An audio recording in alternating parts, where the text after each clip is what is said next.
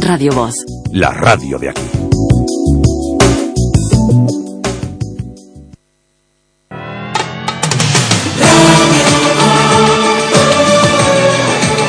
Radio Voz presenta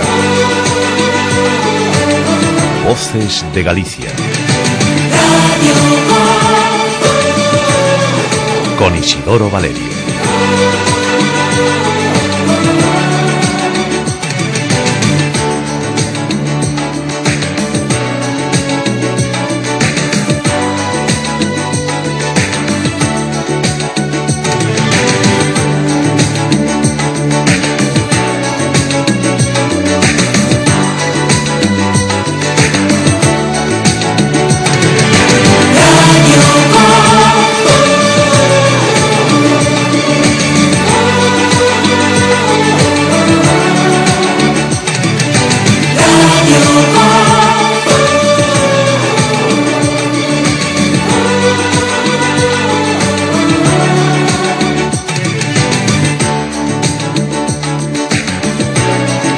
Hola, hola, ¿qué tal? ¿Cómo están? Buenos días, bienvenidos. Eh, comienza esta que va a ser la última semana del mes de junio. Despedimos mes de junio, acabamos como quien dice de entrar en el verano. Celebramos el solsticio el pasado viernes con las hogueras de San Juan y hemos vivido un fin de semana realmente marcado por el buen tiempo, pero la semana comienza con descenso de temperaturas en todo el país, situándolas en los valores habituales para esta época del año, excepto pues en la zona del Mediterráneo, en Baleares y en Canarias, donde aún podrán mantenerse ligeramente más altas esas eh, temperaturas. La aparición de tormentas y lluvias será un motivo de riesgo, en, por ejemplo, a las provincias de Lugo y Ourense, aquí en, Galicia. En el litoral eh, de nuestra comunidad y también del noroeste, eh, las precipitaciones serán menos eh, probables. Las precipitaciones remitirán eh, por la mañana, excepto en el extremo norte, que perdurarán hasta el final de, de, la tarde. Bueno, de momento no hemos visto la lluvia y a ver qué es lo que, lo que va a pasar. Lo que sí ya les podemos decir es que la A8 comienza la semana cortada por eh, la niebla. ¿eh? Está cortada a esta hora el tramo Mondoñedo-Abadín, ese tramo que va del 536 al 552 en ambos sentidos, por visibilidad reducida, está cortado a la circulación, la A8 en esta, en esta mañana. Así que ténganlo en cuenta, está cortada esta autovía desde ayer a las 11 eh, menos cuarto, que la DGT decidía pues efectuar el cierre de esa, de esa autovía. ¿Y de qué vamos a hablar hoy aquí en el programa? Pues miren, vamos a hablar de, muchas eh, cuestiones que forman parte de, la actualidad. Por ejemplo, del cierre de colegios eh, anunciado por, por la Junta, sí, y del malestar que se ha generado pues en varias localidades, en Outes, en Aspontes, en Rivadavia. Eh, ha habido protestas el pasado viernes en estos municipios por esa decisión de la Junta, sobre la que los socialistas van a llevar al Parlamento pues una pregunta para que eh, den explicaciones acerca de qué es lo que motiva ese cierre. Una decisión que califican de unilateral y sin consulta previa con la comunidad educativa. Hablaremos de ello en este primer tramo de programa. Luego también nos iremos hasta eh, la ciudad de la cultura, en donde hoy comienza pues eh, todo un congreso dedicado a las tecnologías de la información y la comunicación, y en el que se va a hablar, entre otras muchas cosas, de ciberseguridad. Allí estará como ponente uno de los eh, máximos expertos en este país en ciberseguridad. Es socio director de Deloitte, de la Unidad de Gestión de Riesgos Informáticos, Rubén Frieiro, estará con nosotros a eso de las 9 y 20. Tendremos más eh, cosas aquí en el programa, porque, em, como saben, eh, estamos ante lo que va a ser otra semana de eh, movilización en el sector del transporte. Galicia va a vivir dos nuevas jornadas de huelga de autobuses esta semana, mañana martes y el miércoles, en medio de un conflicto que se agravaba en los últimos días y con las negociaciones rotas entre la Junta por un lado y los sindicatos y la patronal por otros. Hoy tendremos a patronal y sindicatos dándonos cuenta de cómo están las cosas en el arranque de esta semana y en, eh, en relación a ese conflicto abierto en el sector del transporte de viajeros eh, por carretera. Pero además, hoy estaremos en eh, Santiago de Compostela. Sí, porque miren, en eh, Santiago de Compostela, hoy, en el Museo de las Peregrinaciones, a partir de las diez y media, se va a llevar a cabo un casting para elegir a los concursantes que van a representar a Galicia en el programa Pasapalabra, que durante este verano, ese programa de Telecinco, pues va a ser algo así como eh, una liga de comunidades autónomas y va a haber pues eh, representación de todas las comunidades eh, autónomas. Así que quienes quieran representar a, a, Galicia, pues tienen que irse a ese, a ese casting, que será como, imagino yo, un pasapalabra en directo eh, les someterán a preguntas y quienes mejor lo hagan pues serán los seleccionados para formar parte del equipo gallego que irá a ese programa durante todo este verano. Tendremos a Miguel García Corral hablándonos, bueno, pues de ese tratado libre comercio con Canadá que tanta polémica está eh, levantando. Hoy nos explicará en qué consiste. Hablaremos también con él de otras eh, cuestiones y de todo aquello que quieran preguntar, porque estamos, ya saben, en la semana final y culminante para terminar la declaración de la renta a tiempo, aquellos que todavía no la han hecho. Y además, hoy, aquí en el programa, vamos a tener a un invitado muy especial, que arrasó en la noche del pasado jueves en la televisión de Galicia, con su entrevista, bueno, eh, él y su madre, a Julio Iglesias, sí, eh, fue el invitado de lujo que hizo que se disparasen los audímetros en la noche televisiva del jueves, convirtiendo a Roberto Vilar, el presentador de Land Rover, pues en líder indiscutible además en el minuto de oro en la televisión de, de, Galicia. Hoy Roberto estará con nosotros y nos contará cómo se cocinó pues toda esa entrevista con eh, Julio Iglesias eh, que muchos gallegos vieron el pasado jueves en el programa Land Rover Tonight Show eh, cuyo presentador estará hoy con nosotros aquí en el programa. Abriendo este tiempo de radio, les contamos todo lo que va a formar parte del de programa de este lunes 26 de junio. Estamos en directo, estamos en Radio Voz, esto es Voces de, de Galicia, así comienza nuestro programa. Y queremos eh, darles además la bienvenida pues eh, recordando alguna de las canciones que está sonando por todas partes, eh, canciones que forman parte de bueno, pues lo que suena, lo que sonará, lo que se llevará este eh, verano. Y yo creo que lo que mejor podemos hacer en este momento es escuchar la canción que se va a convertir en la canción de moda para los más peques de, de la casa. Es la canción que va a servir de sintonía, la canción principal de una película que una vez más va a batir récords. Eh, Gru, mi villano favorito. Los peques este verano tienen canción, se titula Yo contigo, tú conmigo, son Morat y eh, Álvaro Soler, quienes cantan esta canción con la que hoy abrimos el programa. Bienvenidos. Te veo en el espejo, aunque no estés, reconozco tu voz, sé que hay algo aquí entre los dos. Siento, siento, siento que te conozco de antes de hace tiempo. Que el destino cumplió su misión. Y aunque quieran quitarme la voz, yo pegaré un grito al cielo. Soy más fuerte si estamos los dos. Para el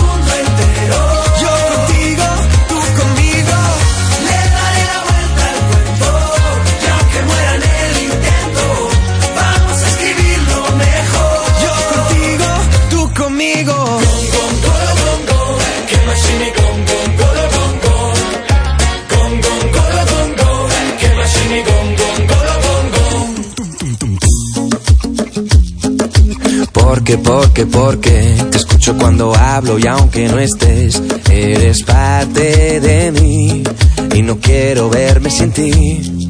Siento, siento, siento que te conozco de antes de hace tiempo, que el destino cumplió su misión. Y aunque quieran quitarme la voz, yo pegaré un grito al cielo. Soy más fuerte si estamos los dos.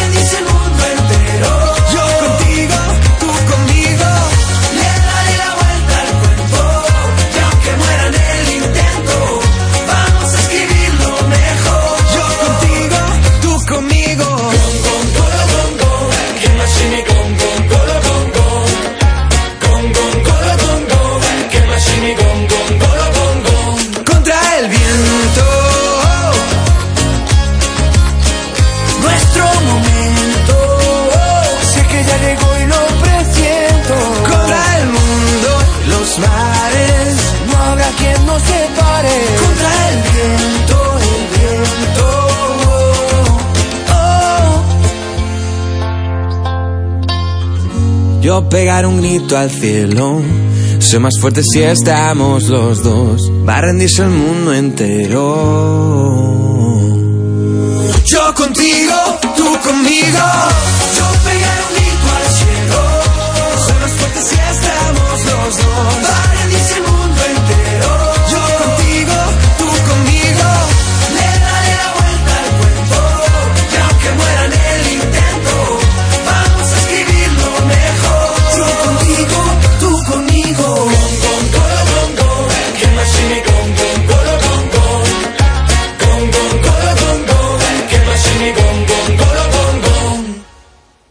Así hemos querido comenzar y abrir hoy nuestro programa con buen ritmo, con buen pie. Es el lunes 26, resumen de actualidad. Es a lo que vamos a continuación.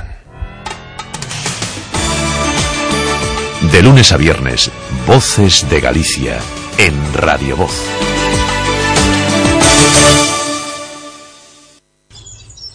Co Programa de Desenvolvemento Rural de Galicia, 4.000 agricultores obterán axuda para modernizar as súas explotacións ata o ano 2020 e 2.200 mozos para poñer en marcha as súas empresas. Cambia unha vida mellor. Ruralízate. Programa de Desenvolvemento Rural de Galicia. FEADER. Europa inviste no rural. Galicia, o bo camiño. Venga, Gadis, el precio no es un problema. Las oportunidades para hoy son Galleta El Gorriaga rellena de chocolate, pack 3 por 240 gramos, más un paquete gratis, un euro con 85 céntimos. Y en charcutería, queso barra oro del valle, kilo, 5 euros con 49 céntimos.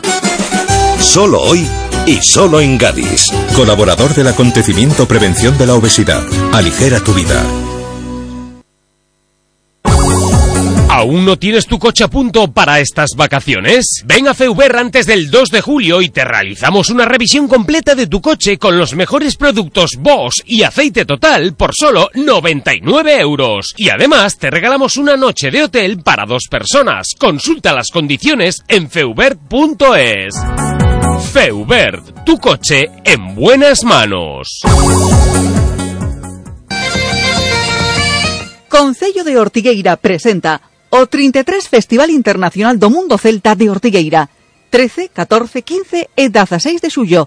Ca presenza de Skateboard, Ashers Island, McGoldrick, Treixadura, Tejedor, Scott Wood, Óscar Ibáñez e moitas máis. Do 13 ao 16 de xullo en Ortigueira 33 Festival do Mundo Celta. Máis información en www.festivaldeortigueira.com. Ven o Mundo Celta, ven a Ortigueira. Organiza Concello de Ortigueira.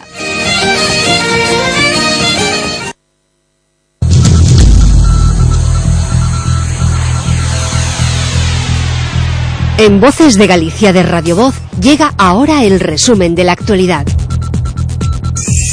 Bueno, pues comienza la semana con descenso de las temperaturas, lo van a notar ya hoy y mm, con la aparición de tormentas y lluvias que serán motivo de riesgo en las provincias de Lugo y Ourense fundamentalmente. Luego les contaremos cómo viene el tiempo, pero sepan también eh, en el capítulo de previsiones que Abanca reúne a su junta de accionistas este lunes para aprobar las cuentas y el reparto de 315,4 millones de dividendo. El Consejo de Administración de Abanca ha convocado a la Junta General Ordinaria de Accionistas para este lunes a las 9 en primera convocatoria en la sede de A Fundación en A Coruña.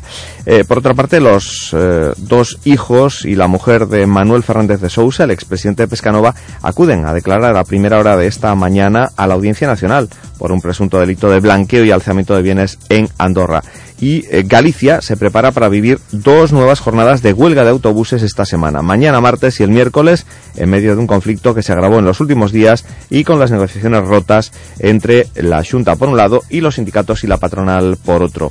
Además, les contamos eh, que el incendio que afectó a la parroquia de Kings en el municipio Ourensano de Melón quedó extinguido ayer a las 7 menos cuarto, según informa la Consejería de Medio Rural. Las llamas han calcinado un total de 16 hectáreas de monte arbolado. En las tareas de extinción participaron 6 agentes, 15 brigadas, 12 motobombas, una pala y un helicóptero, así como efectivos del Grupo de Emergencias Supramunicipal. Galicia mantiene el nivel de alerta y el día 1 tendrá todos los medios operativos. El plan de este verano potencia el uso de herramientas tecnológicas para favorecer la seguridad de las eh, personas. Hoy además se presenta el Pladiga al Consejo Forestal y el jueves se aprobará. La consellera de Medio Rural, Ángeles Vázquez, presenta desde las doce y media en la reunión del Consejo Forestal de Galicia el plan de prevención y defensa contra los incendios forestales, conocido como Pladiga. El documento se prevé que lo apruebe el jueves en Consejo de la Junta. Tiene un presupuesto de 173 millones de euros para prevención, valorización y extinción de, incendios. Por cierto que en Melón buscan a los incendiarios que han quemado casi 200 hectáreas en una, en una semana. Y de incendios seguimos hablando porque el viento cambiante se ha convertido en el principal escollo para controlar el incendio declarado en el término municipal de Moguer, en Huelva, eh, que ha obligado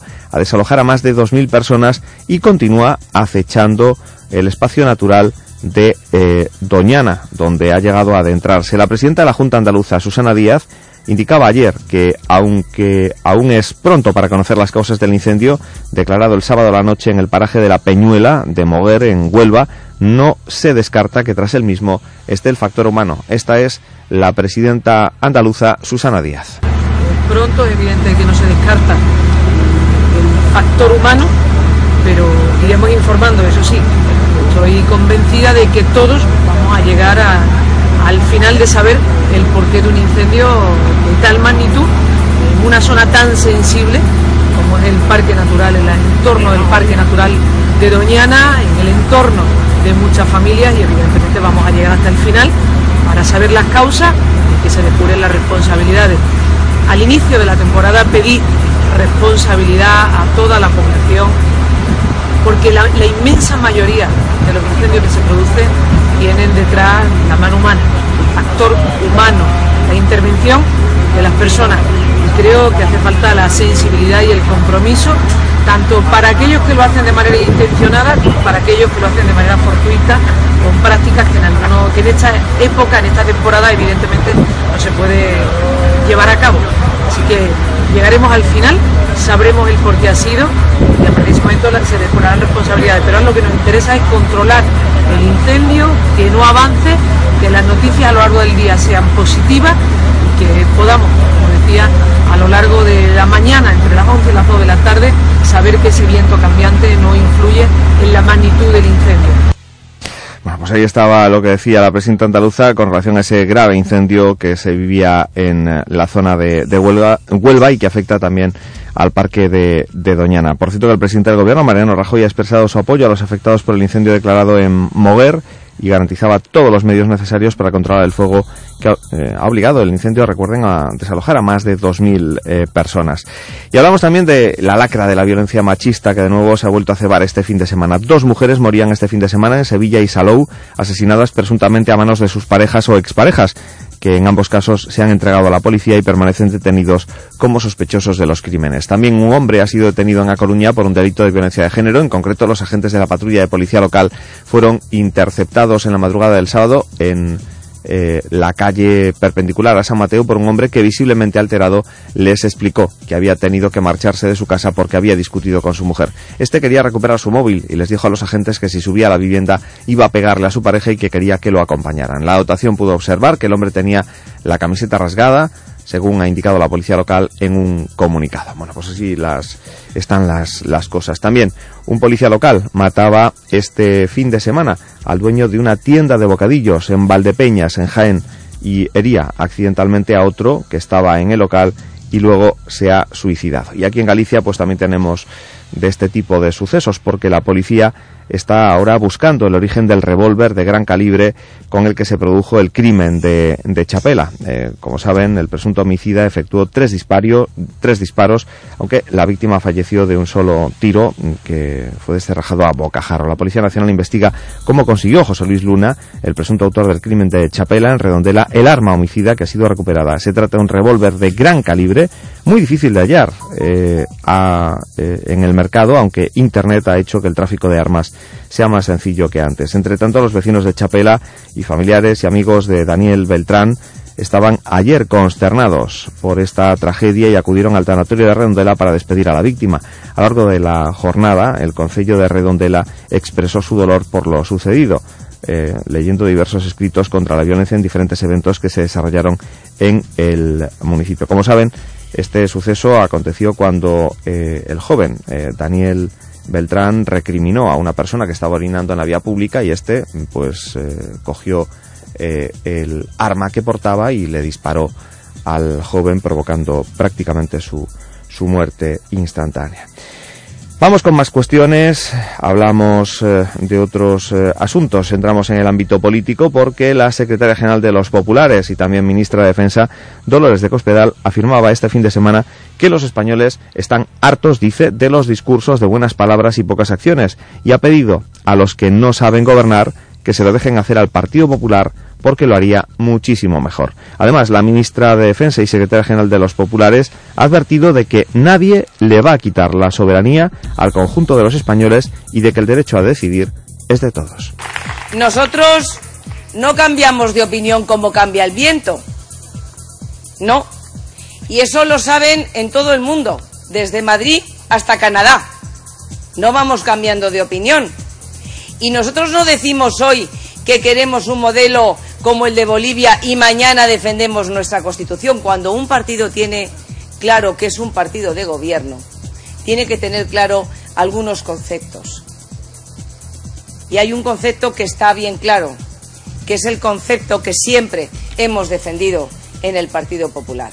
Que tenemos una Constitución que nos dimos entre todos, que protege la unidad y la pluralidad de nuestro país, que las leyes son para todos y que todos tenemos la obligación de cumplirlas, que la soberanía nacional y el derecho a decidir es de todos y que con eso ni se negocia, ni se trata, ni se trocea.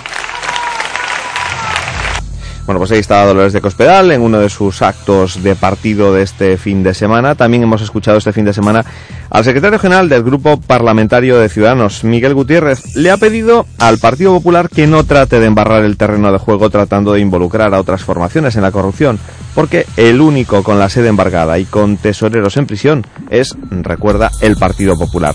Gutiérrez aseguraba, además, este fin de semana que si Pedro Sánchez quiere plantearle a Albert Rivera en la reunión de mañana una integración en un gobierno Frankenstein que está queriendo constituir con Podemos, no va a encontrar a Ciudadanos.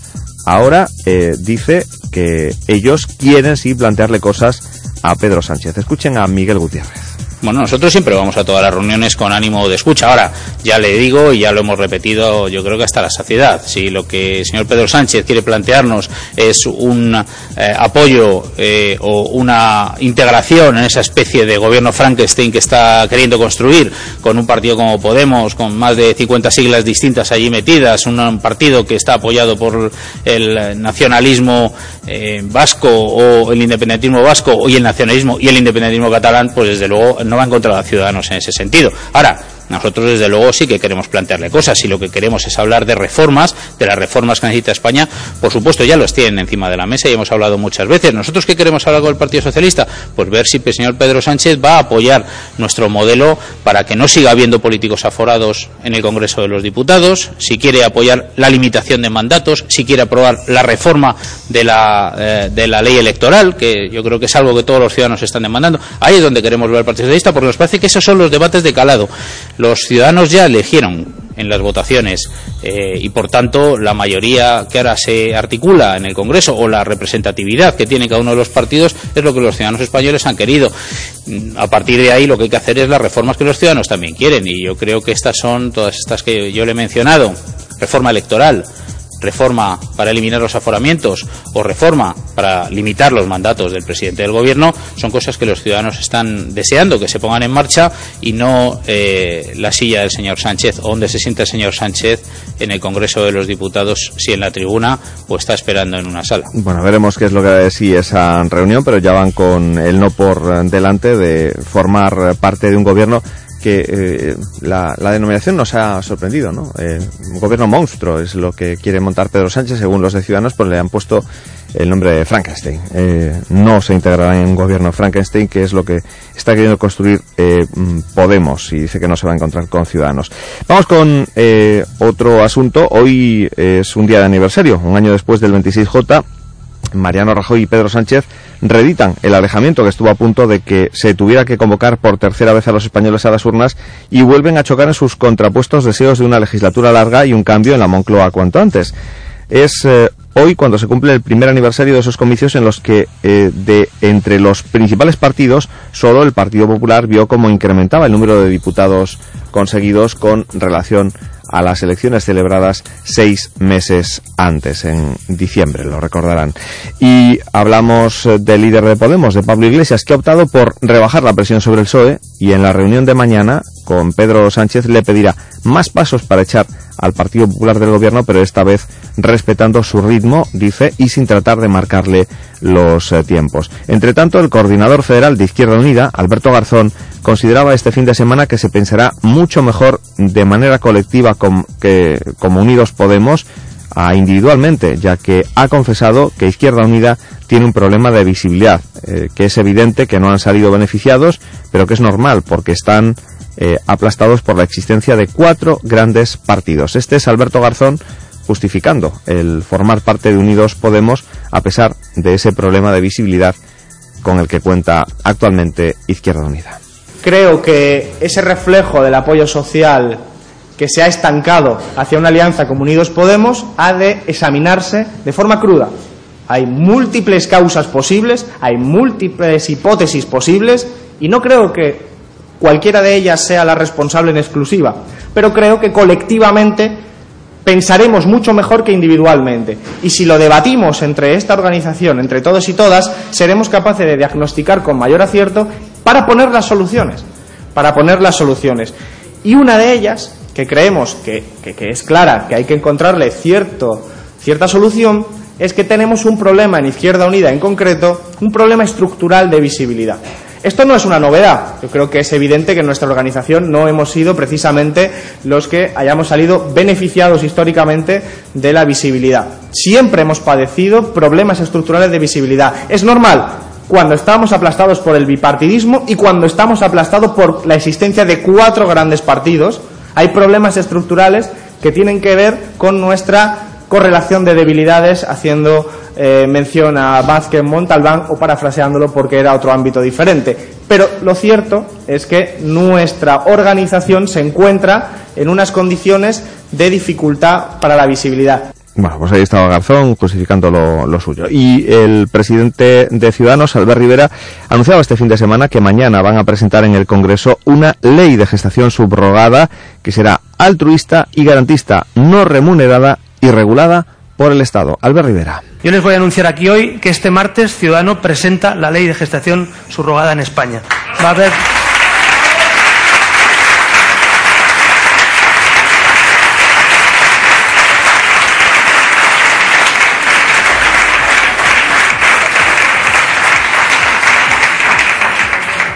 Los niños, que veo aquí algunos por gestación robada que conozco, no pueden esperar. No pueden esperar a las puertas de un registro civil. No hay derecho a que esos hijos no puedan ser inscritos o tengan dificultades en función de qué provincia está. No hay derecho que uno tenga que gastarse 150.000 dólares, irse a Estados Unidos, gastarse, hipotecarse su casa para ser padre o para ser madre.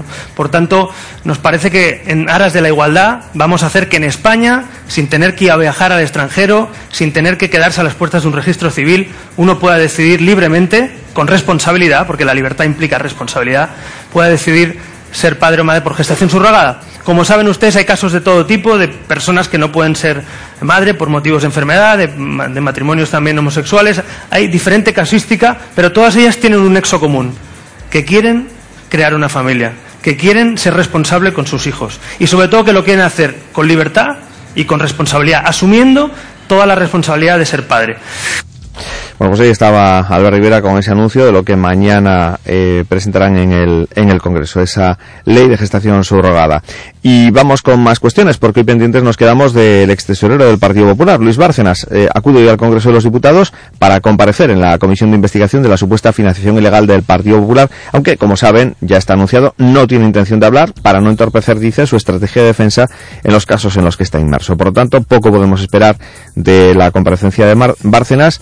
Eh, con la comparecencia se abren los trabajos de esa comisión que ha centrado buena parte de la batalla política en el Congreso con toda la oposición unida frente al Partido Popular. Hoy, por cierto, el jefe del Ejecutivo y líder de los populares, Mariano Rajoy, preside una reunión del Comité Ejecutivo Nacional al cumplirse un año de las últimas generales. Además, la reunión coincide con, su, con la comparecencia de Luis Bárcenas en la Comisión de Investigación de la supuesta financiación ilegal del partido. Y los secretarios generales de Comisiones Obreras, Ignacio Fernández Tosio y UGT, Pepe Álvarez, se reúnen hoy con la nueva Comisión Ejecutiva Federal del PSOE encabezada por Pedro Sánchez. Se trata de la primera reunión de los líderes sindicales con Pedro Sánchez desde su nombramiento en el 39 eh, Congreso Federal del Partido celebrado la pasada semana. Y los presupuestos generales del Estado serán aprobados definitivamente hoy lunes en el Pleno del Senado, después de que previsiblemente no vayan a ser modificados al tiempo que asoman ya las cuentas de 2018 con la mirada puesta en un techo de gasto que será aprobado el 3 de julio. El Ministerio de Hacienda negocia ya el acuerdo de límite de gasto no financiero para el próximo año y los nuevos objetivos de estabilidad presupuestaria y de deuda pública para el periodo 2018-2020 con algunos de los grupos parlamentarios. Y nos venimos a Galicia porque la alcaldesa de Montoñedo, Elena Candia, fue ayer la encargada de presentar la ofrenda al Santísimo en la Catedral de Lugo en nombre de las siete ciudades del antiguo Reino de Galicia. Entre otras autoridades civiles y militares y eclesiásticas participaron en la ofrenda los alcaldes de Tui, Betanzos, Mondoñedo, Lugo y Ourense. Faltaron, como en ocasiones anteriores, los dos regidores de Marea, los de Santiago y A Coruña, Martiño Noriega y Julio Ferreiro, respectivamente. Durante su intervención, Elena Candia pidió por la conservación de los principales valores de nuestra convivencia materializados en nuestra Constitución. Elena Candia. Esa é a grandeza da democracia. Todos somos iguais e todos podemos aspirar a ter as mesmas oportunidades. Tamén aqueles as que agora parece que non lles vale o estado en que viven aínda que lles permitira gobernar concellos ou ocupar escanos no Congreso e no Senado. A democracia é liberdade, non libertinaxe. Respondió a la ofrenda el obispo de Mondoñedo Ferrol, Luis Ángel de las Heras, quien valoró que la alcaldesa hubiese recordado que los representantes elegidos por los ciudadanos para gobernar han de pensar en lo mejor para todos sin excluir a nadie. En este sentido, el obispo hizo un llamamiento a esforzarse para superar los intereses particulares, siempre dijo de corta mirada. Esa é a grandeza da democracia. Todos somos iguais e todos podemos aspirar a ter as mesmas oportunidades.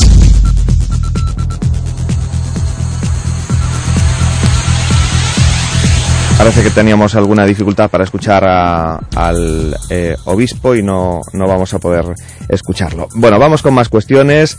Hablamos ahora de la reforma del impuesto de plusvalías exigida por los municipios tras la sentencia del Constitucional que lo declara nulo en los casos en los que el contribuyente acredite que no hubo ganancias sino pérdidas y que ha llegado al Comité de Expertos de Financiación Local que lo estudia motu propio. También les recordamos que un total de 173 personas han sido detenidas desde que el Gobierno elevara a cuatro el nivel de alerta antiterrorista, algo de lo que eh, hoy se cumplen dos años, según ha destacado el ministro de Interior, Juan Ignacio Zoido. Siete personas mm, se dejaban la vida este fin de semana en las carreteras, otras nueve han resultado heridas en los siete accidentes mortales ocurridos en las carreteras españolas desde las 3 de la tarde del viernes hasta las 12 de la noche de ayer, según ha informado la DGT. Recordamos hoy con relación a las carreteras que sigue cortada la A8 desde ayer a las 11 menos cuarto de la noche. Así que ténganlo en cuenta quienes circulen por esa zona de la provincia de Lugo, entre Mondoñedo y Abadín, hay que utilizar la carretera convencional.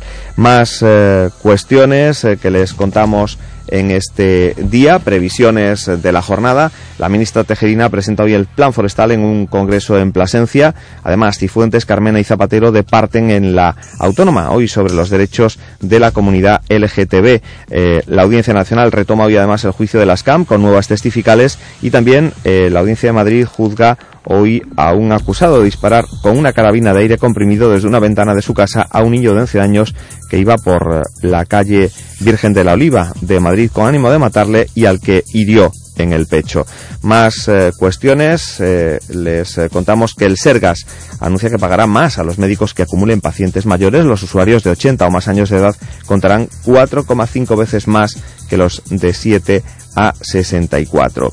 Son algunas de las cuestiones que forman parte de la actualidad de este día. Enseguida los diálogos de actualidad ocupan su tiempo aquí en el programa, hoy con las voces de José Ángel Blanco y Luis Baneira.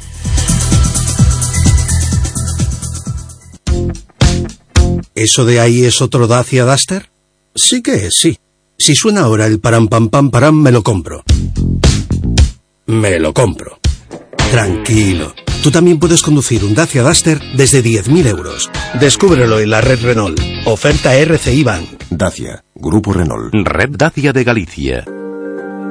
¿Preparando tu día más especial? En el restaurante El Pantano te ayudaremos a que sea único. Consulta nuestros menús personalizados para tu boda, comunión, bautizo en un marco incomparable y con disponibilidad de comedores privados. Además, en Restaurante El Pantano podrás celebrar tus eventos de empresa con salones privados y medios audiovisuales. Restaurante El Pantano, muy cerca de ti, en Horto, San Román. Teléfono de reservas 981 67 68 69.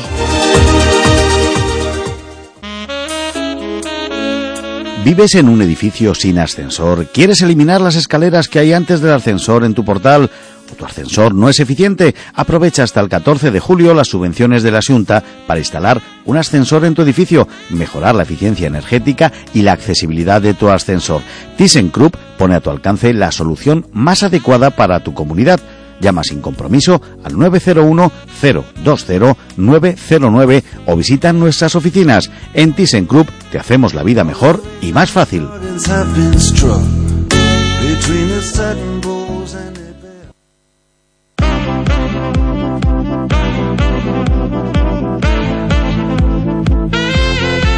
Estás escuchando Radio Voz. Si quieres participar, puedes hacerlo llamando al 981 13 44 33.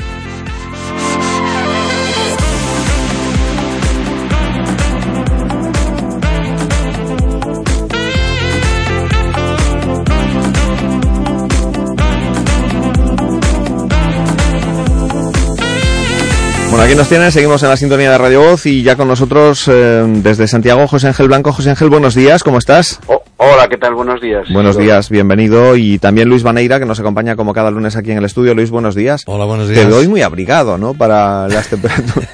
Vienes con cazadora. Yo que hoy no aguanto, pero ni, ni Pero una prenda. amanece que nunca sabes muy bien si el día va a abrir del todo o al final no va a abrir.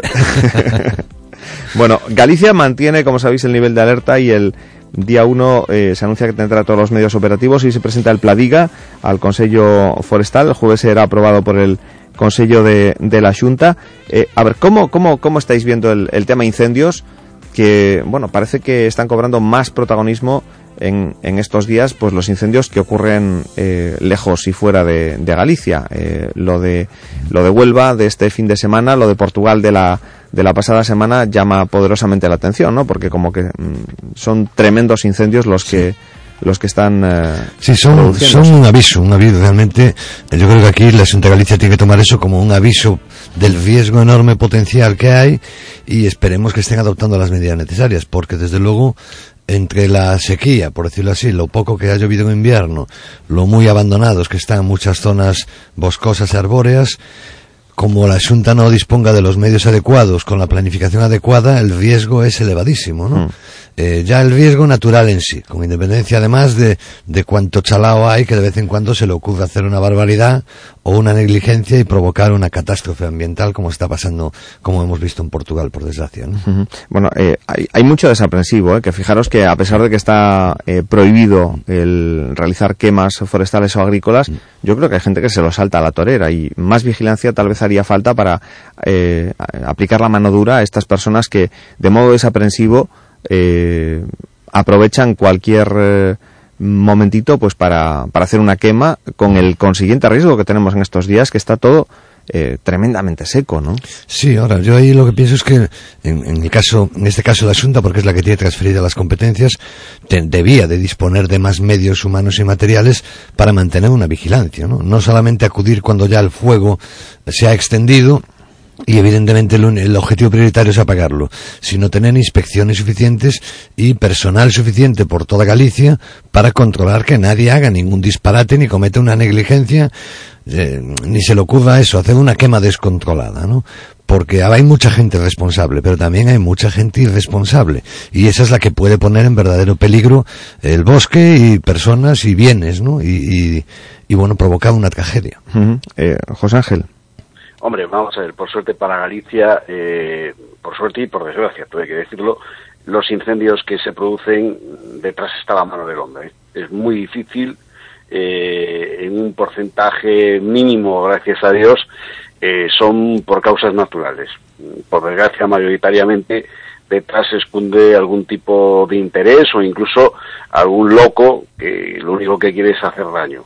Eh, yo creo que el asunto lo está haciendo bien y, os voy a comentar un caso personal. Bueno, pues yo hace poco tenía que hacer una quema, precisamente, eh, por cantidad de hierba que se va acumulando a lo largo del año y, y bueno, alguna que otra poda y demás y eh, solicité el correspondiente permiso para poder llevarla a cabo esta semana pasada. Bien, eh, el martes eh, la Junta de Galicia yo creo que con buen criterio y quizás mm, desde un punto de vista más eh, político que, que, que, real, porque eh, el martes y el miércoles, incluso el jueves se pudo haber quemado perfectamente, pero claro, ante los acontecimientos vividos en Portugal, yo creo que tomaron esa decisión política de cancelar todos los permisos que había para efectuar las quemas, ¿no?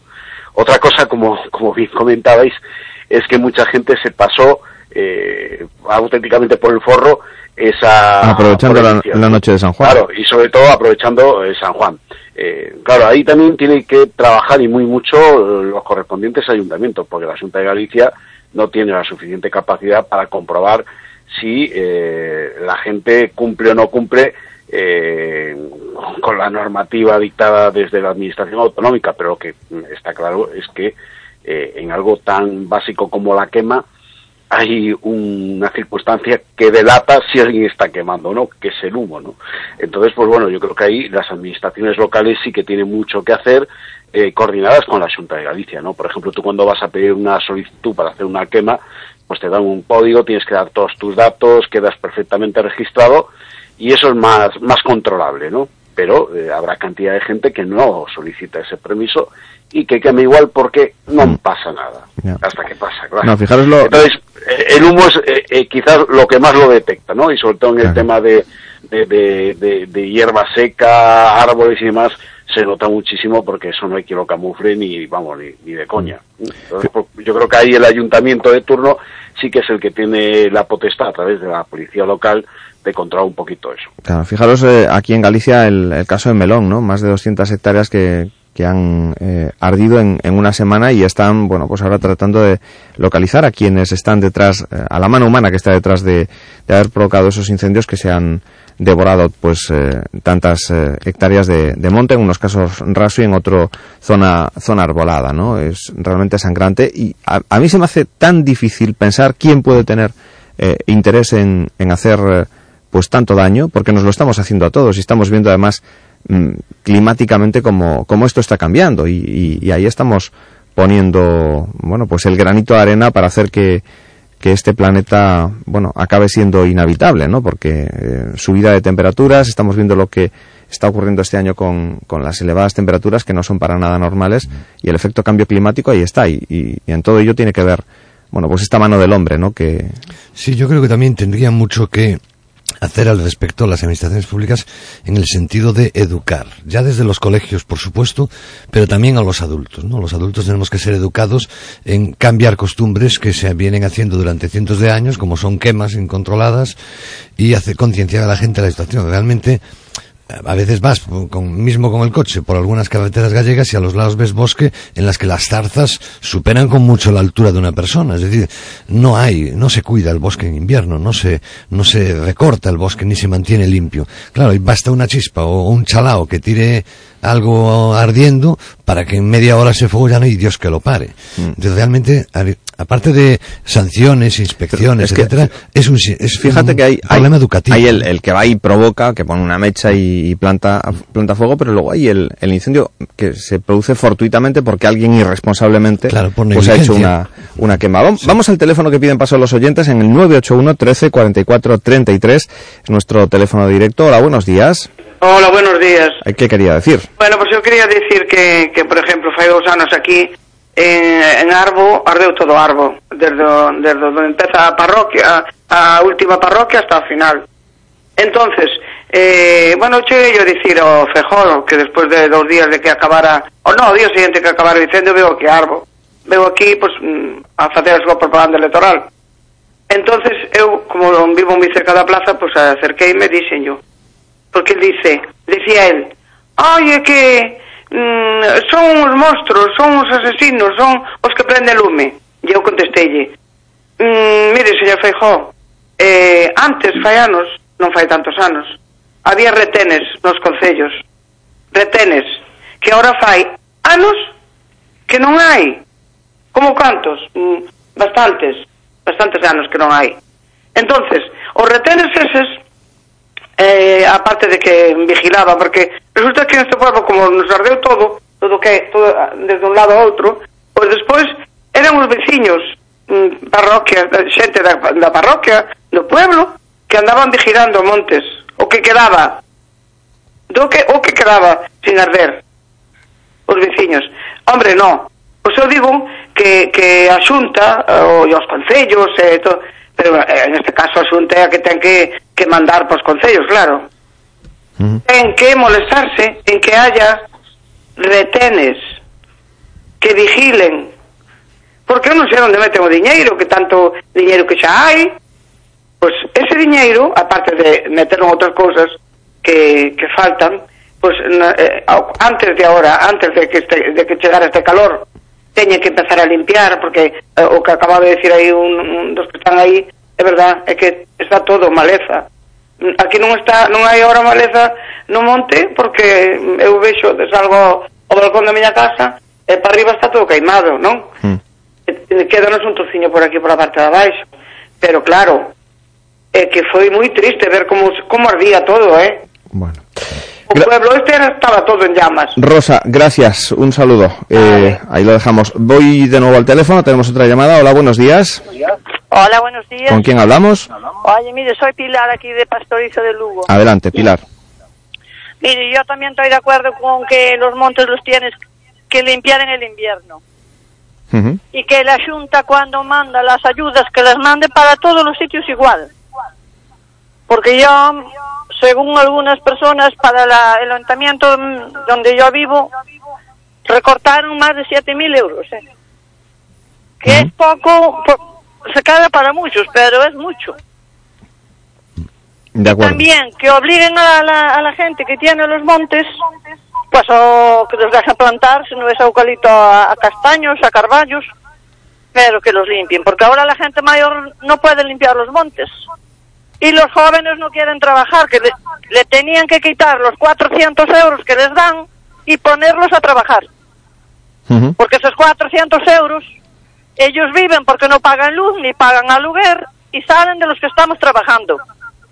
Que los pongan a, a limpiar los montes y a trabajar.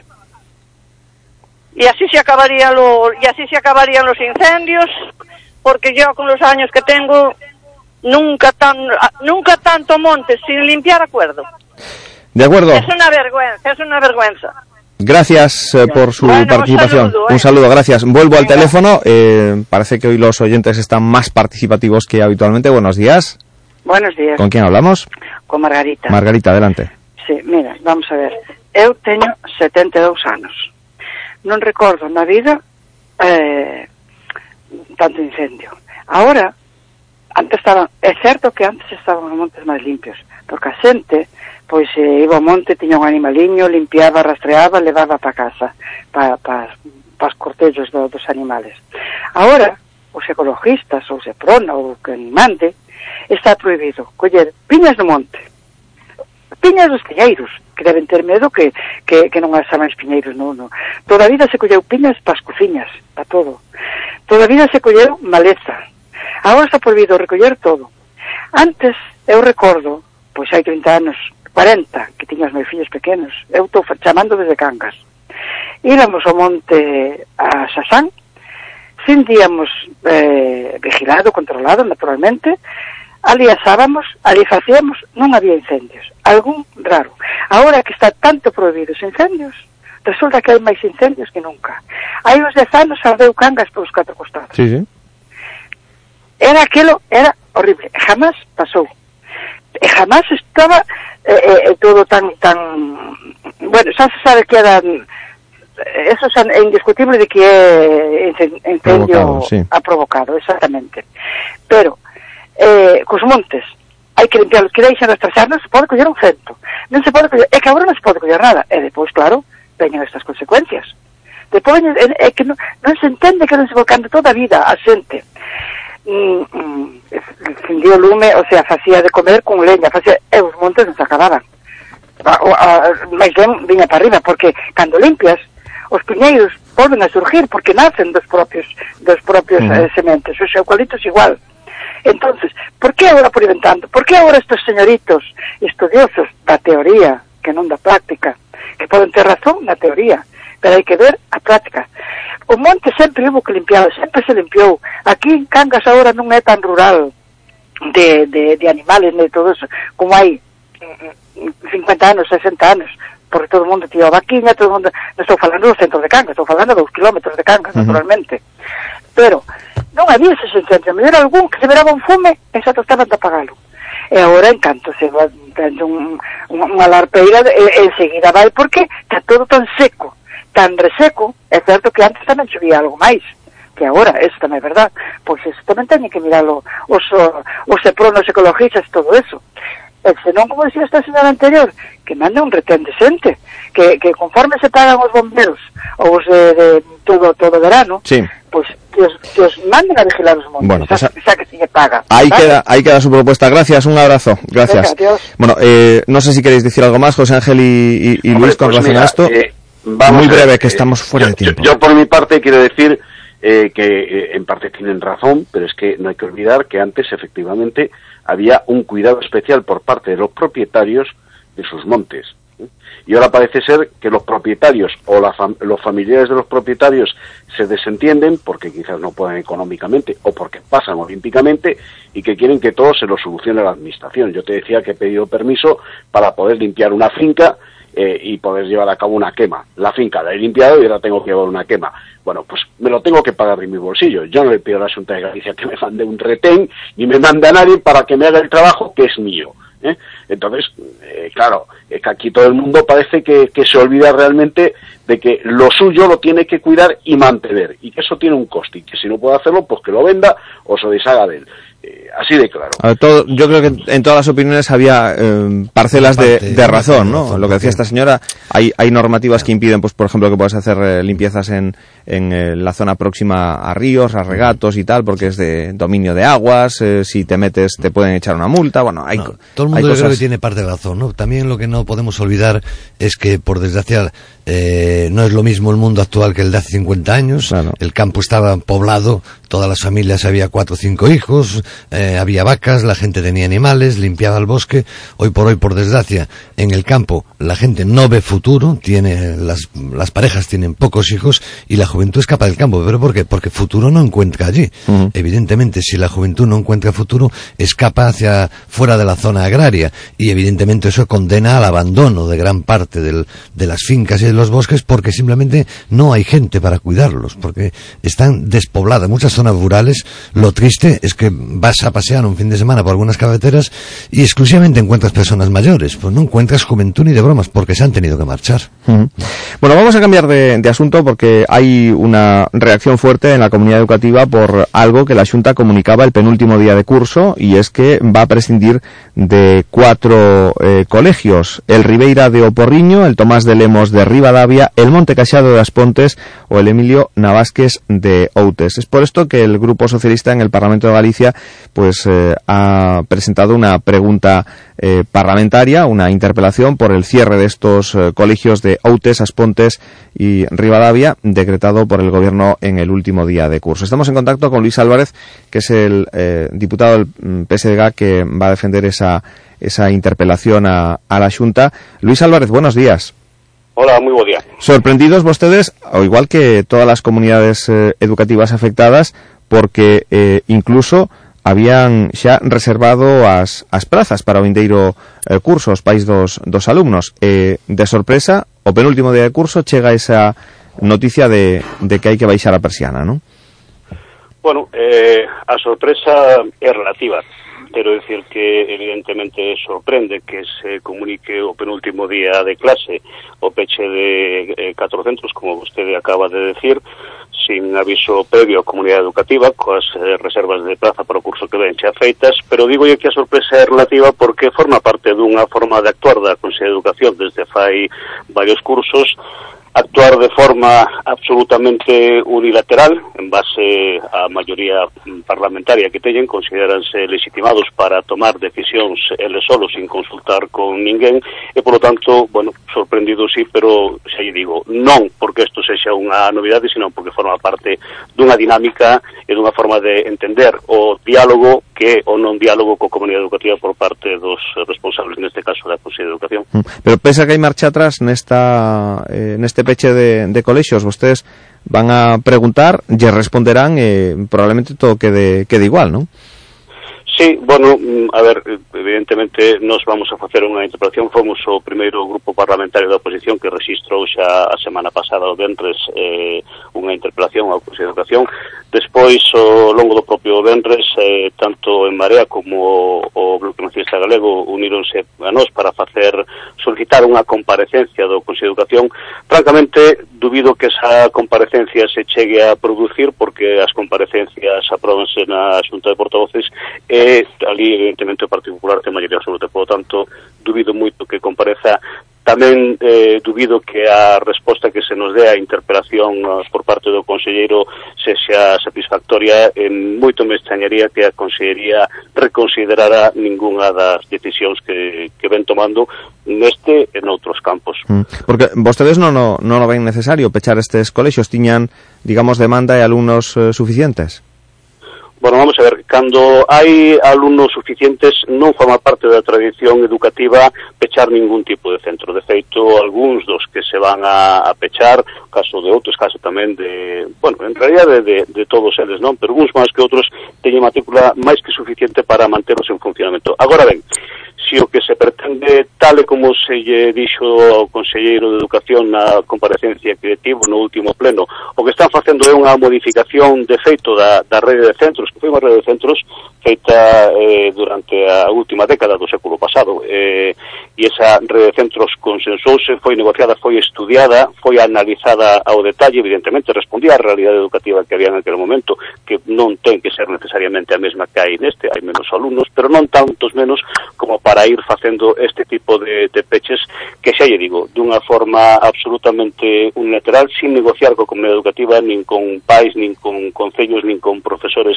nin con ninguén, ben decidindo a, a Consello de Educación. E, por lo tanto, como lle decía, dubido moito que se produza ningún tipo de, de modificación, ni ningún tipo de resposta satisfactoria. O Partido Popular sempre argumenta que o número de votos que ten eh, é un eh, aval de que a poboación da comunidade autónoma aproba na súa maioría as políticas que ten, e eso parece dotalo dunha especie de infalibilidade de forma de actuar absolutamente eh, correcta, e esa é a resposta á dinámica que nos ten habituados o Partido Popular ao longo desta legislatura. Bueno, pois pues veremos o que dá de sí toda esta, esta cuestión, pero de logo hai enfado en todos eses eh, concellos, houve protestas veciñais xa o pasado venres, incluso no Concello das Pontes un pleno municipal para recitar esta medida, decisión decisión unilateral que toma a Xunta decidindo, por exemplo, no caso das Pontes o peche do Monte Caxado. Eh, Luis Álvarez, grazas por estar con nos, seguiremos pendentes do, do asunto. Unha aperta. Moitas gracias a. Eh, chegamos ao, ao remate, non sei se queredes decir algo brevemente, Luis. Yo decir que lo que acaba de expresar Luis Álvarez tiene toda la razón. Hay una enorme falta de cultura democrática, en este caso el Partido Popular, que consideran que cuando un partido tiene mayoría absoluta en el Parlamento correspondiente, eso les habilita ya para no hablar con nadie, como si no existiera el resto de la población, que no les votó, ni el resto de los partidos políticos que representan a buena parte de la población. Se consideran dotados, lo ha dicho él muy bien, de una especie de infalibilidad papal, adoptan las decisiones y nos enteramos por los medios de comunicación y a veces simplemente por el diario oficial de Galicia. Eh, por tu parte, José Ángel, algo algo que apuntar en, en, este tema. Ah, bueno, que no, que se, se, se, nos ha ido José Ángel. Bueno, eh, lo dejamos aquí. Don Luis, que tenga usted una buena buena semana. Igualmente. Que a ver cómo, cómo, nos viene. Que mañana hay huelga de, del sector del transporte sí. una vez más. Uh -huh. Está esto bastante liado. ¿eh? Está el tema liado. Bueno, está el tema liado. Sí. Mañana mucha gente tendrá que buscarse la vida para llegar a su puesto de, de trabajo, para llegar a su destino, porque volverá a paralizarse, al igual que ocurrió la pasada semana, todo lo que es el transporte de viajeros por carretera. Así que estén muy atentos. De ello vamos a hablar en nuestra segunda hora, de eso y de otros muchos temas que forman parte de la actualidad de este día, lunes 26 de junio. Sintonía de Radio Voz. Llegamos a las 9 en punto de la mañana. Hasta ahora mismo.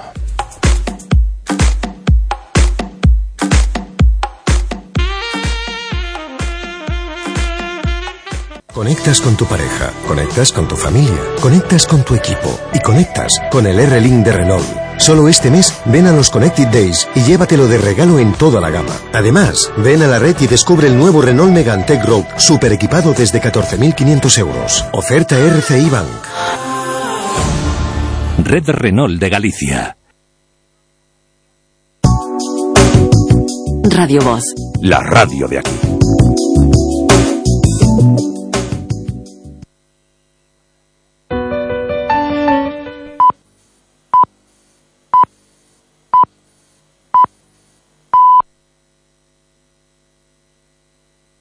Radio Voz.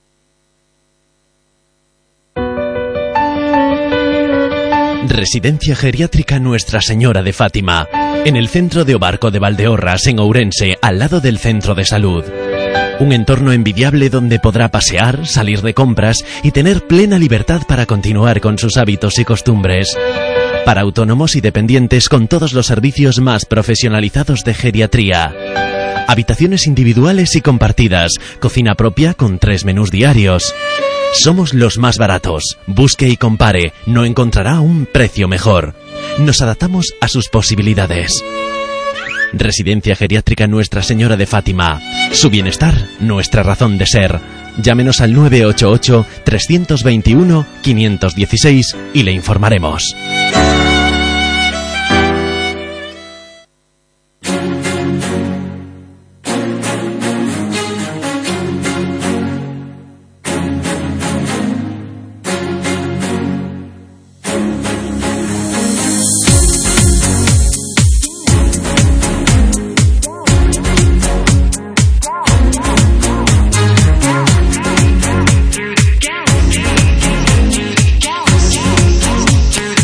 Sintonía de Radio Voz, 9 de la mañana, un minuto. Esto es Voces de Galicia y vamos ya con la información de servicio. La primera parada la hacemos en la Dirección General de Tráfico. Vamos a saber cómo están las cosas en las carreteras gallegas a esta hora. Anselmo Mancebo, ¿qué tal? Buenos días. Muy buenos días. Los conductores gallegos se van a encontrar con problemas en Lugo una mañana más. Está cortada la A8 entre Mondoñedo y Abadín. Ténganlo en cuenta si van a circular por esta zona porque en el resto de Galicia, afortunadamente, se está circulando hasta ahora con total fluidez. Pues así están las eh, cosas en las carreteras gallegas. La incidencia más destacada, esa, que ya es habitual, ¿verdad? Eh, la 8 cortada por niebla en eh, el Alto Fiouco, desvío por la carretera convencional. Y a esta hora están pues registrados dos accidentes en el mapa de Galicia, uno de ellos en Caldas de Reis, eh, ocurría pues hace tan solo unos instantes, al menos saltaba la alerta a las 9 menos 5 y también otro accidente en Ferrol a las 9 menos cuarto en este caso, en ambos casos con heridos, es lo que eh, cuenta esta hora el 112, tiene activas esas dos incidencias en las eh, carreteras gallegas a esta a esta hora. Y en cuanto a otras cuestiones, pues recordar que ha sido desalojado un edificio en Ourense al incendiarse uno de los, eh, de los pisos. Un incendio se declaraba esta madrugada en un piso del centro de Ourense. Obligaba a desalojar varios vecinos del edificio. El inmueble está en la calle Sampaio. Eh, calcinó por completo el fuego una habitación de la vivienda afectada. El resto del piso se vio afectado por, por el humo. Eh, a las 3 de la madrugada ocurría este siniestro. Además, en Raíz de Veiga, una persona eh, tuvo que ser liberada tras sufrir eh, su vehículo una salida de vía. Ocurría también esta madrugada, en torno a las 2 de la madrugada en Raidiz de Viga. Accidente de tráfico con una escarcelación de una eh, persona. ocurría en la carretera Ourense 531, la carretera que conecta Celanova con Shinzo, a la altura del Alto do Furriolo. Y también una persona resultó herida al caer con el coche por un desnivel. Esto ocurría en Moaña. Eh, ocurría concretamente a las 5 y 10 de esta madrugada. Eh, una persona alertaba al 112 de este siniestro. Acudieron pues los servicios de emergencia para atender y trasladar a la persona que resultaba herida en ese accidente. Por tanto, madrugadita complicada, ¿eh? eh movidita en diversos puntos de Galicia. Vamos a saber ahora cómo viene el tiempo en este día en el que, bueno, pues ya se anuncia cambio, incluso pues eh, tenemos las provincias de Lugo y Orense en el punto de mira, porque ahí puede haber fenómenos eh, tormentosos importantes. Vamos a saber cómo viene ese tiempo y cómo va a estar hoy el mapa de Galicia en cuanto a mapa de precipitaciones, que las va a haber pues eh, a partir de este mediodía ya con intensidad en algunos puntos. Carlos Balseiro, cuatrogotas.com. ¿Qué tal? Buenos días. ¿Qué tal? Muy buenos días, Isidoro. ¿Qué nos puedes contar, Carlos? Bueno, esas eh, tormentas que decías, esos chaparrones eh, tormentosos ya cayeron durante, cayeron durante la madrugada en, en las montañas de, de, Lugo y Ourense, allí con, con tormentas, y bueno, ya, se, ya han desaparecido y seguramente sí, como decía, se vuelva algún chaparrón durante la tarde. Ahora está orballando con muchas nubes y también algún orvallo en la zona del norte de Lugo, Mariña y también en la montaña. Y, y ahí estarán durante la mañana hasta el mediodía más o menos, desaparecerán de ahí, pero empezarán a formarse chaparrones eh, no muy intensos, pero bueno, sí algún chaparrón, en, especialmente en la provincia de Lugo durante la tarde, y ya a partir de que vaya anocheciendo casi, aumentando, avanzando la tarde, pues irán llegando muchas nubes desde el Atlántico y, y acabará lloviendo también en, en el litoral atlántico, todo el litoral oeste de Galicia, especialmente durante que es Costa da Morte, Barbanza, Rías Baixas, buena parte de la provincia de Pontevedra y, y, del oeste de Coruña al final del día, ya durante, durante el final de la tarde y durante la noche. Uh -huh. Bueno, pues así viene hoy la jornada y la tónica de la semana va a estar marcada precisamente pues eh, por este por este día también, ¿no? Va a estar marcada, sí, porque bueno, vamos a tener está acercando desde, desde el norte una masa de aire frío en capas medias y altas de la atmósfera. Se está acercando también, acompañado con ella, borrascas en superficie. El, la unión de estos dos fenómenos lo que nos dejará pues serán pues bastantes lluvias. Eh, ya a partir de, ya digo, estos chaparrones que nos quedan ahora por la tarde en la provincia de Lugo especialmente y al final del día ese frente que empieza a llegar ya por el Atlántico es el que marca la tónica del, del resto de la semana. Eh, tanto martes, miércoles, jueves y viernes todo apunta que serán días lluviosos, eh, compensarán toda la, la, lluvia no caída en el, en el resto del mes y también empezarán a descender las temperaturas. Ahora mismo tenemos entre 15 y 20 grados en todos los puntos de Galicia, hoy estarán en torno a 25 las máximas en buena parte de Galicia, incluso la provincia Ourense llegará a los 30, pero ya a partir de mañana estarán en torno a los 23, 25, el miércoles en torno a los 20, 23 nada más, y esa será la tónica, 20, 23 de temperatura eh, miércoles, jueves y viernes, y, acompañado, ya digo, de, lluvias durante pues eh, todos los días laborables de la semana, porque parece que a partir del sábado se empezaría a sentar de nuevo un anticiclón y nos dejaría varios días secos y otra vez soleados y otra vez de altas temperaturas. Bueno, pues así viene el tiempo, nos lo cuenta como siempre cuatrogotas.com, don Carlos Balseiro, que tenga usted un feliz día y hasta mañana. Hasta mañana, Isidoro. 9 de la mañana, 7 minutos. Nos vamos enseguida a la redacción digital de La Voz de Galicia y repasamos actualidad, eh, la que trae consigo este lunes, 26 de junio. Residencia Geriátrica Nuestra Señora de Fátima, en el centro de Obarco de Valdeorras, en Ourense, al lado del centro de salud. Un entorno envidiable donde podrá pasear, salir de compras y tener plena libertad para continuar con sus hábitos y costumbres para autónomos y dependientes con todos los servicios más profesionalizados de geriatría. Habitaciones individuales y compartidas, cocina propia con tres menús diarios. Somos los más baratos. Busque y compare, no encontrará un precio mejor. Nos adaptamos a sus posibilidades. Residencia Geriátrica Nuestra Señora de Fátima. Su bienestar, nuestra razón de ser. Llámenos al 988-321-516 y le informaremos.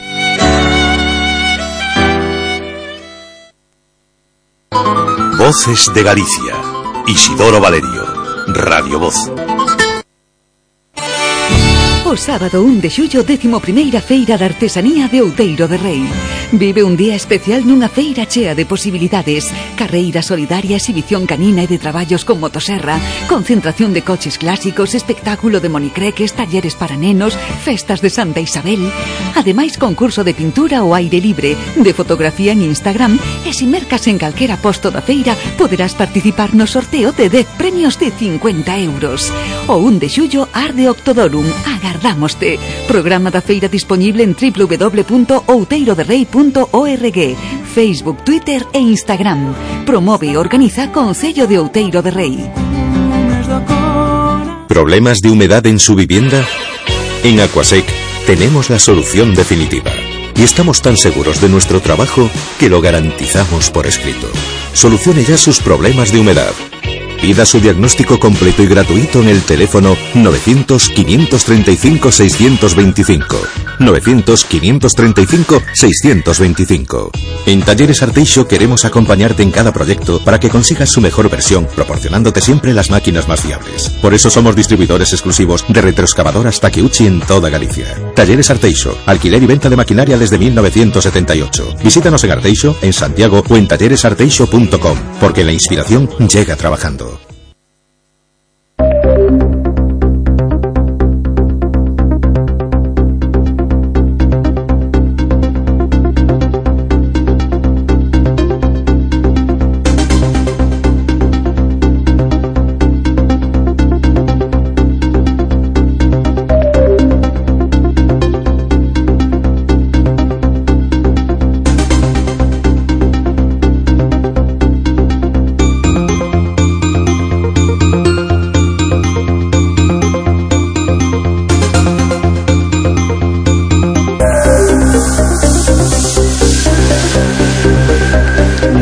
Repasamos actualidad, vamos hasta la redacción digital de La Voz de Galicia, en lavozdeGalicia.es. Hoy nos espera Marta Ruiz. Marta, ¿qué tal? Buenos días. Hola, buenos días. Bueno, Galicia se encuentra en alerta. Eh, esto lo venimos recordando en estos últimos días eh, para evitar incendios como los de Portugal y Doñana. Y a pesar de que hoy eh, pues está eh, lloviendo, se mantiene ese nivel alto de riesgo de, de incendio, ¿verdad, Marta? Eh, pues sí, hoy contamos, eh, como comentabas, que Galicia se encuentra en alerta para evitar incendios como los de Portugal y Doñana. El día 1 tendrá eh, Galicia a todos los medios operativos en un plan que este verano potencia el uso de herramientas tecnológicas para favorecer la seguridad eh, de las personas. Este fin de semana uno de los fuegos más agresivos se registró en Cabana, mientras en Melón, en la provincia de Urense, buscan a los incendiarios que han quemado casi 200 hectáreas en una eh, semana. Mientras, en Huelva, el fuego cerca al Parque Natural de Doñana ha entrado en el espacio natural, que es la zona que circunda de protección el Parque Natural de, Doñana. El fuerte viento complica la extinción de este incendio que obligó a desalojar a más de 2.000 personas en Moguer y en Mazagón y encerró a otras 50.000 en zonas eh, costeras eh, de Huelva. Tenemos eh, también colgado en la web un gráfico en el que se puede ver la localización exacta de este incendio que ya ha entrado en ese espacio natural de Doñana y también un álbum con las imágenes que ha dejado. Contamos también pues la angustia y, y, el miedo que vivieron algunas familias que fueron desalojadas. Eh, una familia de Mazagón lo grabó en vídeo con su teléfono móvil, unas imágenes de no muy buena calidad, pero que sí que muestran pues la tensión y el miedo que, pasaron. Se oye decir a la persona que está grabando, nos vamos a la playa, nos metemos en el agua si hace falta, cuando estaban huyendo de las llamas que ya se veían en el horizonte. Un vídeo que tenemos colgado en la web y que también eh, se puede ver. Eh, la presidenta de la Junta de Andalucía, Susana Díaz, eh, ha dicho que no se descarta que este fuego haya sido provocado mm. y, evidentemente, durante el día de hoy pues seguiremos muy pendientes de la evolución de, de este fuego que amenaza pues al Parque Natural de Doñana. De momento no ha entrado, pero sí que está en el espacio natural, que es esa zona que lo circunda. Bueno, y con la llegada del verano lo que sí han aumentado son los desplazamientos por carretera. Y por ello Tráfico prepara para estos meses, Marta, más controles dinámicos para evitar pues esos avisos de hay un control en tal sitio y que circulan por WhatsApp. Pues sí, los famosos avisos a través del móvil, a través de aplicaciones como WhatsApp, que se pasan los conductores entre ellos para, para evitar eh, los controles. Eh, y Tráfico eh, tiene la idea eh, este verano pues de hacer controles más dinámicos eh, para restar, eficacia ¿no? a estos avisos que se dan los conductores entre ellos. Las patrullas estarán en continuo movimiento para que sea más difícil alertar de su presencia y el objetivo pues es reducir los riesgos y apartar de la carretera a los conductores más peligrosos con el objetivo de aumentar la protección sobre todo de los tres colectivos más vulnerables que son peatones, ciclistas y moteros. También a raíz de esta información recordamos hoy eh, dónde se encuentran los radares de tramo, eh, las cabinas de radar, así como los tramos de especial vigilancia, eh, todo ello pues en un gráfico de toda la comunidad eh, gallega y en la que se puede ver pues esa situación actualizada de los radares de tramo en, en este momento. Más cosas eh, en Redondela. Tenemos a la Policía Nacional en busca del origen eh, de dónde pudo salir el revólver de gran calibre que fue utilizado en el ya conocido como crimen de Chapela. Este joven que, que moría eh, pues al recibir un disparo a bocajarro, ¿no? que, que acabó con su vida.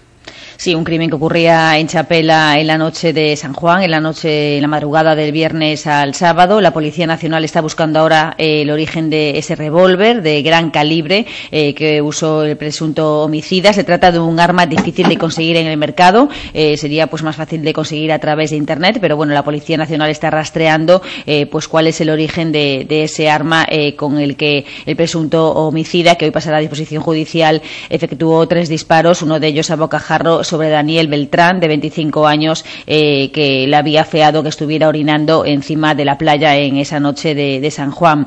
Eh, la localidad de Chapela pues sigue conmocionada por el crimen. Eh, los vecinos ayer se quejaban de que con los antecedentes que tenía el presunto homicida, pues que debería haber tenido un seguimiento y que se hubiera pues evitado lo que ocurrió fatalmente en la madrugada del pasado sábado. Y también hablamos de, del Sergas, que anuncia que pagará más a los médicos que acumulen pacientes mayores. Pues sí, es lo que se, va a hacer si se aprueba un nuevo modelo de retribución cuyo borrador eh, la Consellería de Sanidad ya ha presentado a los sindicatos y si se aprueba, pues el Sergas va a pagar más a los médicos, a los facultativos de atención primaria que acumulen más pacientes eh, mayores. Eh, los usuarios de 80 o más años de edad contarán 4,5 veces más que aquellos pacientes que tengan entre 7 y 64 años de edad. Es un modelo retributivo que ha presentado el Sergas a los sindicatos y que tiene todavía que ser aprobado. Y en las crónicas políticas nos habláis del Partido Socialista de Galicia que dice, eh, contáis, afronta un congreso de cuchillos largos. Sí, es lo que cuenta en sus crónicas desde Madrid Gonzalo Bareño, el que el PSDG pues, afronta un congreso de cuchillos largos y es que analiza la situación del socialismo gallego y escribe que la batalla ya no es entre susanistas y pedristas, sino entre los propios partidarios de Pedro Sánchez, que luchan también a brazo eh, partido por el control del partido aquí en Galicia. Mientras en Madrid, eh, Pedro Sánchez eh, descoloca al PSOE, le han bastado pues, siete días para corregir las decisiones de la gestora, para instalar un modelo presidencial presidencialista eh, para prescindir de los varones y también para restar poder al Comité General, Federal. Más cuestiones. En estos primeros días del verano, eh, las rebajas y las prendas de otoño e invierno, nos contáis que comparten escaparates. Pues sí, la verdad es que es una situación bastante curiosa lo que se vive en los escaparates gallegos, eh, pues porque en estos días eh, primeros todavía del verano aún le, pues le hemos dado la, bienvenida al verano hace, hace nada y los termómetros pues marcando estos días hoy han bajado, pero en los últimos días pues unos 30 grados en muchas partes de la comunidad. tenemos que las rebajas, las prendas de verano rebajadas y las prendas de otoño y de invierno, pues ya de abrigo, están compartiendo eh, escaparates. Eh, un puñado de firmas gallegas comienzan estos días a vender la ropa de la próxima temporada, adelantando así dos meses el lanzamiento habitual de, estas prendas. Sí, es que eh, esto de las rebajas y lo de nueva temporada todo me, se mezcla me vuelve un poquito loco. Sí, sí, sí, sí, sí, Ya no es como antes que todo estaba como más mezclado, ahora bueno, pasamos de una cosa a otra sin darnos cuenta. Misterio resuelto, os preguntáis. Robert de Naja, miembro del grupo Massive Attack, eh, puede ser Bansky. Ah, eh, eh, mm, Banks, no, no, no, lo sé decir. Sí, Bansky, el famoso eh, grafitero. Ha sido señalado como el misterioso grafitero por un pequeño desliz de DJ Goldie en una entrevista. Eh, un descuido de este DJ pues puede haber puesto fin a uno de los grandes misterios del mundo del arte, ¿no? Es saber quién era Bansky, eh, del que, bueno, no, no se sabe cuál es su identidad realmente y podría ser, pues eso, Robert de Naya, miembro del grupo Massive Attack. Bueno. Y mientras dormíamos, eh, ha pasado algo con un fabricante de airbags. Eh, se ha declarado en bancarrota, ¿no? Pues el fabricante japonés de airbags Takata se ha declarado en bancarrota ante las pérdidas multimillonarias que arrastra a raíz de los problemas derivados de sus dispositivos defectuosos, lo que supone la mayor quiebra de una empresa japonesa hasta la fecha. Caramba. Más cosas. Eh, aquí en Galicia, la oruga de la polilla, mm, eh, que saltó a, la fama en El silencio de los corderos, crece al parecer en una finca de Morrazo. Pues sí, es conocida como la Esfinge de la Muerte por el dibujo que lleva, eh, por el dibujo que tiene esta, esta oruga de, de la polilla, que como comentaba saltó a la fama en la película Silencio de, de los Corderos y que ha sido vista en una finca de Homorrazo. Contamos que grita porque entre comillas hace como un ruidito que parecido a un, a un grito y que también muerde. Eh, en la web está colgada esta información, también con una imagen en la que se puede ver pues esta eh, curiosa oruga de la polilla. Es muy bonita, pero un poco, en fin, eh, indeseable, ¿no? Y Pues sí. eh, o Fuciño do, do Porco y su pasarela por eh, los acantilados ya son un imán turístico en, en Amariña.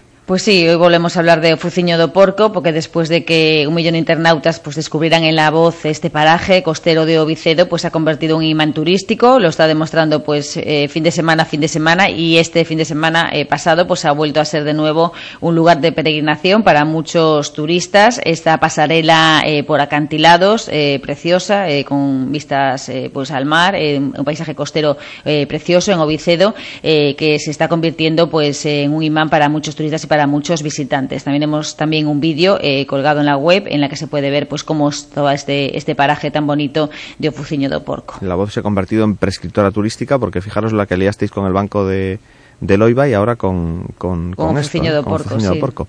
Bueno, y hablamos de, de un mapa interactivo del genoma humano eh, que mm, eh, ha aparecido recientemente en Internet y que pone de relieve ¿qué? Pues pone de relieve la singularidad de Elba, la mujer prehistórica descubierta en la cova do Ouro, eh, que se encuentra en el límite de los municipios de Pedrafita do Cebreiro y de Folgoso eh, de Ocourel. Eh, este mapa interactivo pues se pone eh, de manifiesto pues y de relieve ¿no? la singularidad de esta mujer prehistórica hallada en esta cueva gallega. Y hoy me cuentas que vamos a estar pendientes de Luis Bárcenas, pero que no sé para qué, porque va a comparecer sin hablar. Pues sí, la verdad es que es una de las previsiones del día, pero va a comparecer ante la Comisión de Investigación relativa a la presunta financiación ilegal del Partido Popular en el Congreso, aunque ya ha anunciado su intención eh, de que no va a declarar ante los diputados. Así que bueno, estaremos pendientes eh, Del de su momento. presencia en esta comisión del momento, pero eh, ha anunciado que no va a prestar ningún tipo de declaración. Habrá evidentemente reacciones a todo ello. 9 y 21 minutos. Marta, aquí lo dejamos. Gracias. Gracias, un saludo. hasta luego. Seguimos. eh, vamos con más eh, cuestiones. Un pequeño alto. 9 y 21 minutos. Sintonía de Radio Voz.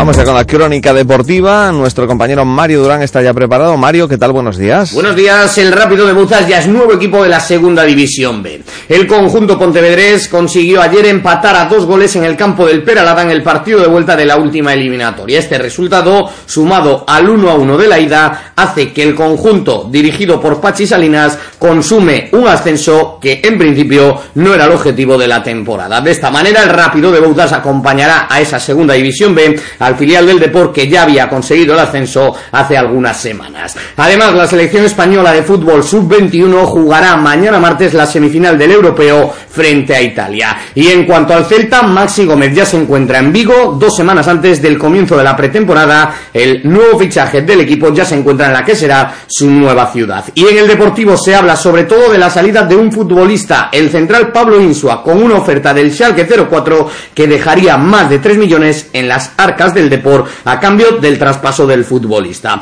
Y hablando ya de baloncesto, gran noticia, la protagonizada por la selección femenina española que ayer ganó en la final del europeo por 75 a 55 a Francia y se convirtió en tricampeona de Europa. Y mala noticia para el baloncesto gallego femenino porque el Universitario de Ferrol ha tenido que renunciar a jugar la próxima temporada en competición europea, concretamente en la Eurocup por motivos económicos. Tenía que juntar 80.000 euros a mayores del presupuesto normal y por poco menos de 20.000 tendrá que renunciar a jugar en Europa.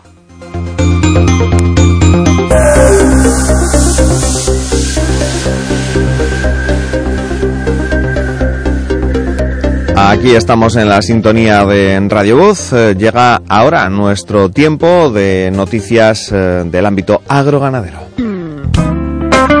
Xenética Fontao, xenética de vanguarda feita en Galicia. Xenética Fontao ofrécelles a noticia agrogandeira.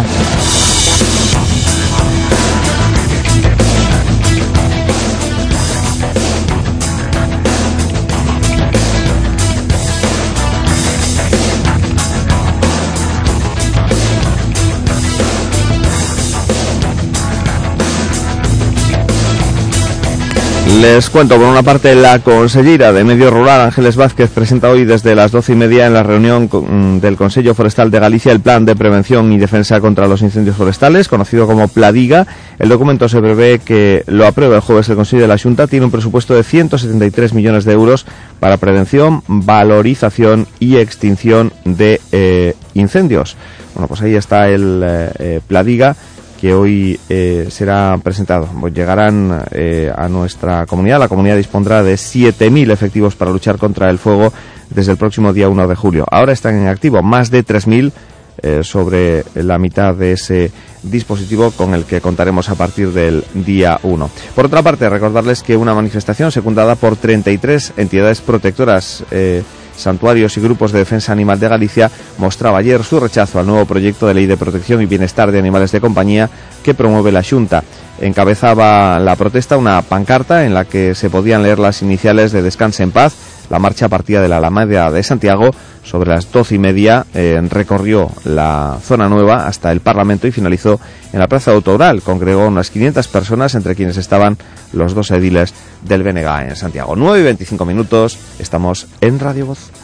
Falamos con Abelino Souto, un rapaz da Barcia que con só 18 anos xa pode presumir de ter participado en numerosos concursos gandeiros internacionais e mesmo de gañar algúns deles. Abelino, de onde dirías que proveñen os mellores exemplares? Leo visto animais de moitos sitios e podoche dicir que non hai que marchar fora para obter o mellor. En Xenética Fontao traballan con moi bons touros e conseguen animais de gran calidade e rendemento. Xenética Fontao, a túa mellor fonte de xenética. De lunes a viernes, Voces de Galicia, en Radio Voz. Ven a Gadis, el precio no es un problema. Las oportunidades para hoy son Galleta El Gorriaga rellena de chocolate, pack 3 por 240 gramos, más un paquete gratis, un euro con 85 céntimos. Y en charcutería, queso barra oro del valle, kilo, 5 euros con 49 céntimos. solo hoy y solo en Gadis. Colaborador del acontecimiento Prevención de la Obesidad. Aligera tu vida. O sábado 8 de xullo ven a Mugardo se goza da 27ª Festa do Polvo. Desde as 12 da mañá poderás adquirir os tickets para degustar o delicioso polvo a mugardesa ata finalizar existencias. A unha da tarde comezará a degustación nunha gran carpa situada no Parque da Constitución. Tampouco faltará música nesta gran festa declarada de interese turístico de Galicia. Festa do Polvo de Mugardos, sábado 8 de xullo. Non faltes, organiza Concello de Mugardos.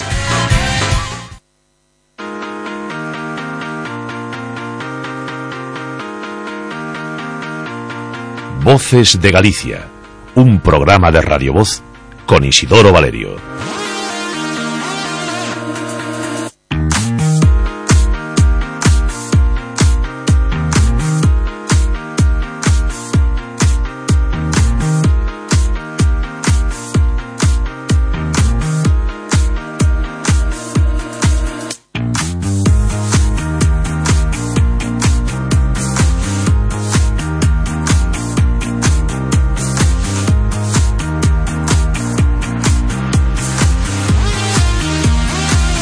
A las once y media arranca en Santiago de Compostela, concretamente en el edificio ZINC de la Ciudad de la Cultura, el eh, foro Galicia TIC 2017, una nueva edición de unas jornadas que eh, se desarrollarán durante hoy y mañana, en las que se hablará de transformación digital, de tecnologías inteligentes, de vehículos autónomos, de Industria 4.0, del 5G en eh, los teléfonos móviles.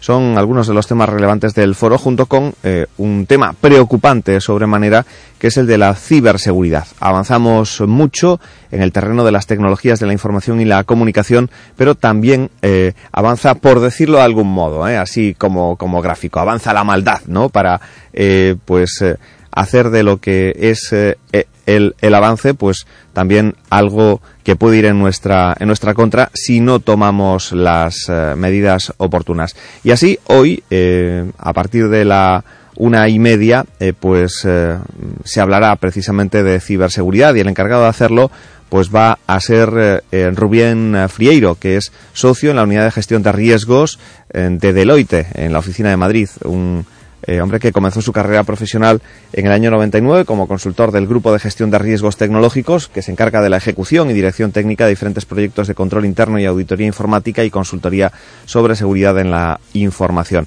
Con él vamos a hablar, es uno de los ponentes de este eh, programa que comienza a desarrollarse a partir de las once y media en la ciudad de Da, Cultura.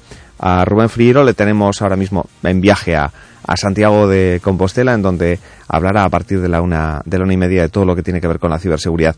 Rubén Freire, buenos días. Hola, muy buenos días. Buenos días y gracias por, eh, por, estar con nosotros. Sé que le pillamos en viaje, con lo cual va a ser, eh, bueno, vamos a ser, tratar de ser muy breves para no robarle eh, mucho tiempo. Por cierto, antes de nada preguntarle, con, con el apellido Frieiro, yo me imagino origen gallego, ¿no?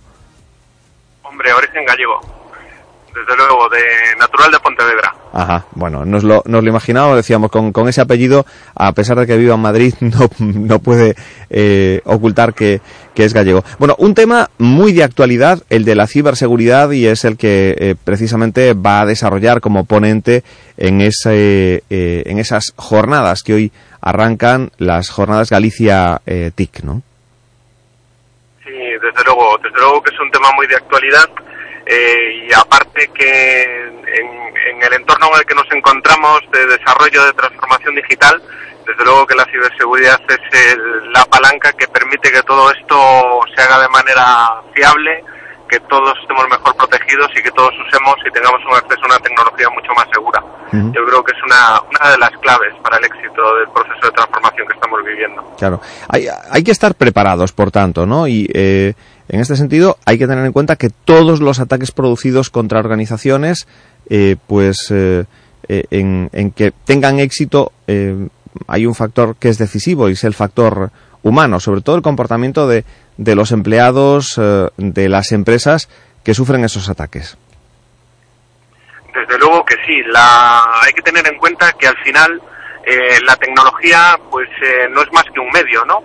Y lo que más condiciona la seguridad de esa tecnología es la forma en la que lo usamos, la forma en la que lo usamos eh, tanto con fines profesionales en nuestra empresa como con fines personales, ¿no? Cuando utilizamos las redes sociales, cuando utilizamos las comunicaciones móviles, cuando utilizamos internet. Y el que seamos conscientes de que el uso de esa tecnología pues puede conllevar riesgos y que al final somos las personas las que a través de, de ese uso cotidiano eh, somos vulnerables es lo que nos lleva pues a, plantear la importancia que tiene la concienciación de las, de las personas, el conocer esos riesgos y saber gestionarlos, ¿no? ¿Qué compartimos, cómo lo compartimos, con quién hablamos, eh, qué información damos cuando estamos utilizando los teléfonos móviles? Yo creo que es un, un elemento crucial eh, y fundamental para lo que es la ciberseguridad. Por eso se, titula El factor humano en un mundo cibernético y digital, la, ponencia que va a desarrollar concretamente a partir de este mediodía, ¿no? Desde luego, desde luego, es poner el foco en, en algo tan importante como son las personas, en todo este proceso de transformación digital que vivimos y en que quizás sin duda uno de, las, de los factores mayores de riesgo que hay pues está vinculado a las personas. La tecnología es vulnerable, pero las personas desde luego que también lo son. Pero ¿qué habría que hacer desde las empresas para evitar todo ese riesgo que, conlleva el, estar interconectados, el operar cada vez más en la, en la nube, el riesgo mm, crece exponencialmente a medida que cada vez estamos más en esas nuevas tecnologías y utilizamos más esos recursos que no sabemos muy bien en dónde están alojados, ¿no? Sí, desde luego que sí. yo creo que las empresas lo primero que tienen que, que abordar es el el buscar cómo comprometer a las, a las personas, a los empleados, eh, con la seguridad de la información, con la seguridad de los datos, ¿no? Eh, a veces no nosotros mismos con las conductas que, que, hacemos, con las conductas que vamos desarrollando, pues podemos incurrir en algunas prácticas de riesgo que desde luego que son las que más nos puedan afectar en, a la hora de tener que proteger la información, ¿no? Entonces yo creo que lo primero que tienen que hacer las empresas es buscar la forma de comprometer, de enseñar a utilizar esa tecnología para que sea más segura. Y después lo, lo siguiente que vendría es extender ese compromiso, pues más allá de, de los propios empleados, ¿no? Extender ese compromiso cuando si eres un banco, pues lo tienes que extender hacia tus clientes, ayudar a tus clientes de que se sientan protegidos, de que desarrollen conductas eh, que sean seguras, o si eres cualquier otro tipo de empresa, en el ámbito en el que tú te relacionas con la sociedad, y cuando estás utilizando tecnología para relacionarte con la sociedad, también tienes que ejercer esa labor que ayude pues a, concienciar. Mm. Yo creo que es uno de los, aspectos fundamentales. Eh, pero seguimos, eh, sigue habiendo mucha gente que le da poca importancia, ¿no? Utiliza a lo mejor un teléfono corporativo, un teléfono de su empresa y lo tiene eh, absolutamente desbloqueado o mm, bueno pues utiliza contraseñas poco seguras las típicas 1 2 3 4 inicio cosas por el estilo no hay conciencia todavía de que hoy por hoy un teléfono móvil se convierte pues prácticamente en un arma, ¿no? Que eh, puede eh, irrumpir directamente en el corazón de una empresa y hacer mucho daño. Sí, no, no existe, no existe esa, esa conciencia. Eh, y aparte que ten en cuenta que la tecnología que tenemos hoy disponible es, es, enorme, ¿no? Tanto en el ámbito profesional como en el ámbito personal. Y al final el comportamiento, nosotros eh, nos gustan las cosas eh, innovadoras tecnológicamente, pues tendemos a adaptarnos a, a lo último. Y, y, para las empresas también se hace muy difícil conciliar esa demanda de tecnología que tienen los usuarios, que tienen los empleados, eh, con la protección. ¿Por qué? Porque crece el número de dispositivos distintos que tiene que gestionar y el número de cuestiones técnicas que hay que gestionar de toda esa gestión diversa de dispositivos, sin duda, pues complica mucho la labor de las empresas. Entonces sí que necesita esa colaboración, necesita esa cooperación eh, y a veces es como una tarea tan difícil como llegar a poner puertas al campo, ¿no?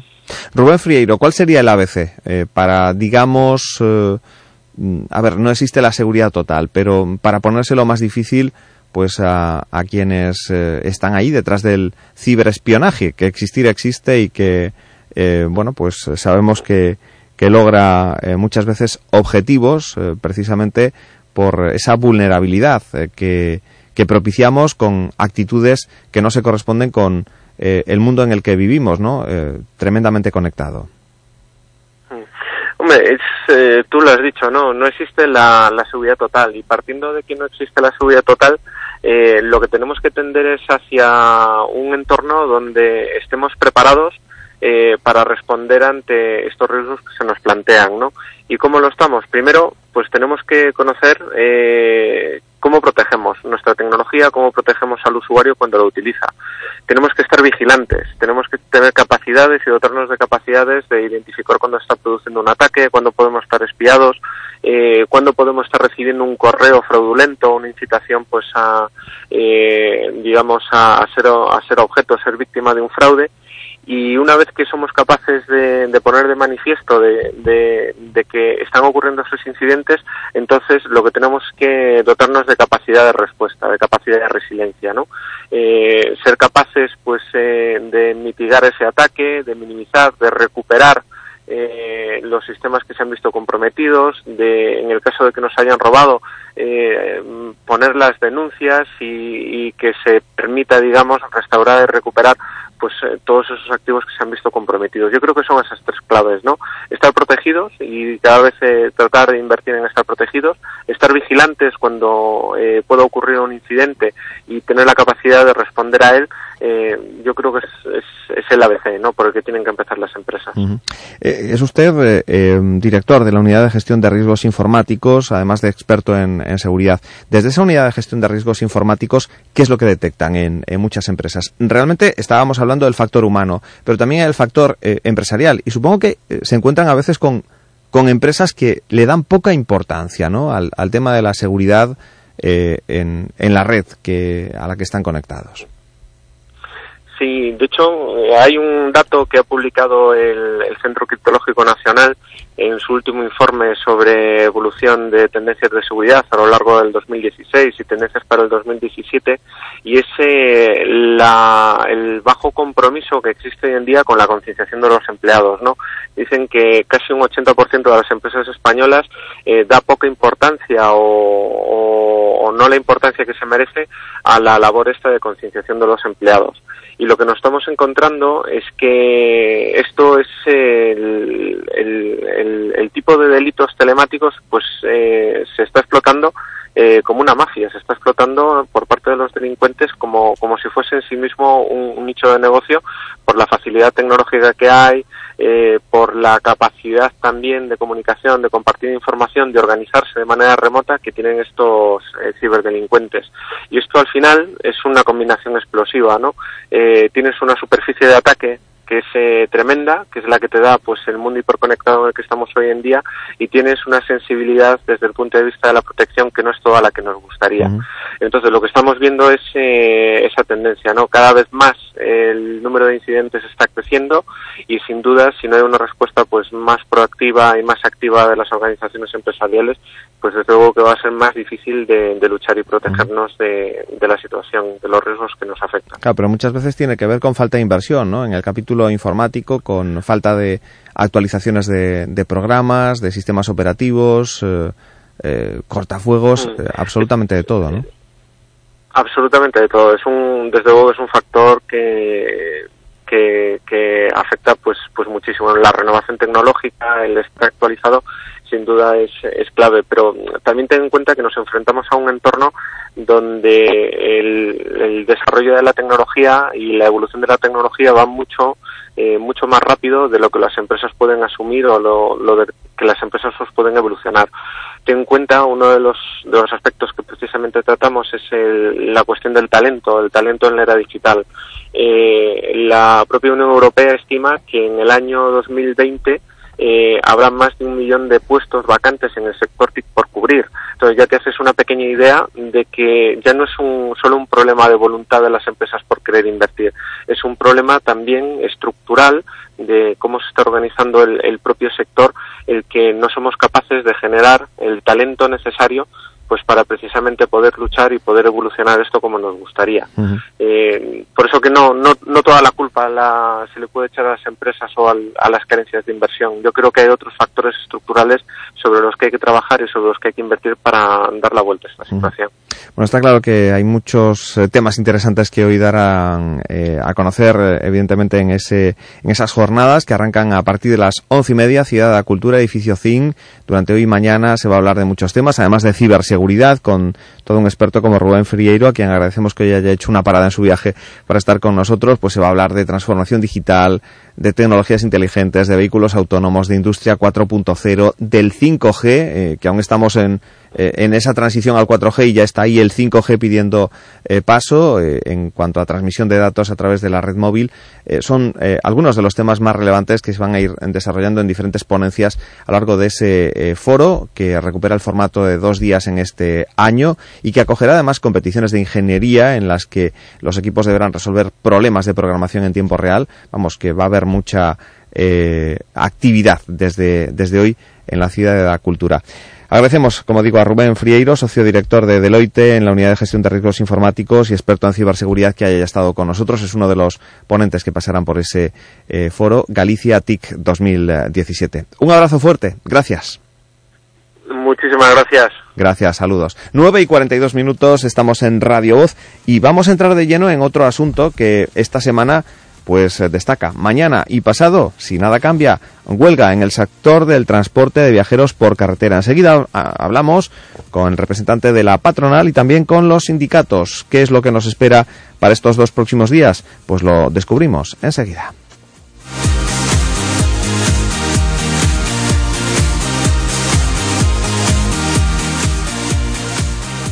Atención Galicia, Hogar Seco, dentro del Plan Nacional de Información sobre el Tratamiento de Humedades en las Viviendas, está realizando diagnósticos totalmente gratuitos. Si su vivienda está afectada, un experto acreditado de Hogar Seco concertará con usted la visita para realizar un diagnóstico completo. Y recuerde, no abonará nada por la visita ni por el diagnóstico. Benefíciese ya de esta oportunidad y llame al 900 828 938 o visite hogarseco.com.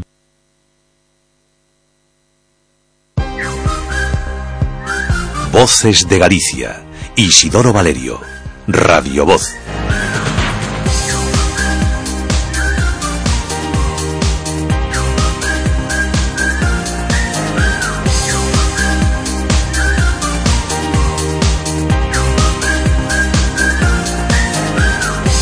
Bueno, aquí nos tienen que Galicia vivirá dos nuevas jornadas de huelga de autobuses esta semana. Mañana y el miércoles está hecha la convocatoria en medio de un conflicto que se agravaba en los últimos días y con las negociaciones rotas entre la Junta por un lado y entre los sindicatos y la patronal por, por otro.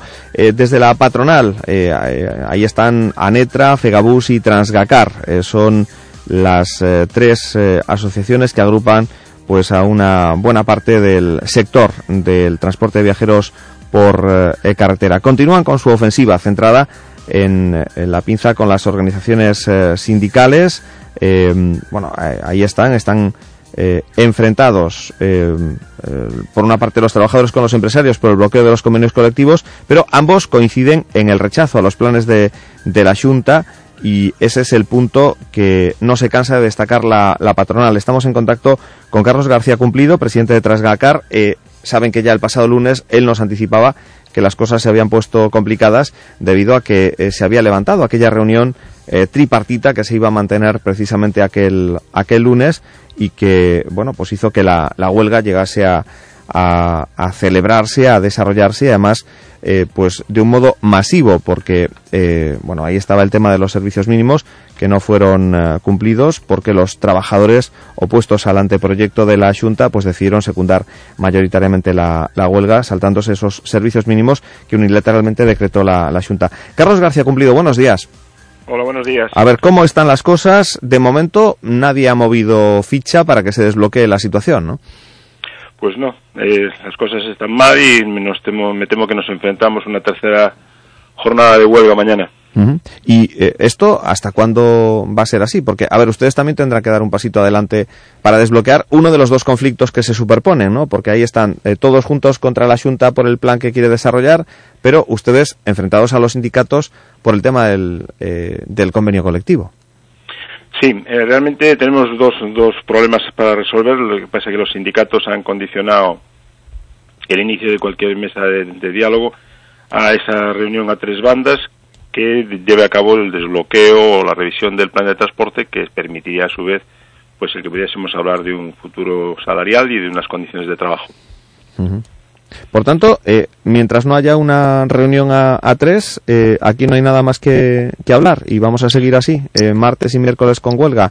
Bueno, se ha hablado la pasada semana, pues incluso de, de hacer un, una huelga indefinida mientras haya bloqueo a esta situación, ¿no? Sí, realmente estamos preocupados porque el, digamos, esta, el diálogo, la mesa de trabajo, pues se evidencia en estos momentos eh, imposible, en tanto en cuanto la administración eh, sigue en su tesis de que no es posible que este es el único plan viable y además de que, de que tiene que estar resuelto antes de agosto, lo cual entendemos que son dos afirmaciones que carecen de, de todo sentido. El plan es un plan, existen otras alternativas y entendemos que las consultoras no siempre aciertan y la segunda cuestión es que la fecha de agosto es una fecha que ha puesto la Junta en su ley 10 barra 2016, que igual que puso esa fecha puede poner otra. Lo cierto es que la propia ley 10 barra 2016 contemplaba que el plan de transporte para Galicia estuviera terminado en 21 meses, es decir, dentro de nueve meses más, y que es totalmente posible alargar estas fechas para concluir el plan por entero en ese horizonte de, de, del año que viene y tener un documento riguroso que nos garantice a todos pues una buena movilidad y una eficiencia en el sistema. Uh -huh. Bueno, y entre tanto, eh, tenemos a la consellera Etel Vázquez que ha insistido en que las citas deben ser bipartitas y a ustedes les ha lanzado una crítica así como muy directa, ¿no? Eh, les, les dice que los derechos de los trabajadores no pueden usarse como forma de coacción a la, a la Junta. ¿Qué tienen que decir a esto? Bueno, nosotros no usamos los derechos de los trabajadores ni usamos los alumnos. La huelga la están haciendo los sindicatos. Esta es la primera cuestión. La segunda es que ya estamos acostumbrados a que la administración pues responsabiliza al empresariado de todos los males del transporte en Galicia. La realidad es que las concesiones que la Junta había eh, previsto en su plan de modernización del 2009 fueron declaradas fueron declaradas nulos y por tanto caducadas por una sentencia del Tribunal Supremo. Esto no es culpa nuestra y la realidad es que la propia Junta de Galicia se puso este plazo de agosto a través de esta ley que aprobó el año pasado para elaborar este, este documento y que ha sido un plazo manifiestamente insuficiente. Creemos que los errores son esos y que en cualquier caso son salvables porque estamos hablando de un tiempo, es posible prolongar los servicios más allá de agosto y también es posible modificar este plan para que dé satisfacción creo, a todas las partes que intervenimos en este proceso. Mm. Una cosilla más. La pasada semana, a consecuencia de no haberse cumplido los servicios mínimos decretados por la Junta, los sindicatos denunciaban que se decretaron unilateralmente sin que existiera el más mínimo eh, diálogo. Eh, la Junta decidió abrir expedientes informativos a las, a las empresas. ¿Han derivado en algo más que, la apertura del expediente? ¿Han llegado sanciones a, a las empresas? No, no tenemos conocimiento más que por la prensa de esta apertura de esos expedientes informativos. En cualquier caso, los expedientes informativos me parecen bien, deberían de abrirse y ver qué pasó, porque la Junta decretó un 100% de servicios mínimos a los sindicatos en transporte escolar, lo cual suponía pues, que no podían ejercer derecho de huelga. La reacción de los sindicatos pues ha sido la contraria, es decir, hacer un poco lo que les ha parecido bien. Lo que nos llamó la atención es que durante dos días de huelga, pues la Junta no hiciera ninguna manifestación pública ni adoptase ningún tipo de medida o decisión para evitar lo que estaba ocurriendo. Y luego, al día siguiente, pues se traslade la responsabilidad a las empresas nuevamente. Carlos García Cumplido, aquí nos quedamos, estaremos muy pendientes en estos días de cómo eh, va desarrollándose todo lo que está previsto, que es esa continuidad de la huelga ante, bueno, pues eh, esa eh, falta de entendimiento entre las tres partes implicadas en este, en este conflicto. Abrazo fuerte y suerte. Muchas gracias. tengo a Beatriz Meilán, responsable de acción sindical de la Federación de Servicios para Movilidad y Consumo de UGT Galicia. hablamos del sector del transporte. Beatriz, buenos días. Hola, buenos días. Escuchábamos a uno de los representantes de la, de la parte patronal. Eh, la Junta pues también ha dicho que no entiende otra manera de, de romper eh, pues eh, este este problema que a través de las reuniones bipartitas vosotros seguís exigiendo reunión a tres en una mesa de negociación, ¿verdad? Pues sí, seguimos exigiendo la reunión tripartita porque aparte de porque nos parece lo más adecuado porque no entendemos que cuando se nosotros no entendemos que se adquiera un compromiso y se rompa unilateralmente. Entonces el acuerdo al que habíamos llegado era el de mantener una reunión tripartita y entendemos que la solución es que nos sentemos las tres partes y dialoguemos. Pero da la impresión de que el tema se ha enquistado, ¿no? Y que va a ser muy difícil salir de este de este bucle. Aquí cada quien eh, dice una cosa y parece que el acuerdo mm, está muy lejos todavía. Bueno, eh, en referencia a esa reunión hay dos partes que decimos una cosa, hay una parte que dice otra. Yo, mm, nosotros entendemos que desde luego no, eh, evidentemente, efectivamente, ahora mismo está enquistado, pero no, no, no dejamos de tener la esperanza en que efectivamente esto eh, evolucione de otra manera, porque la condición en este momento no es tan complicada. ¿no? Yo creo que es una cuestión de voluntad por parte de la Administración, que convoque a las partes, nos sentemos y empecemos a dialogar. Luego llegaremos o no llegaremos a un acuerdo. Pero, pero la situación de que se produzca ese encuentro yo creo que es, es fácil de subsanar. bueno, y cuanto antes lo hagamos, antes, antes sabremos si llegamos a un acuerdo o no. Bueno, para levantar, eh, por tanto, las convocatorias de, huelga, que incluso llegasteis a decir la pasada semana que esto se podría eh, endurecer más e ir a una huelga eh, indefinida, Mm, exigencia número uno, eh, lo de convocar una reunión con las tres partes sentadas en torno a la mesa, ¿no? Eso, es, para que empecemos a hablar. Eso, es para que empecemos a hablar. Eh, Bien. No para, no para levantar la huelga, obviamente. Para, para suspender la huelga nosotros tenemos que conseguir eh, garantizar lo que nosotros estamos defendiendo, que es los puestos de trabajo de los, de los compañeros que trabajan en el sector de transporte. Mm. Y eh, evidentemente, si, si no hay voluntad por parte de la Junta, yo imagino que eh, después de, estos dos días que tenéis convocados, podríais planteados ya a continuación ir hacia una huelga indefinida si no hay pues, Evidentemente, la convocatoria de la huelga es inicialmente con dos días a la semana, intentando eh, que esto genere la situación para que podamos sentarnos y entablar una conversación y un diálogo. Evidentemente, si, si las cosas no evolucionan positivamente, pues estos conflictos normalmente no, lejos de decaer, pues lo que hacen es recrudecerse. Pues así están las cosas eh, y mucho nos tememos de que mañana va a haber eh, mucho efecto colateral con muchos viajeros que se quedarán eh, evidentemente pues sin poder llegar a, su lugar de, trabajo porque evidentemente mañana el transporte mm, casi podemos decir que casi al, al 100% se va eh, haber eh, afectado, ¿no? Mañana no está el transporte escolar eh, ya en funcionamiento, se ha acabado el curso y el resto de, del transporte, visto lo visto la pasada semana, eh, puede estar prácticamente paralizado en su totalidad, Beatriz. ¿Qué previsiones Pues- podemos manejar? Pues sí, prácticamente en este momento y ante la ausencia de noticias, eh, en cualquier caso dificultaría mucho la desconvocatoria para mañana, ¿no? Cualquier situación o cualquier reacción que se pudiese producir, ¿no?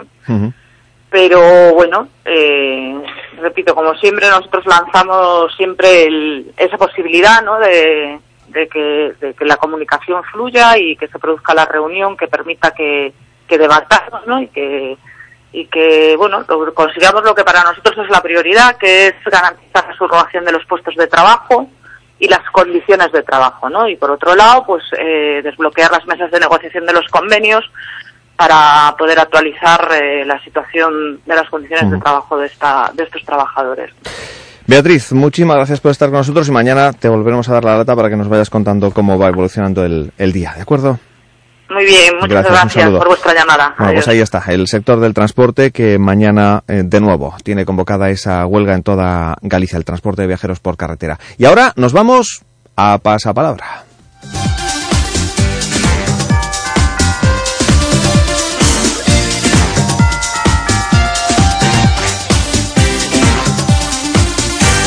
Sí, esta es la sintonía de uno de los eh, concursos más longevos en la televisión en nuestro país. Eh, actualmente se emite en Telecinco, pero antes eh, recuerden que Pasapalabra pasó por otras cadenas de televisión.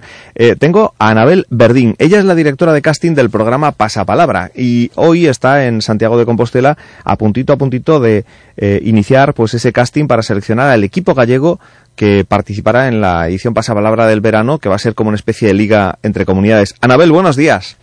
Hola, buenos días. Buenos días. A ver, ¿qué buscáis? Eh, eh, concretamente hoy en Santiago, en el Museo de las Peregrinaciones, en Rúa da Fonte de San Miguel número 4, en Santiago de Compostela, que sea donde deben acudir todos aquellos que tengan interés en pasar por el programa este verano. Eso es. Eh, bueno, lo primero corregirte la dirección porque en un principio efectivamente era esa, pero Ah, vale. el museo nos ha informado que la, la sede final expositiva donde la vamos a realizar es en la Plaza de las Platerías, Praterías 2. eh, En Platerías. Vale. En Praterías 2, eso es. Eh, y tal como has dicho, de 10 y media a 5. Eh, lo que estamos buscando, bueno, es el, al candidato que represente a la comunidad gallega que mejor lo haga. Va a ser una competición, como bien has dicho, entre comunidades y bueno pues eh, de todo el- todos los castings que estamos haciendo elegimos pues al mejor o a la mejor que lo haga entonces pues luego hacer una batalla eh, verbal allí de roscos bastante potente con lo cual hoy veremos a ver eh, estamos aquí a la espera de comenzar el casting y a ver a ver qué resultados obtene- obtenemos por aquí Vamos, que os, os habéis traído los roscos, ¿no? Para, para completarlos con, Sí. con los participantes en el casting. Sí, sí, sí. Lo primero que van a tener que hacer es una prueba escrita que consiste en tres roscos, eh, tres roscos que a los que les damos 15 minutos cronometrados y esa es la prueba eliminatoria, de tal manera que si pasan esa prueba, pues ya pasan a un rosco más oral que se graba con dos cámaras y en la que, bueno, tienen que otra vez intentar completarlo lo mejor posible, además de, bueno, que no les pueda ese nervio que siempre tiene que, bueno, Claro. que le estén grabando a uno. Así que esas son las pruebas, primero la escrita, luego la oral, y esa es la dinámica que llevamos, con roscos nuevos para cada comunidad, que se enfrentan a una nueva prueba, y vamos a ver cómo, cómo va saliendo. Bueno, y los seleccionados, porque ¿a cuántas personas vais a seleccionar? Tres, creo, ¿no? No, se selecciona uno. Ah, uno, un uno nada más, candidato vale, vale. por sí, un candidato por comunidad que luego mediante un sorteo pues se establecerá contra quién se va a batir y bueno, hay digamos como un partido de ida y otro de vuelta, es decir, si a Galicia por ejemplo le toca eh, concursar contra Andalucía, pues habrá dos programas consecutivos en los que jugarán ambas comunidades y al final pues ganará el que más aciertos haya obtenido en los en los dos roscos que hagan de cada uno de los programas. Vamos, es como una liga, Así. como una liga de fútbol, pero en, en plan pasapalabra. Pero en plan, sí, en plan palabras. Oye, Anabel, pues haznos un buen casting, que queremos dejar bien alto el pabellón gallego, ¿eh? Sí, sí, sí. Nosotros además venimos mucho ya a Galicia a hacer casting, casi siempre venimos a Santiago y ya tenemos muy buenas referencias y concursantes de siempre de aquí, así que hoy además pueden repetir, puede repetir el que quiera y esperamos también que venga gente nueva, que, que decida dar ese pasito y probar suerte y estoy segura que os va a salir un buen candidato. Bueno, mayor de edad, amplia cultura, buena memoria son los tres requisitos imprescindibles para formar parte de, de- del mm, plantel de, de personas que pueden participar en, en Pasapalabra. Así que buscan al, al que mejor pueda defender a Galicia durante este verano en esa especie de liguilla que se va a jugar entre las 17 autonomías y las ciudades autónomas de Ceuta y Melilla, que también van a estar representadas pues ante, ante los roscos del Pasapalabra, ¿no? Eso es, eso es. Buscamos ah, ese- básicamente esos dos requisitos, que sea mayor de edad, que un nivel cultural amplio y que bueno que pueda enfrentarse a ello, que no se ponga nervioso, que venga a divertirse, porque al final por encima de todo es diversión, es aprender y, y bueno y que y que se atreva a venirse porque porque bueno puede ser el candidato y luego allí aparte de intentar ganar ese premio final de 100.000 euros pues siempre la gente se lo pasa muy muy bien y, y hay un ambiente muy bueno en pasapalabra así que se lo recomiendo a todo el mundo ¿Tenéis ya cola ahí en Platerías 2? pues mira estamos justo hemos llegado en avión desde Madrid y estamos aquí en una calle colindante Bueno. tomando un café y vamos para allá pero vamos me imagino el primer turno siempre tiene ahí sus 20 personas esperando y, y ahora mismo vamos a ir para allá a dar, a dar inicio así. Anabel, que vaya todo bien y que elijáis eh, bien al representante gallego. Abrazo fuerte. Venga otro abrazo para vosotros Bueno, pues pasamos palabra y nos vamos eh, a las señales horarias de las 10 de la mañana que piden paso. Vamos eh, a ello, volvemos enseguida, no se vayan.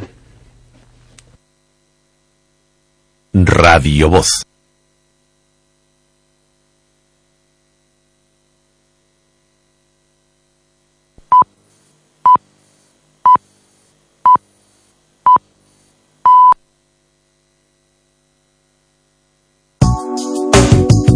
Radio Voz. La radio de aquí. La pérdida de un ser querido es siempre un momento delicado. Grupo Albia ofrece un servicio funerario integral y personal que cuida cada detalle con confianza y respeto, permitiendo a las familias despedirse con total tranquilidad. Instalaciones en las provincias de Coruña, Ourense y Pontevedra. Infórmese en albia.es o en el teléfono gratuito 924 24 20. ¿Vives en un edificio sin ascensor? ¿Quieres eliminar las escaleras que hay antes del ascensor en tu portal? ¿O tu ascensor no es eficiente? Aprovecha hasta el 14 de julio las subvenciones de la Junta para instalar un ascensor en tu edificio, mejorar la eficiencia energética y la accesibilidad de tu ascensor.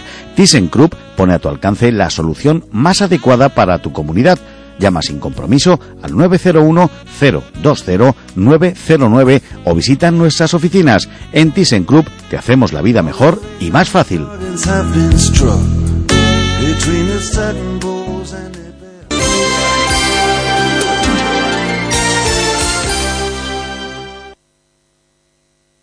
Radio Voz. Si quieres coger las riendas de tu salud, toma nota. Cada tarde de lunes a viernes tienes dos citas con Salud para Todos. De 6 a 6 y media en Radio Voz y de 8 a 8 y media en V Televisión.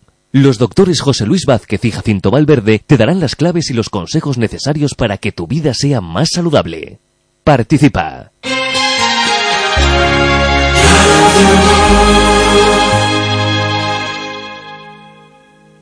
Ecolactis revoluciona el mundo de la nutrición con la leche de yegua liofilizada. Su aporte en vitaminas, minerales e inmunoglobulinas la hace diferente a todas. Refuerza las defensas, mantiene la densidad ósea y ayuda a solucionar problemas dermatológicos. Tomada en cápsulas o en polvo cada día, la leche de yegua Ecolactis se convierte en la mejor aliada en periodos de recuperación.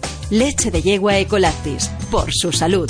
Pídala en herbolarios y para farmacias o llamando al 91 332 3025. Ecolactis.es. El sábado, la radio tiene un color especial. Eva María Millán los fines de semana. Desde las 10 y hasta las 2 de la tarde, pintamos la actualidad de Galicia con la ayuda de muchas manos. Escuchan el dial, frecuencia Esbozamos la información con trazos firmes, respetamos la naturaleza con todas sus tonalidades y ponemos la firma con la actividad cultural de Galicia. Con voz de sábado, con Eva Millán, un color especial. ¿Qué voy a hacer? ¿Qué voy a hacer? Voy Pilar Barreiro é a dona de Barreiro Lodeiros, de Arzúa, unha explotación que ordeña con robot 58 vacas cunha media de produción de 12.600 litros e que pechou 2015 cun total de 48 lactacións finalizadas válidas. Pilar, que touros usas para conseguir estas cifras? Pois nos adoitamos traballar con touros de xenética Fontao porque a súa relación calidade-prezo garántenos unha elevada media de produción. Xenética Fontao, a túa mellor fonte de xenética. Radio Voz La radio de aquí.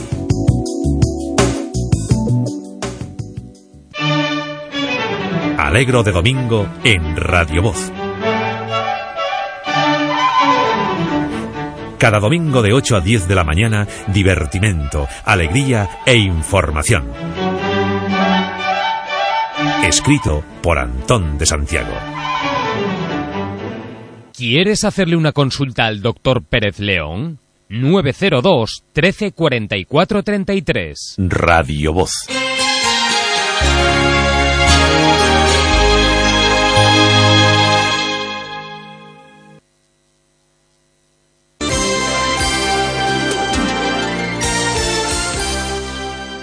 Descubren un sistema solar parecido al nuestro a 40 años luz llamado Trappist-1. ¿Habrá vida alienígena? Tranquila, en Viajes Interrías Ascension movemos al mundo con el mejor protocolo de comunicación.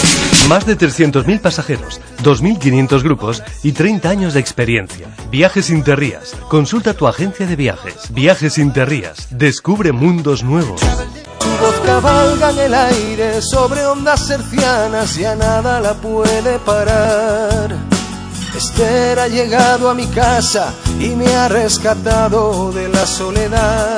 Hola, soy Esther López y no suelo dormir por las noches, como muchas otras almas. De domingo a viernes, entre las 10 de la noche y las 3 de la madrugada, te invito a debatir sobre la actualidad, escuchar música diferente y disfrutar de la buena comunicación y la charla plural. La noche con Esther, en Radio Voz, porque cada noche tiene vida propia. Habla de ti sin ganar ni perder. Ven a pasar la noche con Esther. Convertirás en palabras lo que ya has vivido.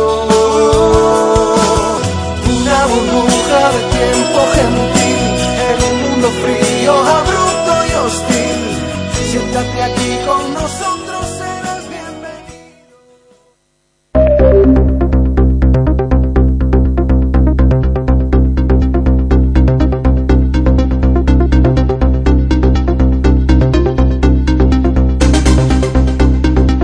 Voces de Galicia.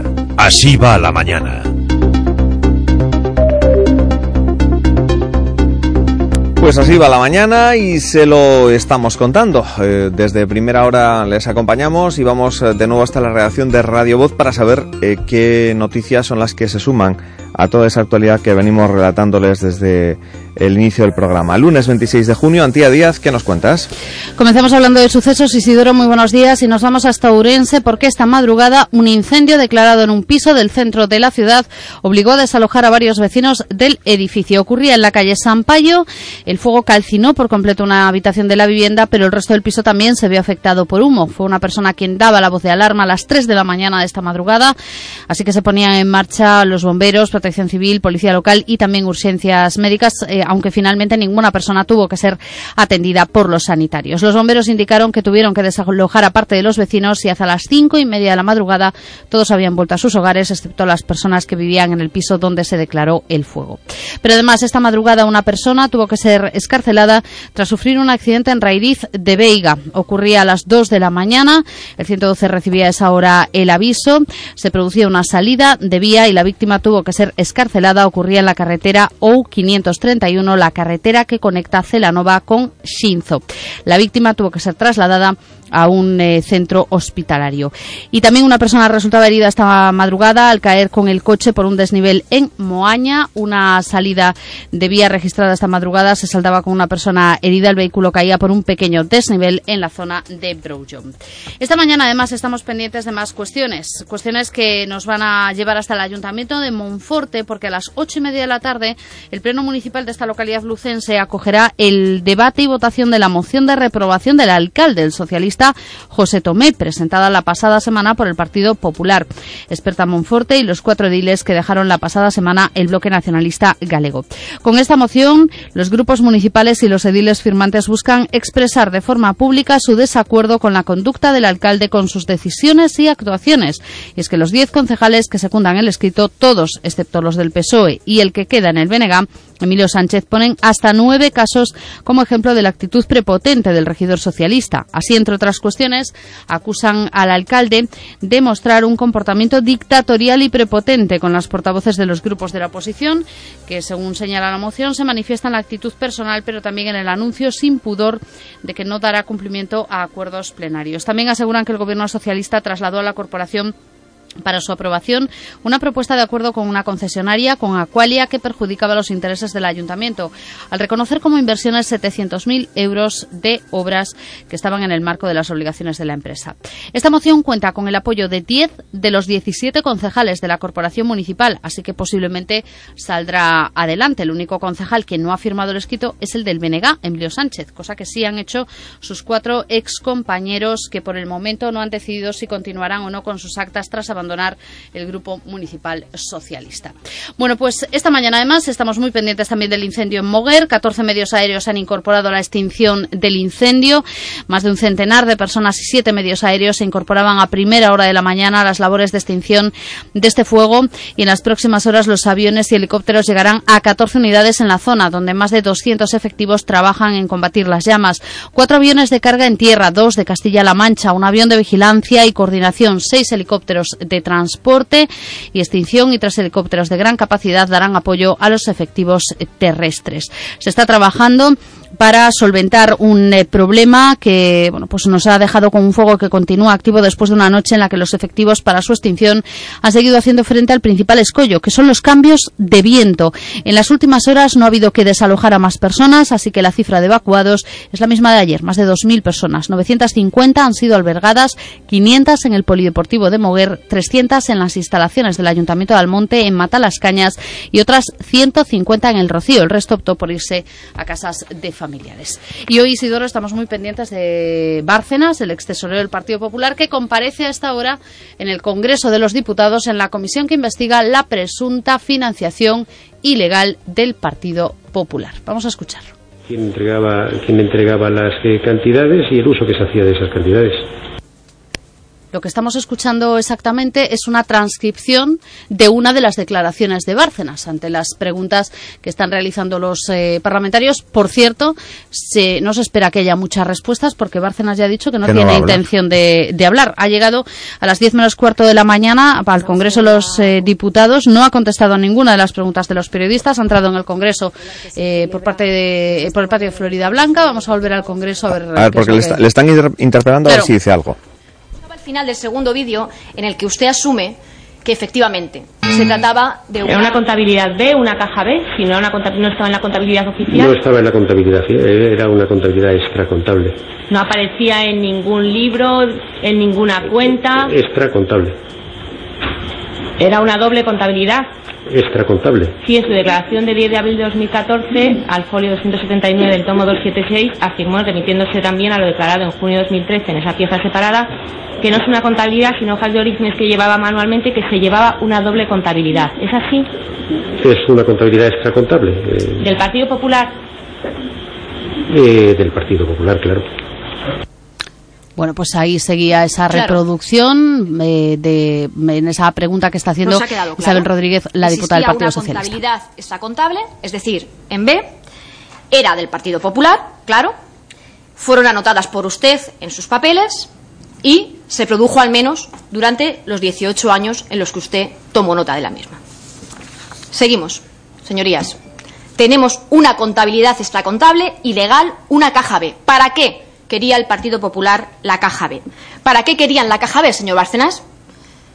Usted no contesta, pero los autos del juez Ruz y la ratificado por la sección cuarta de la Audiencia Nacional dicen que este dinero negro, tenía eh, un destino, fundamentalmente tres destinos: los sobresueldos, los gastos corrientes del partido y la financiación irregular de las pues campañas. Con esto, con esto de que no, que no contesta un es poco absurda como porque no va a contestar, una lapidación en plaza Sí, pública, sí, ¿no? totalmente, totalmente. En fin, PSOE, Podemos y Ciudadanos, junto con otros partidos de la oposición, han acordado con su mayoría los trabajos y las comparecencias. El PP se ha quedado solo pidiendo limitar el periodo y el objeto a investigar, aunque no descartan incluso llegar hasta el Tribunal Constitucional. Vamos a ver si en algún momento Bárcenas da algún tipo de respuesta, pero de momento parece que no va a ser eh, así. Por cierto, que hoy eh, Mariano Rajoy preside una reunión del Comité Ejecutivo Nacional del Partido Popular al cumplirse un año de las últimas elecciones generales, coincidiendo con esta comparecencia de eh, Bárcenas. Y también los presupuestos de 2017 serán ratificados hoy en el Pleno del Senado después de que previsiblemente no vayan a ser modificados. E incluso podemos hablar de que ya van asomando las cuentas de 2018 con la mirada puesta en un techo de gasto que será aprobado el 3 de julio. Bueno, pues nosotros a continuación vamos a hablar del Z. Eh, dirán ustedes, ¿qué es el Z? Bueno, está muy de actualidad. La semana pasada el acuerdo comercial negociado entre Unión Europea y Canadá volvió a estar en el debate. Pedro Sánchez, que es el secretario general socialista, anunció la posible abstención de su partido frente a la posición de su organización anterior a, a favor. Hoy vamos a explicar en qué consiste ese acuerdo, sus ventajas y sus posibles inconvenientes. Eh, vamos a desarrollar todo ese tema con Miguel García Corral, nuestro experto en economía, al que saludaremos después de esta pausa. Escuchan Voces de Galicia, un programa de Radio Voz.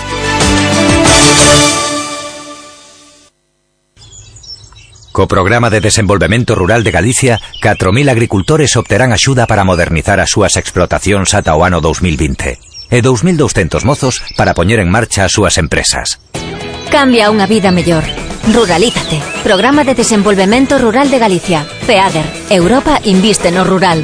Galicia, o bo camiño.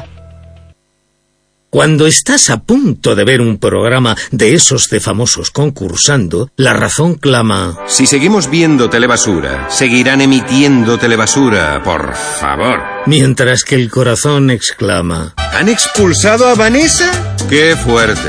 Hay una manera de que la razón y el corazón se pongan extraordinariamente de acuerdo. Hazte cliente de Abanca. Somos inseparables de esta tierra y siete de cada diez empresas ya son clientes. Abanca, sentir común. Descubren un sistema solar parecido al nuestro a 40 años luz llamado Trappist-1. ¿Habrá vida alienígena? Tranquila, en Viajes Interrías Asensio movemos el mundo con el mejor protocolo de comunicación. Más de 300.000 pasajeros, 2.500 grupos y 30 años de experiencia. Viajes Interrías. Consulta tu agencia de viajes. Viajes Interrías. Descubre mundos nuevos. Escuchan Voces de Galicia, un programa de Radio Voz.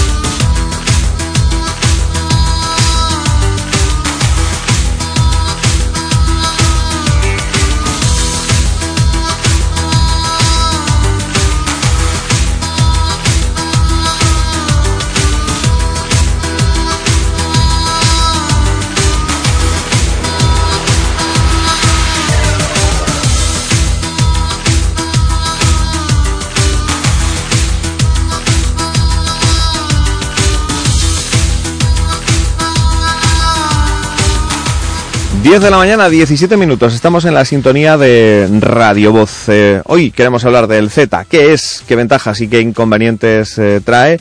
Y sobre todo, mm, bueno, pues tener eh, la información para saber eh, por qué Pedro Sánchez ha tomado pues esa decisión de anunciar la posible abstención de su partido frente a la posición anterior de su organización que era a favor precisamente de, de aprobar el Z, de, de decir sí a ese eh, acuerdo eh, comercial con, eh, con Canadá, Unión Europea-Canadá. Bueno, lo primero, saludar a Miguel García Corral. Miguel, buenos días. Muy buenos días, Isidoro. Nuestro experto en economía que nos va a decir qué significa Z, qué, mm, qué es esto del, del, del Z, Miguel, por qué se le llama así pues a ese acuerdo comercial negociado entre Unión Europea y Canadá. Sí, lo primero decir que es algo bastante bastante importante por varias razones, ¿no? que iremos que iremos explicando. Vamos a ver, Z son las siglas en inglés y significan Acuerdo Extensivo Económico y de Comercio. La C no es de Canadá, pues como mucha gente como mucha gente supone. Y lo que es es un acuerdo con Canadá, la Unión Europea con, con Canadá, para comerciar eh, mucho más eh, con, con, con, cualquier producto. ¿no? Es un acuerdo que se refiere mayoritariamente al ámbito comercial, como decimos, y no entra en sectores que han quedado al margen, en sectores como sanidad, educación o servicios sociales. Se refiere básicamente a temas comerciales. Bueno, como saben, eh, se ha generado un intenso debate a consecuencia de que el secretario general de los socialistas ha anunciado la posible abstención de su partido frente a pues lo que antes eh, iba a ser un, un sí, un, un, apoyo, un, eh, un empujón a ese, a ese acuerdo desde el Partido Socialista. A ver, ¿en qué consiste el acuerdo? Para que podamos tener una opinión acerca de, si conviene, no conviene, porque ahí es en donde está el, el debate. ¿En qué consiste el, el Z, Miguel? Sí, vamos a ver. Lo primero que tenemos que decir es que eh, el primer titular es que es una reducción muy importante, en muchos casos del 99%, de las tasas aduaneras entre Canadá y la, y la Unión Europea. Es decir, nuestros oyentes saben que, por ejemplo, cuando compramos un producto de Francia o de Portugal o de Alemania, o nosotros vendemos productos en esos países, eh, esa, esa compraventa es como si lo comprásemos al, al placero de al lado, vaya, no tiene ningún ningún tipo de arancel, ningún tipo de impuesto. Es, un, es una compraventa de un mercado interior. Y lo que significará el Z a partir de, a partir de ya, porque ya está, ya en parte, es que prácticamente vamos a hacer lo mismo con muchísimos productos de Canadá. Es decir, se reducen los aranceles prácticamente al 99%, es decir, traer una cosa de Canadá será costosa porque está en Canadá y hay que traerla hasta aquí, pero quitando eso no va a haber un impuesto un impuesto especial. Prácticamente eliminamos el coste de importar y exportar productos entre nosotros y, y Canadá. Y viceversa, es decir, lo que enviemos a, a Canadá también eh, no tendría no tendría aranceles, tasas aduaneras. Exacto, nos importa también mucho la, la, posibilidad, de hecho, la Unión Europea esto lo hace para... Mu mu eh, muévete un poco, Miguel, porque te estamos escuchando con, con dificultad. Parece que hoy ha tocado antes lo de lo del momento. Sí. Ahora, sí. Vaya por Dios. Bueno, pues, pues lo que lo que decías es, es verdad. Es decir, en Canadá también tendrá mucho más fácil comprar productos de la Unión Europea y esa es una de las obviamente de las ventajas ¿no? que, que, va a tener el, acuerdo.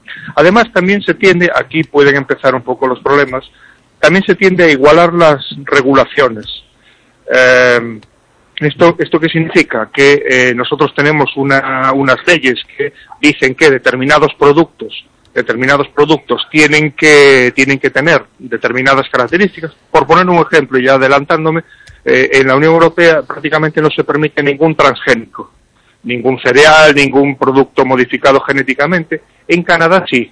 Eso, por ejemplo, queda por ahora fuera de la regulación y es uno de los, de los temas eh, que es muy importante que tanto la sociedad como los, los, los agentes sociales estén sobre, sobre esto. ¿no? Si no queremos eh, probar esos, esos productos porque tenemos precauciones o porque quizá es demasiado pronto, pues ojo porque Canadá sí que tiene regulaciones bastante más eh, que favorecen más este tipo de cosas.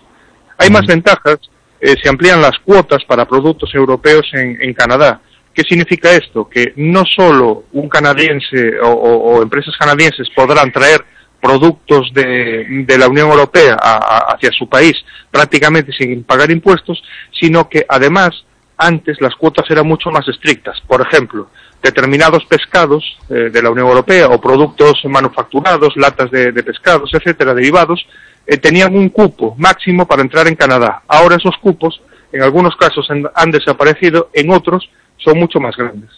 Uh -huh. Otra ventaja son los títulos universitarios. Antes el proceso de homologar, es decir, que tu título universitario de aquí de España valiese en Canadá o viceversa, era mucho más complicado.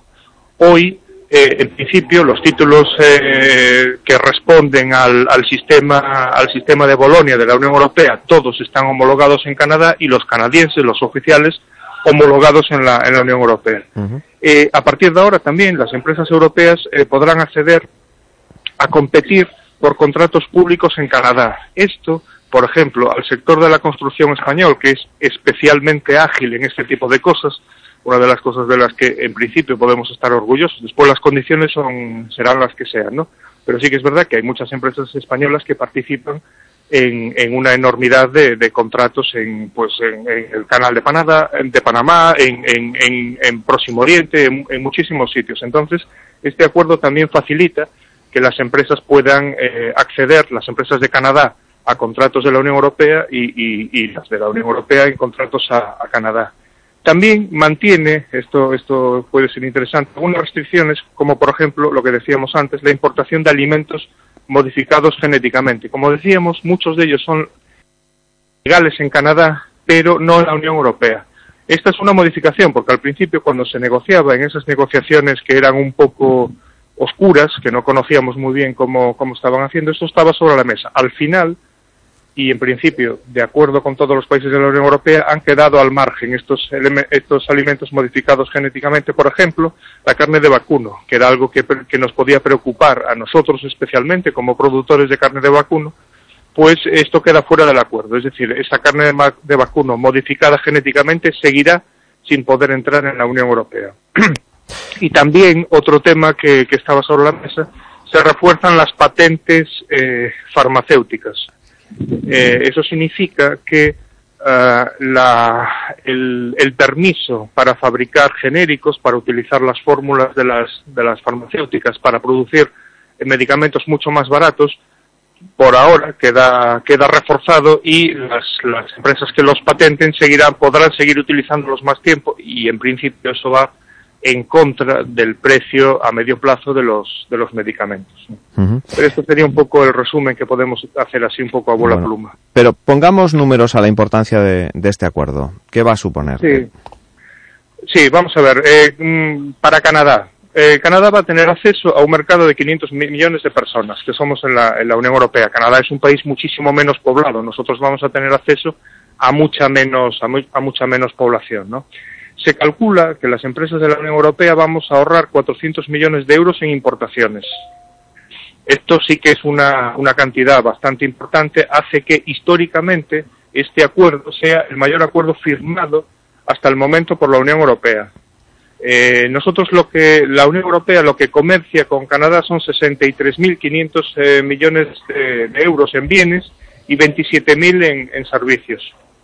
Si hablamos de España, nosotros con Canadá tenemos no demasiada, no demasiado comercio, no demasiado comercio eh, para, el tamaño eh, económico que tiene Canadá. Canadá es eh, para nosotros es el vigésimo cliente y nuestro cuadragésimo quinto proveedor, es decir, es, está en la lista en el número 45 de nuestros proveedores. Nosotros exportamos más de lo que importamos, 1.400 millones exportamos e importamos 900 millones. Entonces, para España por lo menos, eh, tener más acuerdos con alguien que nos compra más de lo que nosotros le vendemos, en principio podríamos entender que es más favorable que, menos, porque se supone que si se acelera todo, pues acabaremos exportando bastante más de lo que, de lo que importamos. Y como digo, las previsiones de los partidarios del acuerdo eh, son que se incrementará el comercio bilateral un 20%, y entrarán 12.000 millones más en la economía europea y 8.000 millones en la, la canadiense. O sea que por el lado de los números fríos, desde luego, en principio, deberíamos pensar que es un buen acuerdo. A ver, ¿y es ya una, una realidad? El Parlamento Europeo lo aprobó a principios de año.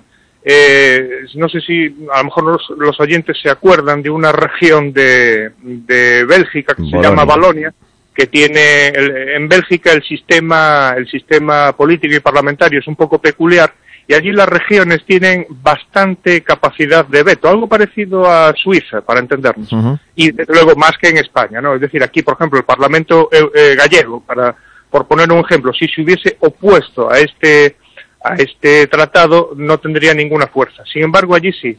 Y el, este departamento de Balonia estuvo eh, negociando hasta el final una serie de cambios que consiguieron, curiosamente, y entonces el Parlamento Europeo al final votó a favor, 408 votos a favor, entre ellos eh, eh, los europarlamentarios del PSOE, 254 en contra y 33 abstenciones. Pero aquí la clave del, del tratado, Isidoro, es que para ser realmente al 100% efectivo tiene que ser aprobado por todos y cada uno de los países. Uh -huh. Y ahí es donde dentro de los 28 países de la Unión Europea probablemente tengamos lío, no solo en, en España, que en principio en España no debería de haber no debería de haber lío, aunque el, el PSOE decida abstenerse, en principio no debería de haber lío, pero sí que puede haber lío en otros, en otros países, porque como digo, tiene que ser aprobado por todos y cada uno de los parlamentos de, de los 28. Bueno, aquí el, el, el lío, el- la polémica se montó con el cambio de postura del Partido Socialista, pero ¿por qué es tan polémico a día de hoy el, el CETA, este tratado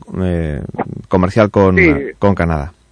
Sí, a ver, algunas de- ya las hemos comentado y, son para son para preocuparse.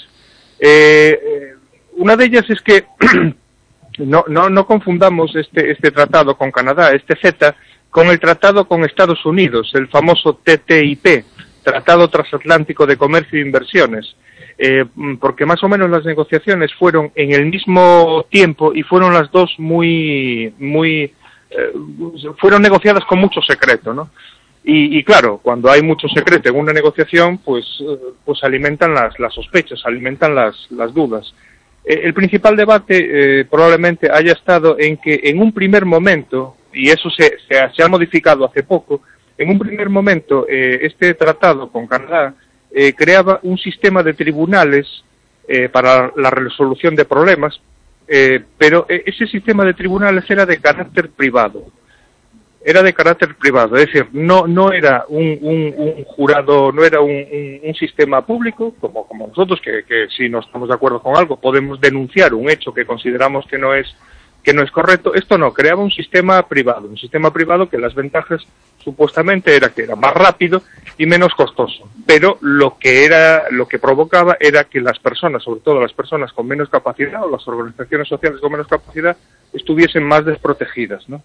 Entonces esto se, se ha modificado y se ha modificado hace poco gracias a la, presión social y a la presión política. Obligó a hacer cambios y ahora estos tribunales serán públicos, con jueces de verdad, con jueces del sistema público, designados por tanto por la Unión Europea como por Canadá. Y no solo eso, sino que con capacidad de apelación porque los, los, los jurados, el, el sistema privado que querían eh, poner en marcha no tenías capacidad de apelación. Es decir, protestabas por una cosa, no te daban la razón y ahí se quedaba el, el tema. En este caso no, son jurados, son juicios públicos y con capacidad de, de apelación.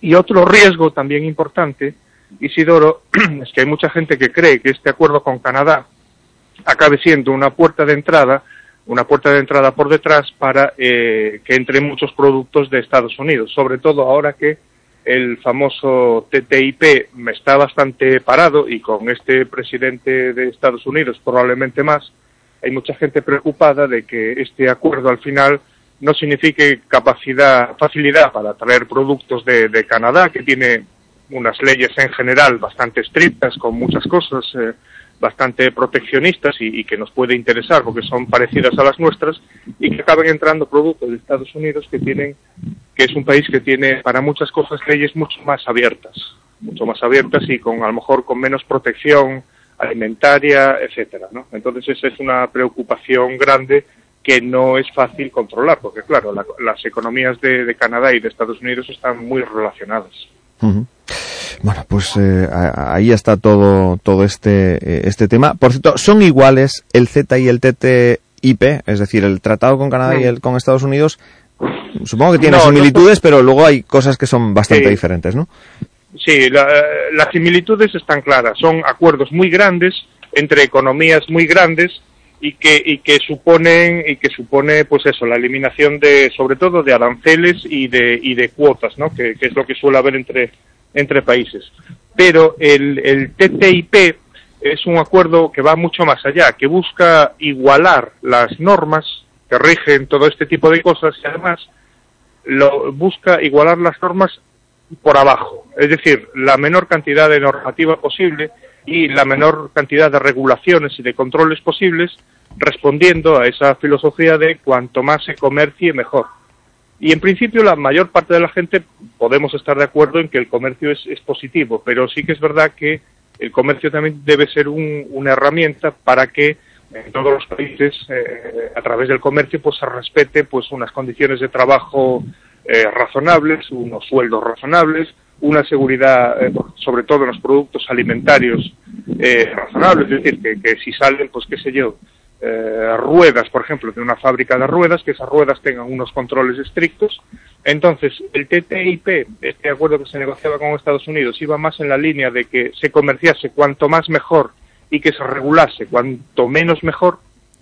Y este otro con Canadá, que probablemente en, algún, en alguna fase de la negociación iba por un camino parecido, al final, gracias a las, como decíamos, a las presiones políticas y, y a las presiones sociales, probablemente se, es un acuerdo más natural o más europeo en ese sentido, porque se respetan las regulaciones que, que tenemos. Es decir, eh, nosotros en la Unión Europea, Isidoro, tenemos una seguridad alimentaria muy fuerte, probablemente la más fuerte de, de- del mundo ahora mismo, y, y es importante que, que mantengamos eso. Es absurdo, teniendo en cuenta que somos una sociedad en la que en la que tenemos un nivel de vida y Ya. un nivel de bienestar razonable, pues que no bajemos las condiciones, no bajemos las condiciones que hemos que hemos conseguido. No necesitamos más barras de pan, no necesitamos más más tal, necesitamos que esas barras de pan cumplan eh, cumplan unas condiciones estrictas alimentarias para cuidar nuestra nuestra salud. Entonces la diferencia fundamental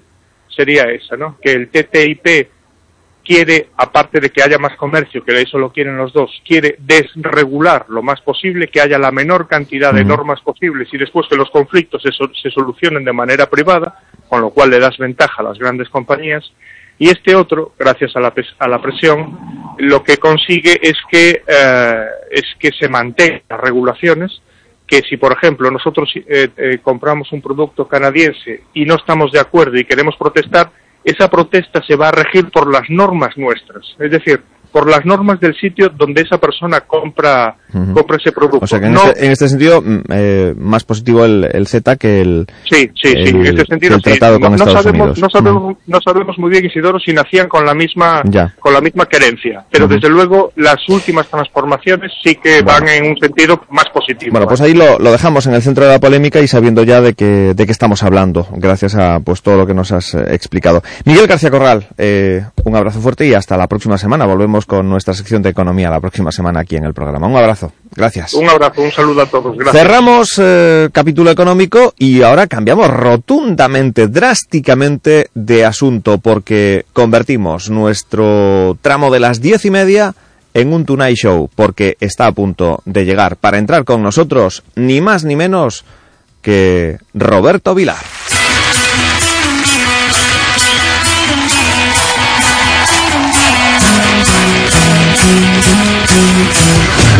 Hey!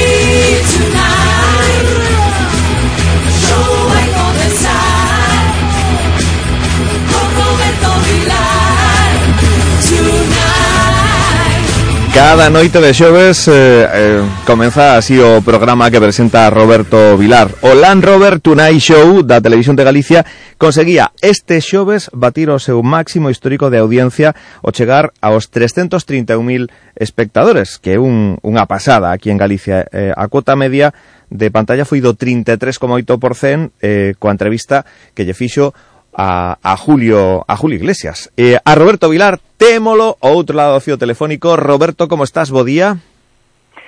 Moi bo día, Isidoro, pois aquí estamos. Acabou o subidón. Acabou o subidón. Pero digo, Vacacións, a, a, acabou o subidón ou, ou non? Porque menudo subidón o, o, o do xoves, non? foi tremendo, sí, sí, sí, sí. Foi un, unha experiencia...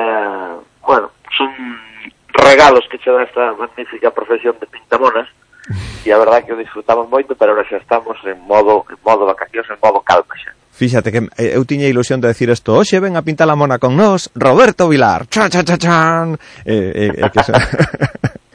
bueno, a ver, a ver eh, contabas outro día eh, Porque a xente pensa que que os, os convidados, os programas veñen así en automático, non? Que ti lle dis oh. a, a mira, ves o programa? E, e, e di, sí, home, encantado, como non. Eh, ti contabas outro día a de tempo que levabades tras eh, eh, Julio Iglesias, non? Sí, eu realmente sinceramente non, non, non pensaba que nunca chegara que chegaría a entrevistar a Julio Iglesias porque é moi complicado, moi complicado no, no o caso, de feito foi a, a única entrevista que nos deu foi en televisión foi a nós, lle dixo que non a Pablo Motos, Pablo Midero, lle dixo que non a Bertín Alcorne, a Ana Rosa Quintana, isto que sepa eu, pois eh, porque é moi complicado, é moi, moi complicado acceder a él, chegar a contactar con él, despois que, que, que, que queira vir, eh, despois poñen moitas condicións para, para eso, eh, cancelan, cambian, eh, é moi, moi complicado. Sete anos nos levou, pero bueno, mereceu a pena. A verdad que Pero, a ver, era certo que ti estabas en, en Shanghai cando cando te confirman que, que vas a entrevistar a, a, a Julio Iglesias e te tes que vir eh, correndo. Como eu nunca sei se estás en broma ou en serio, pois eh, outro día tomeimo en, en broma. En, Pois- estabas en Shanghai? Sí, sí, estaba en Shanghai, como dixen eu, por que vou a China, eh, porque eh, ele iba a vir ao, ao sábado ao programa, entonces eh, eu tiña tempo, era a final de temporada xa, e tiña tempo, era unha viaxe que tiña planeada por, por outra cousa, e me fun tranquilamente a China. E, e me chamou, eu estaba cenando estaba cenando en Xangai o Benres, e me chamou el para decir que se tiña que marchar. entonces que a única posibilidad que había era deixalo para máis adiante, máis adiante non sabía exactamente cando sería, ou, ou estar o día seguinte en vivo. Uh -huh. E así foi. Tiven a sorte de que había billete de avión. Si non, mm, quedaría sin entrevista. Claro. O sea que, sí, sí. Tremendo. Por certo que, eh, a ver, eh, En setembro do ano pasado, en certo modo, xa estivo Julio no teu programa, aínda que vía telefónica, falando con Feijó. E, precisamente, eh, aquelo foi un pouco que propiciou que este xoves ti poideras emitir esa entrevista grabada, por certo, en Bayona, creo que foi donde, donde gravachedes, non? Gravamos en Vigo. En Vigo, porque el chegou no seu avión privado, pim pam, e fixeche la, a entrevista, eh, a verdade é que menudos colaboradores que te marcas porque para, para lograr eh, que que Julio estivera no programa, ti contaches eh, con unha colaboración especial. Eh, o artista invitado foi naquela ocasión Núñez Feijó que dixo esto. Julio. Dime. Oye, me han traído aquí a Land Rover para que te pida que tienes que venir a Land Rover.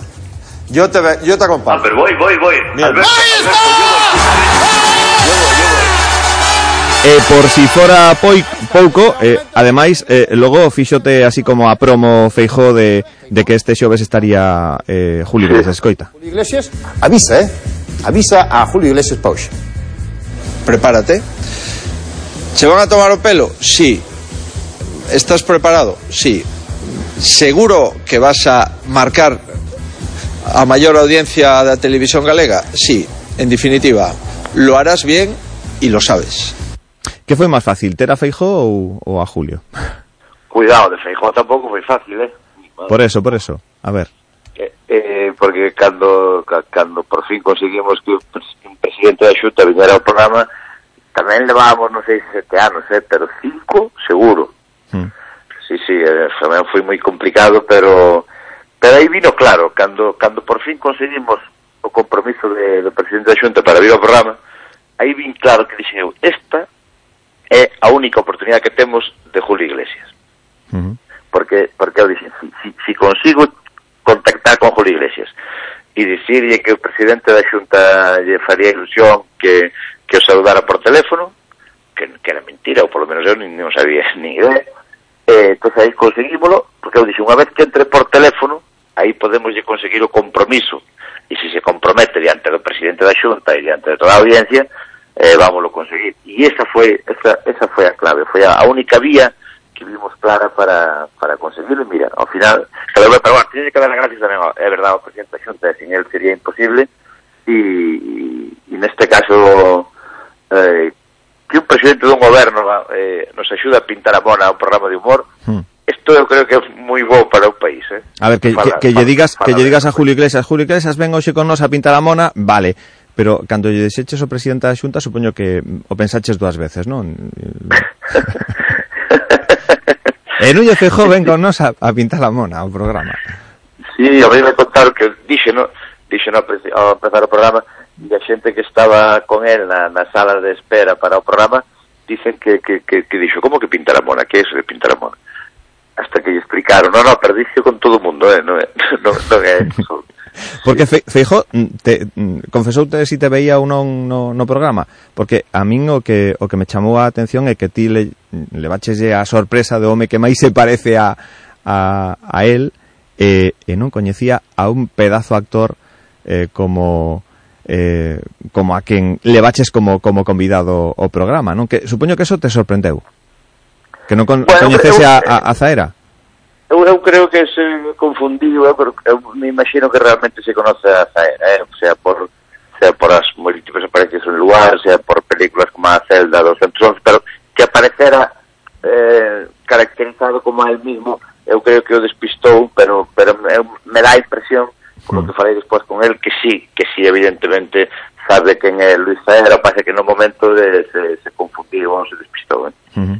Bueno, houbo, eh, evidentemente, eh, un momento momentazo no teu eh, programa do, do xoves, que é eh, o momento tortilla, eh? Eh, o momento sí, sí, sí, tortilla de patacas da tua nai, eh, aínda que mm, imos ir por partes. Eh, primeiro mm, imos a a rescatar o momento na, no que eh, que aí tamén eu dubido. Foi sorpresa para ti realmente ou estaba todo máis que preparado? Porque o momento entrada a tua nai foi o seguinte, escoitámolo. Una invitada más aquí. Es mi madre. No me digas. Hoy cómo me duele y este. No se moleste. Pero yo no sabía. No se moleste. Encantada. Guapa. Tú me quieres mucho más. No sabía que estabas aquí, mamá. Yo lo quiero más que mi hijo. ¿Sabe por qué? Porque lo vi yo. En la tele antes de verlo mi hijo. Perdona, siéntate, Julio, siéntate. Antes de verlo mi hijo. siéntate, ven aquí, hazme la entrevista. Pero no sabía que estaba... A su padre y a toda la familia. No sabía que estabas aquí. mamá, Mamá, ven aquí. pero dame un beso a mí, que yo he hecho No, un beso a. Julio. Que se dé un beso a ti y a mí no me dio un beso. Pero hoy es más importante Julio para mí. Siéntate, siéntate. No, no se preocupe, no se preocupe. Agarra, agarra una, una No silla. Dame una No, no, silla me da igual, no se preocupe, no Mamá, yo, esto que... yo no sabía que estaba mi muy madre aquí. importante esta visita. Julio, porque no sabía que estaba aquí. ¿Dónde? ¿En Galicia? Ella, que no sabía que estaba Muy aquí. Aquí en el programa. Muy importante es para mí. Sí, dicir, mi ama... Sí. A ver, lo, sabíalo ou, ou non, non sabías que... Pero, sabes por que dudas? Porque realmente a idea de que estivera eh, a miña nai foi idea miña. Eu eh, dixen, bueno, que veña a miña nai a entrevista. Tal. Pero, eh, cando estamos negociando a entrevista con Julio, Julio me dice que solo podo estar eu. Uh -huh. Que solo podo estar eu na entrevista, non pode haber nada máis. entonces aí digo eu, buf, por si acaso, e vou quitar de miña nai, sabes? Non vaya a ser que, que, que, que vai haber que... problemas, uh -huh. claro. Eh, porque realmente estaba pactado que só podía estar eu. Entonces, no último momento, pues, decido, no, pues, bueno, pues pues, que non veña miña nai, e vou eu. O uh -huh. equipo, pues, eh, tomou a decisión por sí, ou, ou, falou, ou falou a xente de Julio Iglesias, co equipo del, e ao final meterona. Co cal eu, para mí foi sorpresa, porque eu non sabía que iba a entrar ao final. Ao final, eh, bus, foron buscar a miña nai a casa e tal, e meterona. Entón, eu, sí, realmente, eu pensei que non iba a vir. E me sorprende, me sorprende, claro que non veña, pero a verdad que foi un gran acierto porque realmente a estrella da entrevista, eh, por, por, por moitas cousas, por, por a naturalidade, por a forma con que falaba con él, e porque realmente Julio Iglesias non lle pasou seguramente nada igual nunha entrevista como que que, que veña a nai do, entrevista, do entrevistador ali. Bueno, o, que, o, o que sí. Julio, estaba un pouco feito polvo. De, de feito, eh, ti falabas das condicións que te puxo, que foi a de estar somente sós os dous, eh, tivo un problema con un dos cámaras teu, porque o sacou, non sei se do perfil que non lle gusta. No, eso foi, porque, eso foi culpa nosa. O foi culpa nosa porque, porque estaba pactado, como tiña que ser a entrevista, e nós, como vamos de, de simpáticos, quixemos ir un pouco máis alá, e, no, e a verdad que nos equivocamos nós entonces Grabáchelo, no, no, grabáchelo cando, cando entraba no, no plató porque mm, exixiute eh, que saíra sempre sentado porque él estaba con ataque de ciática o que pasa que logo o contou todo, que a min foi o que o que me chamou a, a atención, non? Estaba home preso da da espalda sí. con un ataque de ciática importante, así é como como Julio contaba no programa. Aquí, con un ataque de ciática, que este sinvergüenza me ha cogido agarrado. no, pero no va a salir. No digas nada porque no va a salir. que me dolía todo. Por cierto, Y- ¿cómo, cómo, va- cómo? Bien, bien. El ataque de ciática lo tengo, lo he tenido muchas cuando, jugaba fútbol tenía dos, tuve dos tres veces. Soy propenso al ataque de ciática. Y lo he corregido mucho con la cortisona a veces, pero ya no quiero tomar más cortisona. Y entonces vas a operar, mañana- ¿no? Me, me han comentado que quieres operarte. No, quiero mañana voy a Alfonso el Corral. Quieres buscar una solución. A buscar que me diga qué carajo puedo hacer sin tener que tomar. Y la operación no la quiero tener porque no me la recomiendan muchas gentes. Pero estoy bien. O sea, canté en San Petersburgo hace Foi unha mágoa porque eu eh, tamén tiña ataques de ciática e eu me operei sí. e quedei, quedei perfecto. Sí, sí, sí, eu estive Hombre, ali, que me dices, que te operaste e quedaste Además, ben. un médico na Coruña, eh, o sea que non vayas a pensar que hai que ir aí a, a tal. Sí, sí, sí, quedei ben. Eu, eh, bueno. Porque a, mí, a, a, a mí tamén me pasa a veces, sí. moi ah, suave, ah, pues. moi leve, pero pero ele estaba jodido, de verdad, eh. Un ataque que lle dera eh, a mediodía, eh, cando estaba comendo, e estaba moi, moi, moi, moi fastidiado. Claro. E, e nos xa pactáramos como tiña que ser a entrevista e nos quixemos gravarlo todo, sabes? E, e bueno, tiña el razón, non, non se cabreou exactamente, simplemente nos recordou como nos recordou co- como estaba pactado todo, porque bueno, esta xente ten moita experiencia, leva moitos anos nesto e sabe cal é a súa forma mellor de salir, como, como quere facer as cousas, a que distancia teñen que estar as cámaras, claro, normal, normal, porque viven da súa imaxe e queren, queren salir o mellor posible, evidentemente. Mm. Bueno, o momento, o momento do programa, eu penso que foi o, o momento cume, non? Eh, cando a, a tua nai presenta a tortilla. Sí. Imos escoitar. Sí, sí, sí. sí. Porque, porque me enteré yo me invitaron ¿Qué que venía mamá? Julio. Le hice yo una tortilla. Pero, Pero ¿cómo una Pero, tortilla? Pero, Julio. Prepara Pero, Julio. No, me encanta. ¿Pero cómo que hiciste una tortilla? Patata de Jalisco. Ya verás, ya ver. verás, ya verás. ¿Qué me dices? madre que me. Esto es una maravilla. Para llevar. Esta me la llevo yo en el avión. Escúchame. Para llevar. Para llevar, mamá. Robert, pero levou a tortilla de verdade, non? Bueno, a, a ver, a ver, eu creo que puxose nervioso de verdad, o sea, aí non hai... El veo a tortilla e dixo, evi- eh, con razón, eh, merda, estaban a comer entre todos aquí, como, como a deixemos aquí, vamos a comer entre todos, non me toca nada. Encargouse de que a meteran no avión, porque el xa marchaba directo para Madrid a ver ao médico do Real Madrid, Alfonso do Corral, eh, e cando se estaba marchando recordou a súa xente, eh, a tortilla va, sí, sí, sí, sí. Tiña moito interés en levar a tortilla, ao final levou unha, como, pero levou o plato tamén, que é o problema de que non era o plato, non era miña, de miña nai, Que era da da veciña. veciña, era da veciña, e agora temos o problema do plato, temos o problema do plato. Bueno, eh, ti quedaches eh, contento. Eh, decías que foi a entrevista que fixeches máis nervioso. Eh, eh, por qué? Ti poñerte nervioso? Si ti non tes medo nada. Non era exactamente eso, porque ni siquiera o tomei como unha entrevista. Eu, tomei, eu fui ali a divertirme, sabes? Como se fora un regalo, levamos tanto tempo pelexando que eu non, non iba exactamente ca presión de nin facelo ben nin facelo mal, non me importaba demasiado eso, senón disfrutalo. Foi unha temporada tan espectacular de Land Rover, eh, de audiencia e de cariño da xente, que, que eu falei co equipo antes da entrevista e mira, temos que disfrutar isto, pasalo ben, porque é un regalo, é un regalo para, para nós e temos que divertirnos. E fomos a Vigo a divertirnos e eu realmente me divertí moitísimo, foi unha experiencia única, única na, na profesional, eh, pero ao mesmo tempo mm, estuve nervioso por as circunstancias, porque foi todo moi acelerado, se precipitou a entrevista, iba a ser a sete, adiantaron a más cinco, iba a ser nun sitio, nos cambiaron por outro, uf, todo eso empezou a poñer nervioso o equipo e me transmitiu a min tamén parte dese nerviosismo, sabes, polas circunstancias que envolvían a, a entrevista, e non pola, pola presión, que un canta presión iba liberado porque porque iba solo a, a divertirme, a disfrutar. Ujú. Bueno, e agora preparando a, a próxima temporada, aínda que... No, no, no, nada, olvídate, ahora No. descansando completamente. Sí? No, no. Pero hai, Como hai, son- hai seguinte temporada, non? Non me des un susto. Sí, sí, en, sete- en setembro volvemos, pero hoxe debe ser o primeiro día que non penso en nada, pero en nada, en nada de nada. Pero aquí chegamos os de Radio Voz para darte a, a lata. No, no, que va, encantado, encantado, porque eh, aquí teño que relatar e contar, non, non teño que Claro. pensar. Pero levamos unha temporada moi longa, dende setembro, moitos meses, e cando estás na temporada do programa, todos os días eh, levántate e a meterte na ducha estás pensando en que vas a hacer. E hoxe é a primeira vez que non, me- que non me sucedeu eso, que non, que non tuve que meterme na ducha e pensar eh, que, que, que ideas para o programa, de sketch, de gags, e, por fin estamos de vacacións que nos había moita falta e, e, e agora sí que estou completamente off.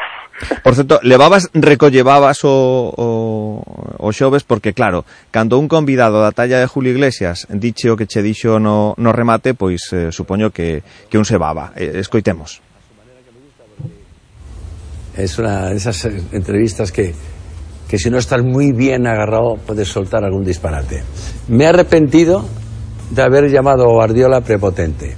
No pasa nada. Todos, todos tenemos por qué arrepentirnos. Todos. No, no creo que lo tomara. Pero no, pero no por nada, sino porque son cosas emocionales. Las cosas emocionales tú no se puede arrepentir. Pero no me he arrepentido al decirle que no se puede decir que el Estado español es autoritario. Eso por supuesto. Y después, pues aquí no me he arrepentido de nada. Aquí he estado feliz. Porque no me ha dado ni un titular, ¿eh? Titular, pues ¿qué quiere? Titular es que estoy vivo. Importante, es un titular maravilloso. Bueno, pero puxote polas eh, polas nubes, non? Eh, decía bueno. que, que o pasara que o pasara ben, que, mm, que estiveras moi ben, que eras un, un grande da, da televisión, eso supoño que, que enche, non? Eh, o, o, o bueno, rematar tamén, tío dixo con cariño, porque eu antes da entrevista pues, falei por teléfono con él varias veces, e bueno, algo de cariño, algo de cariño parece que me ten. Eh, eu intento tamén eh, tratalo de forma cariñosa porque bueno, no fondo e sin ser no fondo eu teño admiración, é un artista que conseguiu algo que é moi complicado estar muitísimos anos eh, conocido en todo o mundo. Tú vas a un, a un, a un bar de, de, de Senegal ou de China ou da India ou de Mongolia e saben que é Julio Iglesias é moi difícil o que conseguiu este home a, a nivel profesional artistas, hai, hai unha admiración por un, por un grandísimo artista e o tío tamén, claro, o tío ten un crack, ten, ten algo, ten algo que, que é distinto a todo o mundo, entonces pois hai, hai, hai admiración por aí, claro. Bueno, hubo moitos momentazos ao longo do, do programa, pero eh, voume quedar sin tempo para, para recordalos. Eh, simplemente, bueno, pois eh, felicitarte por ese grande éxito da, da temporada e pechar a tempada con con ese récord de, de audiencia, pois é eh, todo un, un logro. E máis nos tempos que, que corren. Querido Roberto, que te envío un, unha forte aperta, eh, que agardo verte novamente en setembro ao frente de ese Land Rover Tunai Show, eh, e que todo vaya ben, que continúe indo de perlas, eh, que quen o iba a decir, non? Que triunfarías eh, na casa despois de, de tentalo de tentalo fora. Ti mm, faz moitas veces bromas co, co tema de, a ver, Eh, intentado eh, ter éxito en nunha cadena nacional en, en Madrid, non conseguilo, e, e voltar a, a casa e, e ter este exitazo con Land Rover, non? É bueno, no, normal que me faga bromas e me rían de todo porque son un auténtico privilexiado. Eh, me, me dedico ao que me, ao que me gusta, eh, me divirto, paso ben, temos éxito, a xente nos ten cariño, é que, bueno, é un privilexio brutal. Entón, o normal é facer bromas de todo e rirse de todo porque isto é un non sei eu nunca pensei chegar a a, a, a millonésima parte Mm. do, do, que me, do que me pasou Pois, personalmente pois Estou moi felices felices vacacións, que o disfrutes e enhoraboa por todo. Unha aperta, Robert. Unha aperta, Isidoro, moitas gracias. Grazas. 10.55, chegamos ao remate. Non marchen, voltamos. Radio Voz. La radio de aquí. O sábado 8 de xullo ven a Mugardo se goza da 27ª Festa do Polvo. Desde as 12 da mañá poderás adquirir os tickets para degustar o delicioso polvo a mugardesa ata finalizar existencias. A unha da tarde comezará a degustación nunha gran carpa situada no Parque da Constitución. Tampouco faltará música nesta gran festa declarada de interese turístico de Galicia. Festa do Polvo de Mugardos, sábado 8 de xullo. Non faltes, organiza Concello de Mugardos.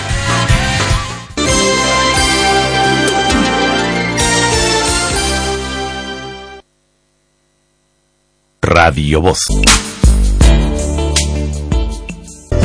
Clínica Dental Xeneise, la más alta calidad en tratamientos bucodentales con los mejores profesionales y las últimas tecnologías.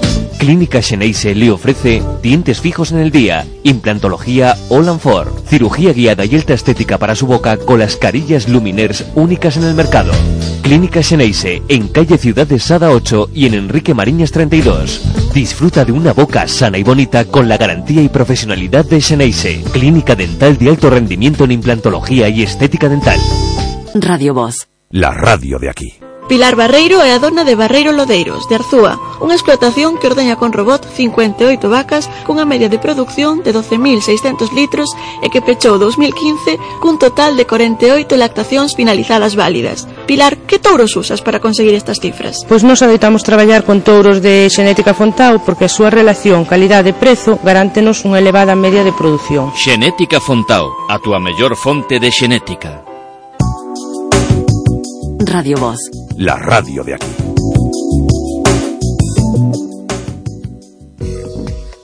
Cuando viajas en coche, nunca viajas solo. En Quirón Salud estamos contigo ante cualquier imprevisto en carretera. Tengas o no seguro de salud, te ofrecemos asistencia 24 horas para el tratamiento de lesiones por accidente. Y además nos ocupamos de todas las gestiones con la aseguradora de tu vehículo. En caso de accidente, ven al Hospital Quirón Salud a Coruña. Llámanos y te informaremos en el 981 21 98 00. Porque nadie te conoce mejor que quien te escucha. Vayas donde vayas, estamos cerca de ti. Sintoniza Radio Voz en A Coruña 92,6, Carballo 99,8, C 94,2, Ferrol 105,4, Portodosón 88,8, Santiago 106,1, Vimianzo 94,5. Radio Voz, la radio de aquí.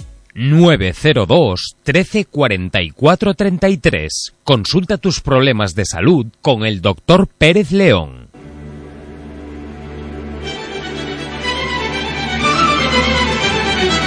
Para realizar una consulta con el doctor Pérez León, llame al contestador automático de Salud Natural 902 13 44 33.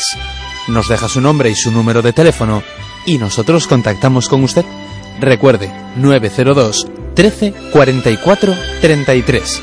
El contestador automático de Salud Natural. Radio Voz. La radio de aquí.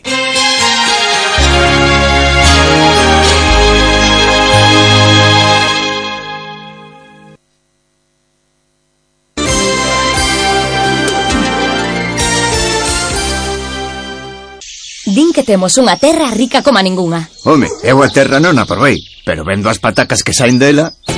O rural é unha fonte de riqueza para Galicia. Cambia unha vida mellor. Ruralízate. Programa de Desenvolvemento Rural de Galicia. FEADER. Europa inviste no rural. Galicia. O bo camiño. Radio Voz. La radio de aquí.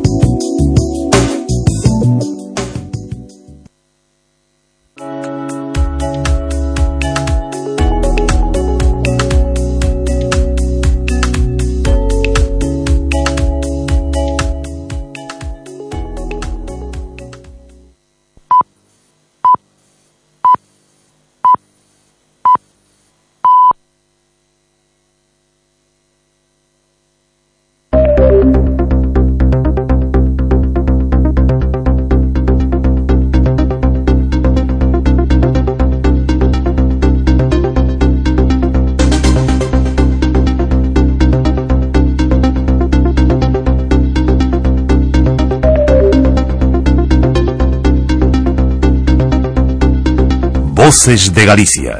Así va la mañana.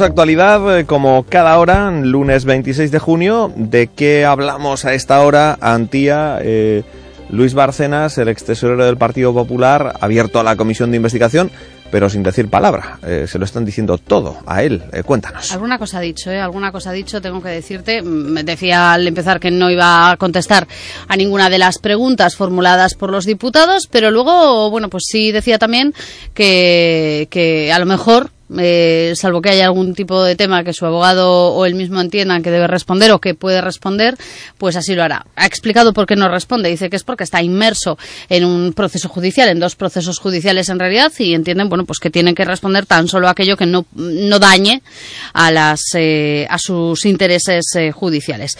Eh, aunque, bueno, la primera en preguntar ha sido la portavoz del PSOE, Isabel Rodríguez, ha comenzado su intervención acusando al PP de llegar dopado y con ventaja a las elecciones gracias a donativos de origen eh, irregular. Esto ha dicho. Después también ha intervenido Irene Montero. Eh, que le ha planteado varias eh, preguntas y, eh, bueno, pues sí ha habido algún tipo de respuesta, pero breve en todo caso por parte de, de Bárcenas, tal y como se esperaba. De todas formas, a esta hora tenemos que hablar de un nombre propio, el de Javier Echeverría, Echeverría porque el hasta hoy presidente de Abanca ha dejado hoy la presidencia de la entidad en manos de su vicepresidente Juan Carlos Escotet. Echeverría ha pronunciado esta mañana un emotivo discurso antes de dar comienzo a la Junta de Accionistas de Abanca con motivo del tercer aniversario que hoy se celebra. Escotet ha anunciado que pro propondrá al Consejo de Administración que Echeverría sea nombrado presidente de honor de la entidad con sede en Galicia. Y tenemos que hablar también de un supuesto caso de violencia machista. Una menor de Lugo ha denunciado ante la policía ser víctima de violencia machista. Se trata de una chica de 16 años de edad que denuncia ante la policía local de Lugo haber sido víctima de al menos dos episodios de violencia de género por parte de su pareja.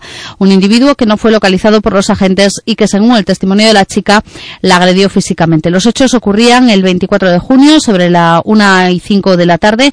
Una dotación de la policía local se trasladaba a la calle Doctor Gasalla para atender a una llamada efectuada al 0 92 por una mujer que dijo ser la madre de una supuesta víctima de violencia machista. Cuando llegaron al lugar indicado, la chica, en compañía de su madre, informó a los agentes de que momentos antes su pareja se había vuelto muy agresiva, le había roto el móvil, además de causar diversos daños al mobiliario del domicilio de su madre. Se autolesionó en un brazo con un cuchillo, según la versión de la chica, y salió corriendo de la vivienda. La joven dijo que su pareja le había agredido la noche anterior. La menor, acompañada por su tutora legal, fue trasladada a un centro médico para ser atendida y posteriormente formular una denuncia ante la Comisaría del Cuerpo Nacional de Policía. Los agentes de la policía local realizaron una búsqueda por la zona para intentar localizar al supuesto agresor, según han informado fuentes del cuerpo, pero de momento no hay resultado eh, positivo de ningún tipo.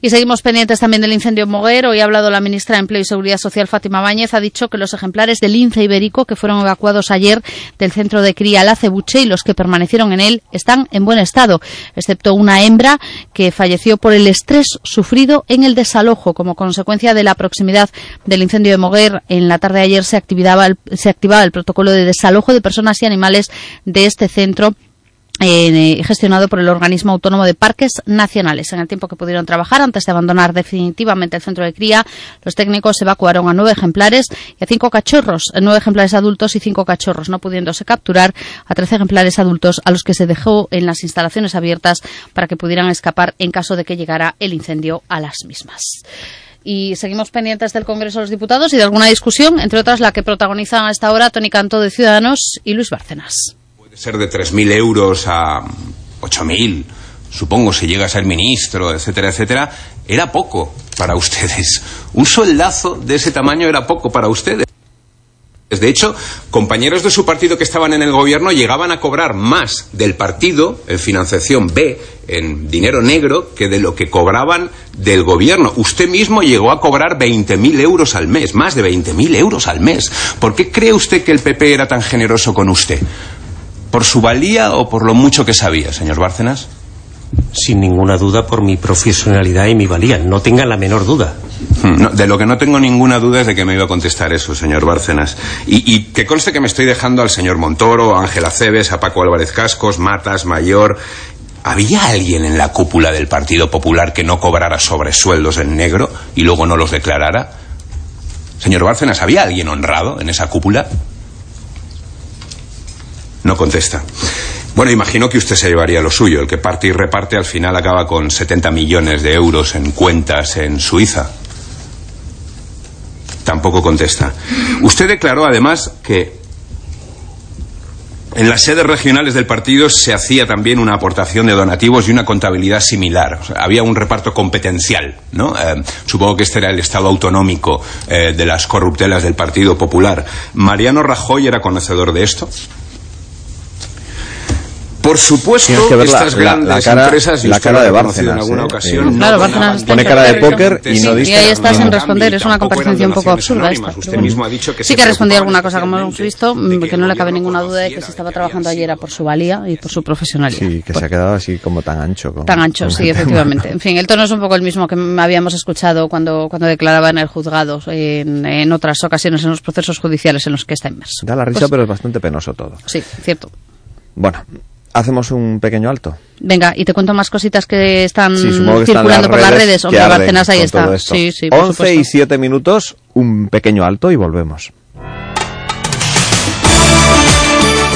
Escuchan Voces de Galicia, un programa de Radio Voz.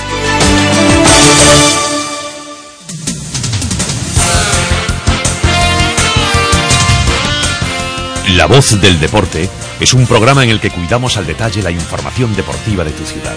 Clubes, equipos, jugadores, competiciones. Para estar al tanto de lo que pasa en el deporte que más te interesa, escucha todos los días La Voz del Deporte en Radio Voz.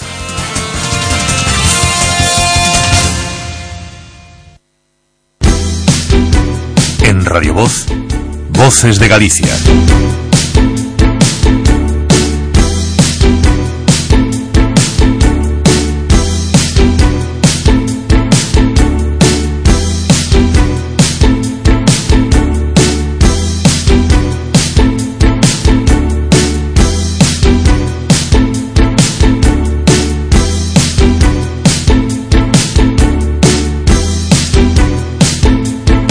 Bueno, Antía, ¿por dónde empezamos hoy con eh, los eh, trending topics en, Por Harry en este Potter. día? Harry Potter. Sí. ¿Sabes cuántos años ha cumplido Harry Potter? No. 20 años ha cumplido Harry Potter. Se cumplen 20 años de Harry Potter. A mí esto me parece alucinante porque recuerdo perfectamente la primera vez que leí el primer libro de Harry Potter y no me puedo creer que hayan pasado 20 años. Pues nada, que se han llenado las eh, redes de GIFs, de memes, de mensajitos, porque cumple 20 años el primer libro de la saga, Harry Potter y la piedra filosofal. Allí conocimos al mago, a toda la red que lo rodea, a sus mejores amigos, a la escuela de Hogwarts, eh, a la escuela Hogwarts de magia y hechicería, la terrible historia de, bueno, pues aquel mago oscurísimo que había matado a los padres de Harry, en fin, eh, J.K. Rowling comenzó a convertirse además en un mito en ese momento y una de las mujeres más ricas del Reino Unido por detrás de la reina y a mover millones a través de unos libros que han eh, bueno pues seducido a miles de personas en todo el mundo que luego se convirtieron en una saga de películas que también fueron taquillazos uno detrás de otros y que además no cesan porque como no hacen más que sacar películas spin-offs eh, pelis que cuentan historias previas al nacimiento de Harry Potter en fin es un fenómeno inmenso y tenemos eh, un montón de mensajitos hoy en las redes sociales para festejar los 20 años del primer libro de Harry Potter. Así que hoy empezamos con la magia de Harry Potter y además es muy gracioso porque han creado, bueno, pues como una especie de emoticono que son unas gafitas con un rayo rojo encima, como esa cicatriz que tiene en la frente eh, Harry Potter. Me encanta, la verdad es que me parece eh, súper bonito este, este emoticono. Y ojo porque me he encontrado por aquí incluso algún eh, friki, lo vamos a llamar así, que se tatuó en el brazo uno de los símbolos que aparecen es un triángulo, un círculo y una barrita, eh, que ese es un símbolo que aparece, bueno, pues en uno de los eh, de los libros que va a ser muy importante, así que se lo ha tatuado. ¿eh? Eh, dice este tuitero, 20 años desde que salió el primer libro de la saga que me marcó a mí y marcó mi piel para siempre. Gracias J.K. Rowling, Harry Potter 20, 20 años. Pues No, nada. Es, es más trending Harry Potter que Luis Bárcenas. Pues me parece, fíjate que hasta me parece bien, Sí. porque estamos en verano, hace calorcito, nos gusta más la magia que Bárcenas, ¿a ti no? Hmm. Pues por eso. Bueno, Bárcenas es tendencia también. Por detrás de Harry Potter está Bárcenas, eh, calladito y con cara de póker en el eh, Congreso. Así que, que nada, hay quien nos recuerda los mensajitos, los SMS que se mandaban con, eh, con eh, Mariano Rajoy. Y el que, Y- el que está muy activo Ramón Espinare, Hombre, que le, no le para. le ha hecho un zasca a Tony Cantó, que lo Sí. escuchábamos antes. Dice, conviene recordar que Tony Cantó votó a favor de la investidura de Rajoy y que Ciudadanos la apoya. Con Luis Bárcenas hace como que no. Efectivamente. Y bueno, Sí. está esto, fíjate, está el contador de los me gusta que, que va a velocidad. Va a toda velocidad, de repente lo vamos viendo subir, el de los me gusta y el de los eh, retweets como, también. como un, Sí, sí, un sí. contador rápido que va. Mira, y también ha puesto Ramón Espinar. Luis Bárcenas defiende al PP que tanto le ha denostado y ha renegado de él. Parece que hay un pacto de silencio. Luis está siendo fuerte. Pues eso, que nada, que ahí estamos pendientes de lo que está diciendo. Hay también algún gif que ha colgado Podemos con una imagen de, de, una, de una película en la que podemos ver a un Mira, es que está Carolina Vescanza tiene Sí. el móvil en la mano y está constantemente tuiteando. Claro. Está al lado de Tony Cantó ahora, que yo estoy viendo en imagen en, en el canal Congreso. Y, Ahí está, sí, sí, con el móvil en la mano. y la está con el móvil en la mano, incluso sacó alguna foto, que yo mm, creo que, que saldrá alguna foto en el en el timeline de, de, de Carolina Vescanza porque sacó alguna foto con el con el móvil desde, desde su estrado. Ahí Y está, ahí, tuiteando, mandando pego, mensajes. tuiteando. date- da- Hombre, es que en realidad si no contesta nada, pues tampoco es una comparecencia muy para estar pendientes, ¿no? Bueno, o sea, para estar pendientes de las cosas que puedan surgir. Pero quiero decir, si estás allí y le estás preguntando y no te está contestando, o estás escuchando a un compañero que hace preguntas y tampoco le contesta, pues un poco aburrido. Ah, pero escuchar al compañero también está bien, ¿no? Sí, sí, bueno, Sobre todo puedes- para no preguntar luego lo mismo. Pero tú no puedes hacer dos cosas al mismo tiempo. Mm. Sí. Bueno, pues ella también. Bueno, menos que tú, que tú eres la... Sí, tú yo haces- puedo hacer más, haces pero bueno, sí, tres, es, ¿no? sí, puedo hacer tres también, pero en fin, así nos va luego. Todas, pero, todas mal, pero... Todas mal, claro, esto iba a decir, esto iba a decir. Si me concentrase en una sola, mucho mejor me iría. Pero como hago cinco al mismo tiempo, salen las cinco a medias. Bueno, venga. Bueno, que te cuento más cosas. Que también es tendencia Doñana arde por ese tremendo incendio del que estamos eh, pendientes en Moguer, en Huelva. Y eh, nada, todavía muchísima gente que está tuiteando sobre esta cuestión porque el incendio sigue activo y continúan los esfuerzos de los bomberos para intentar controlar las llamas que amenazan al parque de Doñana.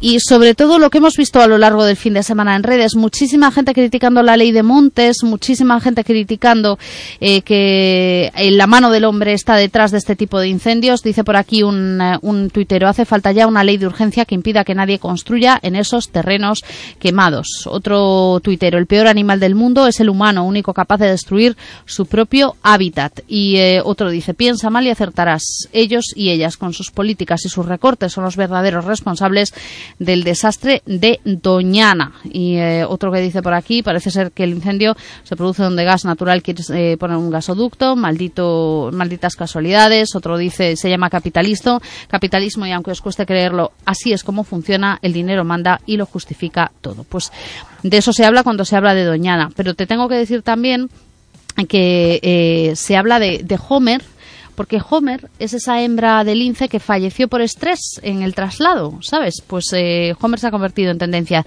Dicen eh, varios grupos animalistas que ha muerto la hembra del lince ibérico Homer durante la evacuación del centro de Doñana, una de las hembras del lince ibérico reproductoras. Pues moría por estrés, no por las llamas, sino por el estrés del traslado.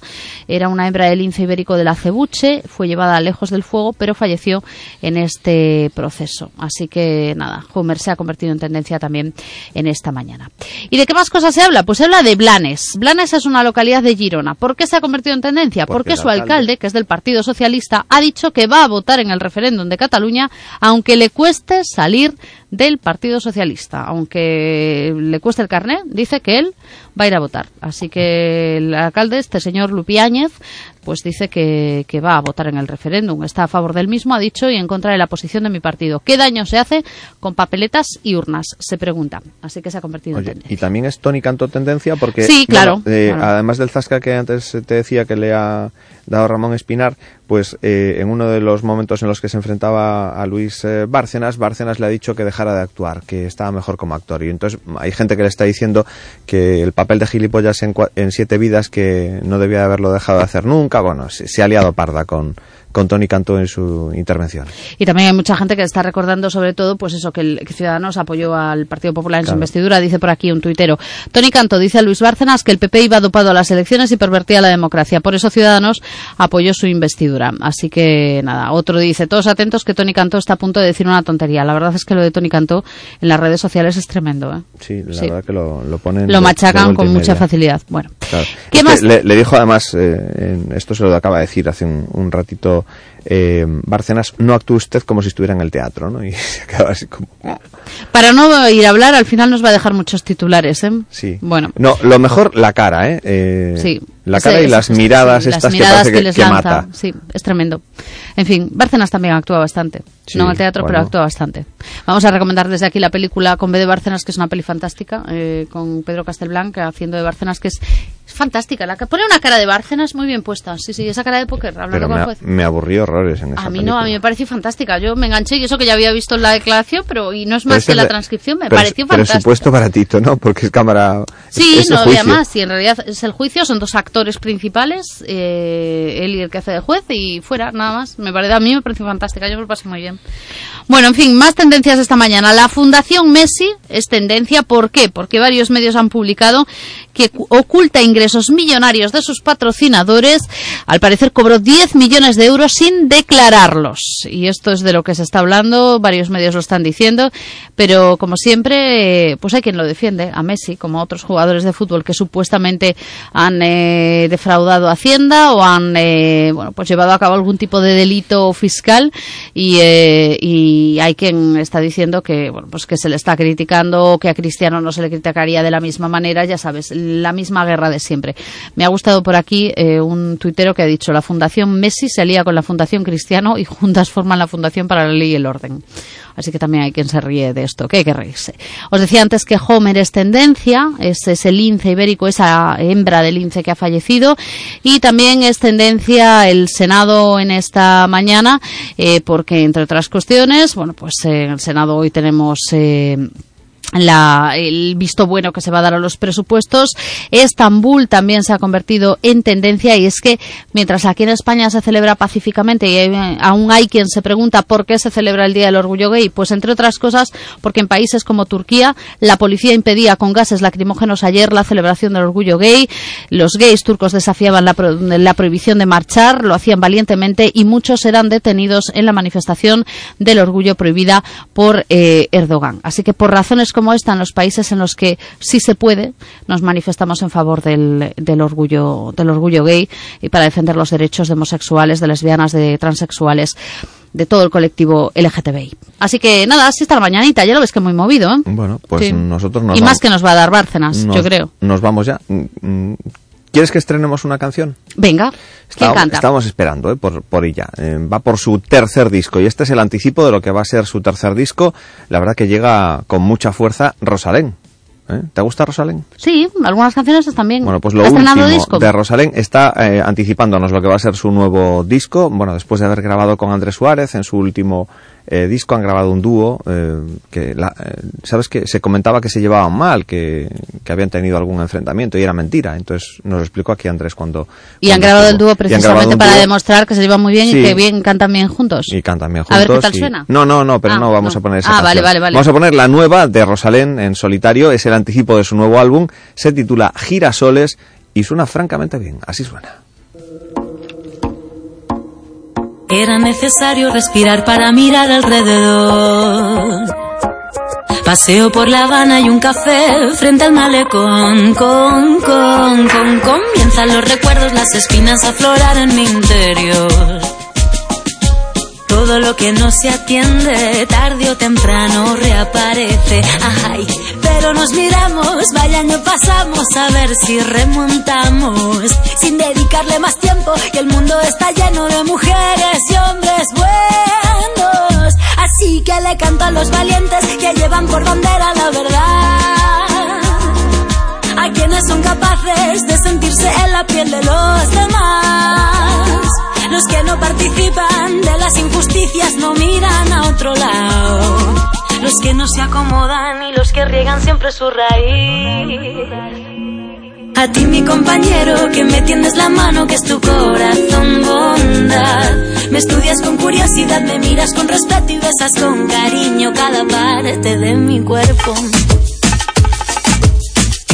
Los ojos girasoles y cuando me miras soy la estrella que más brilla. Cuando ríes ilumina todo el techo, ya duermo tranquila, siento tanta calma dentro. Y tienes en los ojos girasoles y cuando me miras soy la estrella que más brilla. Cuando ríes ilumina todo el techo, ya duermo tranquila, siento tanta calma dentro.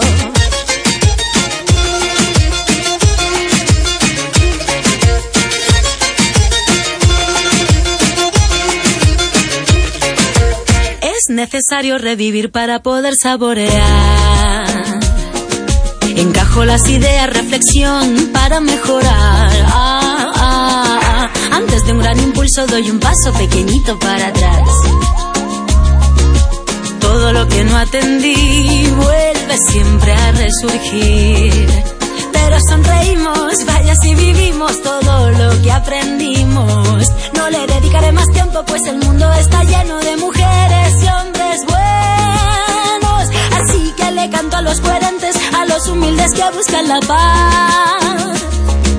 A los seres sensibles que cuidan de otros seres y saben amar. A todos los que luchan por nuestros derechos miran a todo hombre igual. A quienes no me juzguen y quien esté dispuesto a compartir. A ti mi compañero que tienes alma pura que es tu corazón bondad. Respetas mi espacio vital, me escuchas bien atento y besas con cariño cada parte de mi cuerpo. Tienes en los ojos girasoles y cuando me miras soy la estrella que más brilla cuando ríes ilumina todo el techo. Ya duermo tranquila, siento tanta calma dentro. Y tienes en los ojos girasoles y cuando me miras soy la estrella que más brilla cuando ríes ilumina todo el techo. Ya duermo tranquila, siento tanta calma dentro.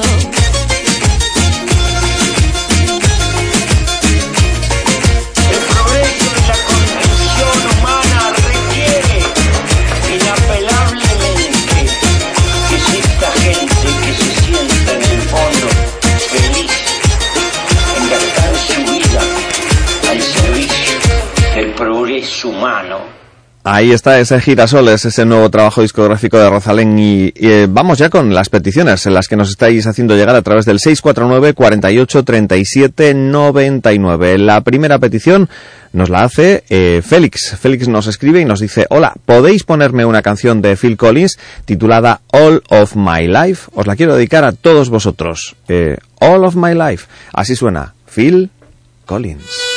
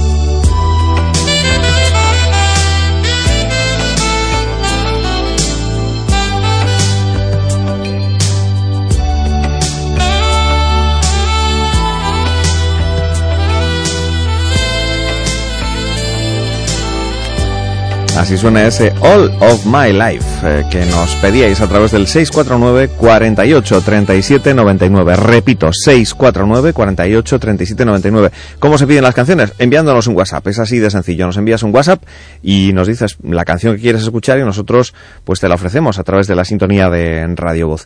Eh, es algo que ha hecho José. José nos eh, escribe para pedirnos este tema que ya está sonando, el In the Army Now de Status Quo. Es todo un éxito y hoy lo recordamos aquí en Radio Voz.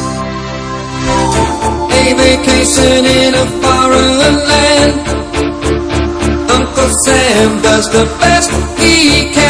In the army now.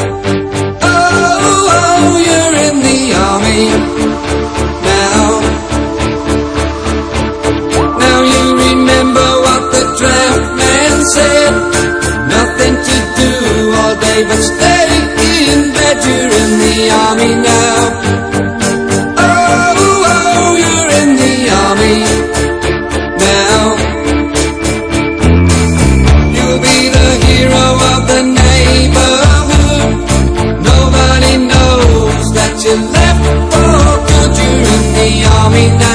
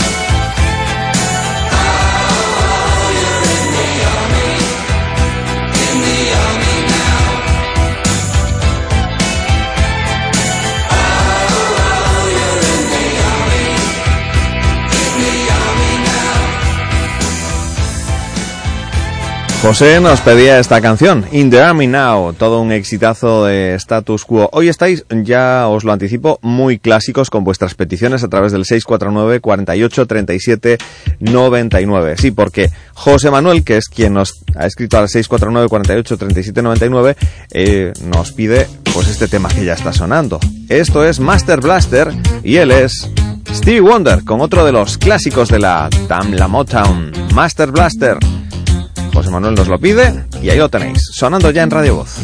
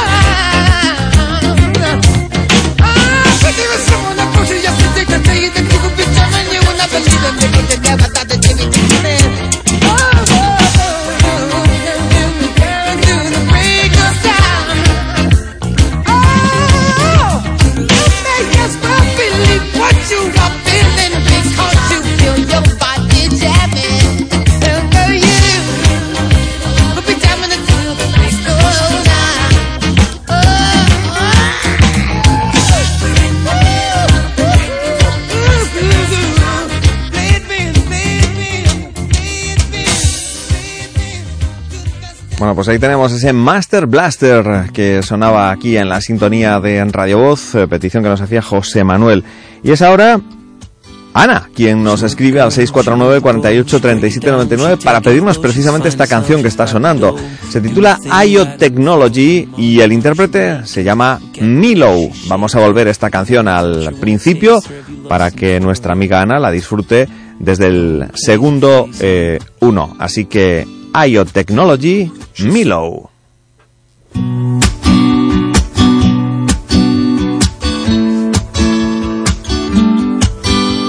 She work it girl, she work the bowl, she break it down, she take it low, she's fine as hell, she's about the dough, doing thing right on the floor, and money, money she making, look at the way she's shaking, make you wanna touch her, wanna taste her, have you lustin' for her? Going crazy, face it.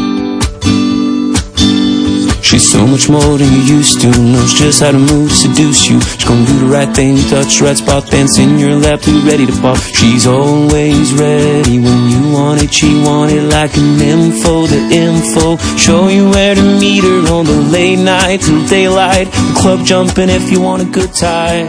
She's gonna give you what you want. Baby, it's a new age. You like my new craze. Let's get together, maybe we can start a new phase. Smokes at the club all hazy. Spotlights don't do you justice, baby. Why don't you come over here? You got me saying, Ayo.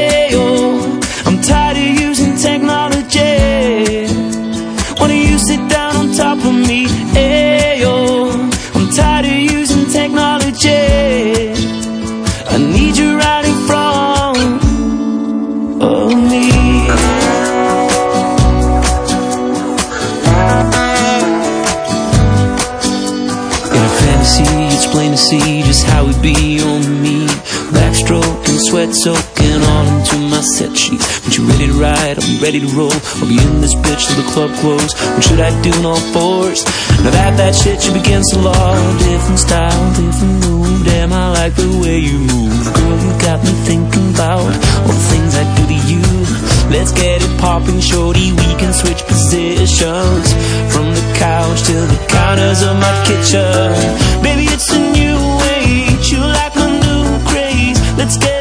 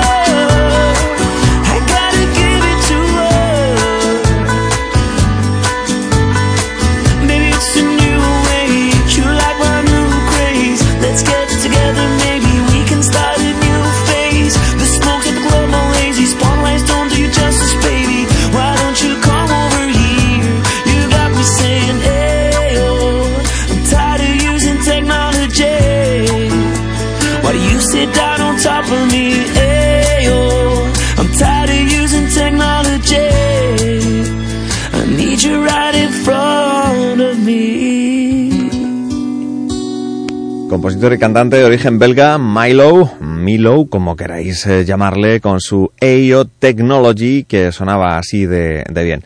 Y seguimos con más eh, peticiones, como la que nos hace ahora Patricia. Patricia nos eh, pide una canción ya con tonos románticos. Se titula Labios de miel.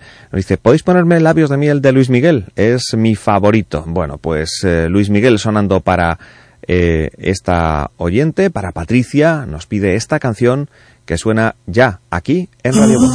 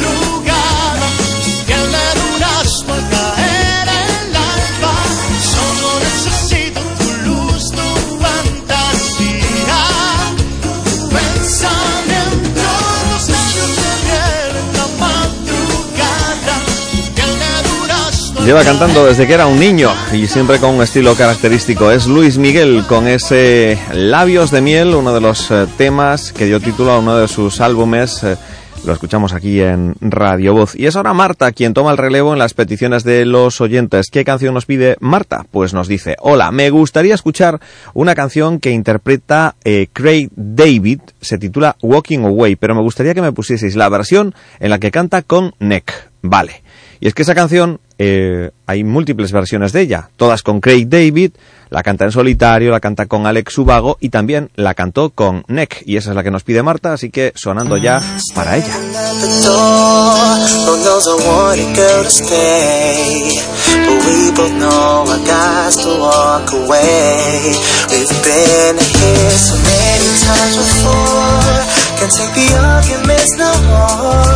So many nights I spent late at night away. So I'm walking away from the troubles in my life. I'm walking away. Oh, to find a better.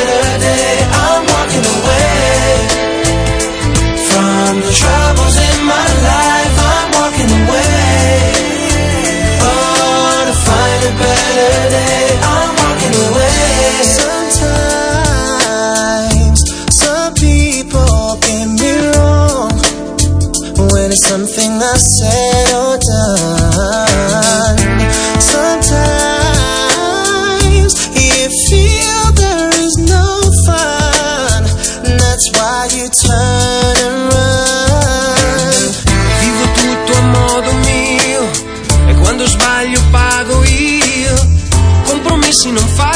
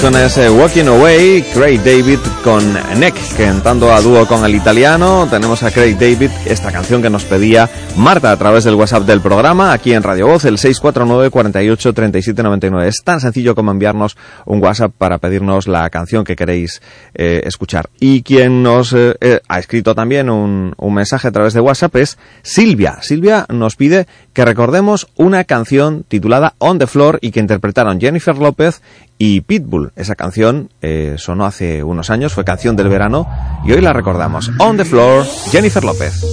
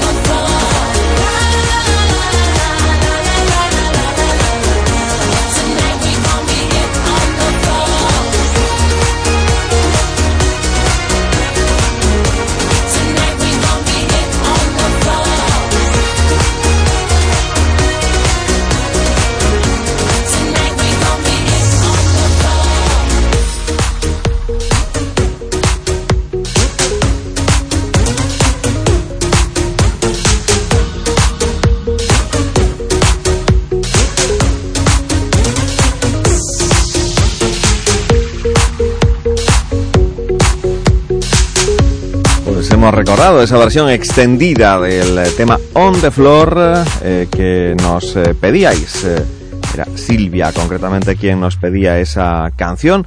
Y vamos a terminar con la petición que nos hace Ángeles. Ángeles nos escribe, dice, desde Santiago para pedirnos una canción que dice está sonando por todas partes. Se titula On My Mind y no sé quién la canta, nos dice. Bueno, pues que sepas que el On My Mind, que suena por todas partes, o que comienza a sonar por todas partes, lo interpreta un grupo llamado Disciples. Eh, suenan así, es eh, sonido dense para cerrar hoy nuestro tiempo de radio.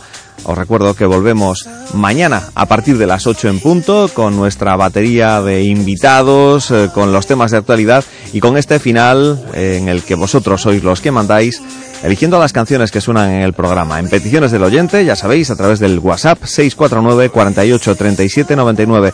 Con la canción que nos pide Án- Ángeles, con este On My Mind, nosotros nos vamos. Hasta mañana.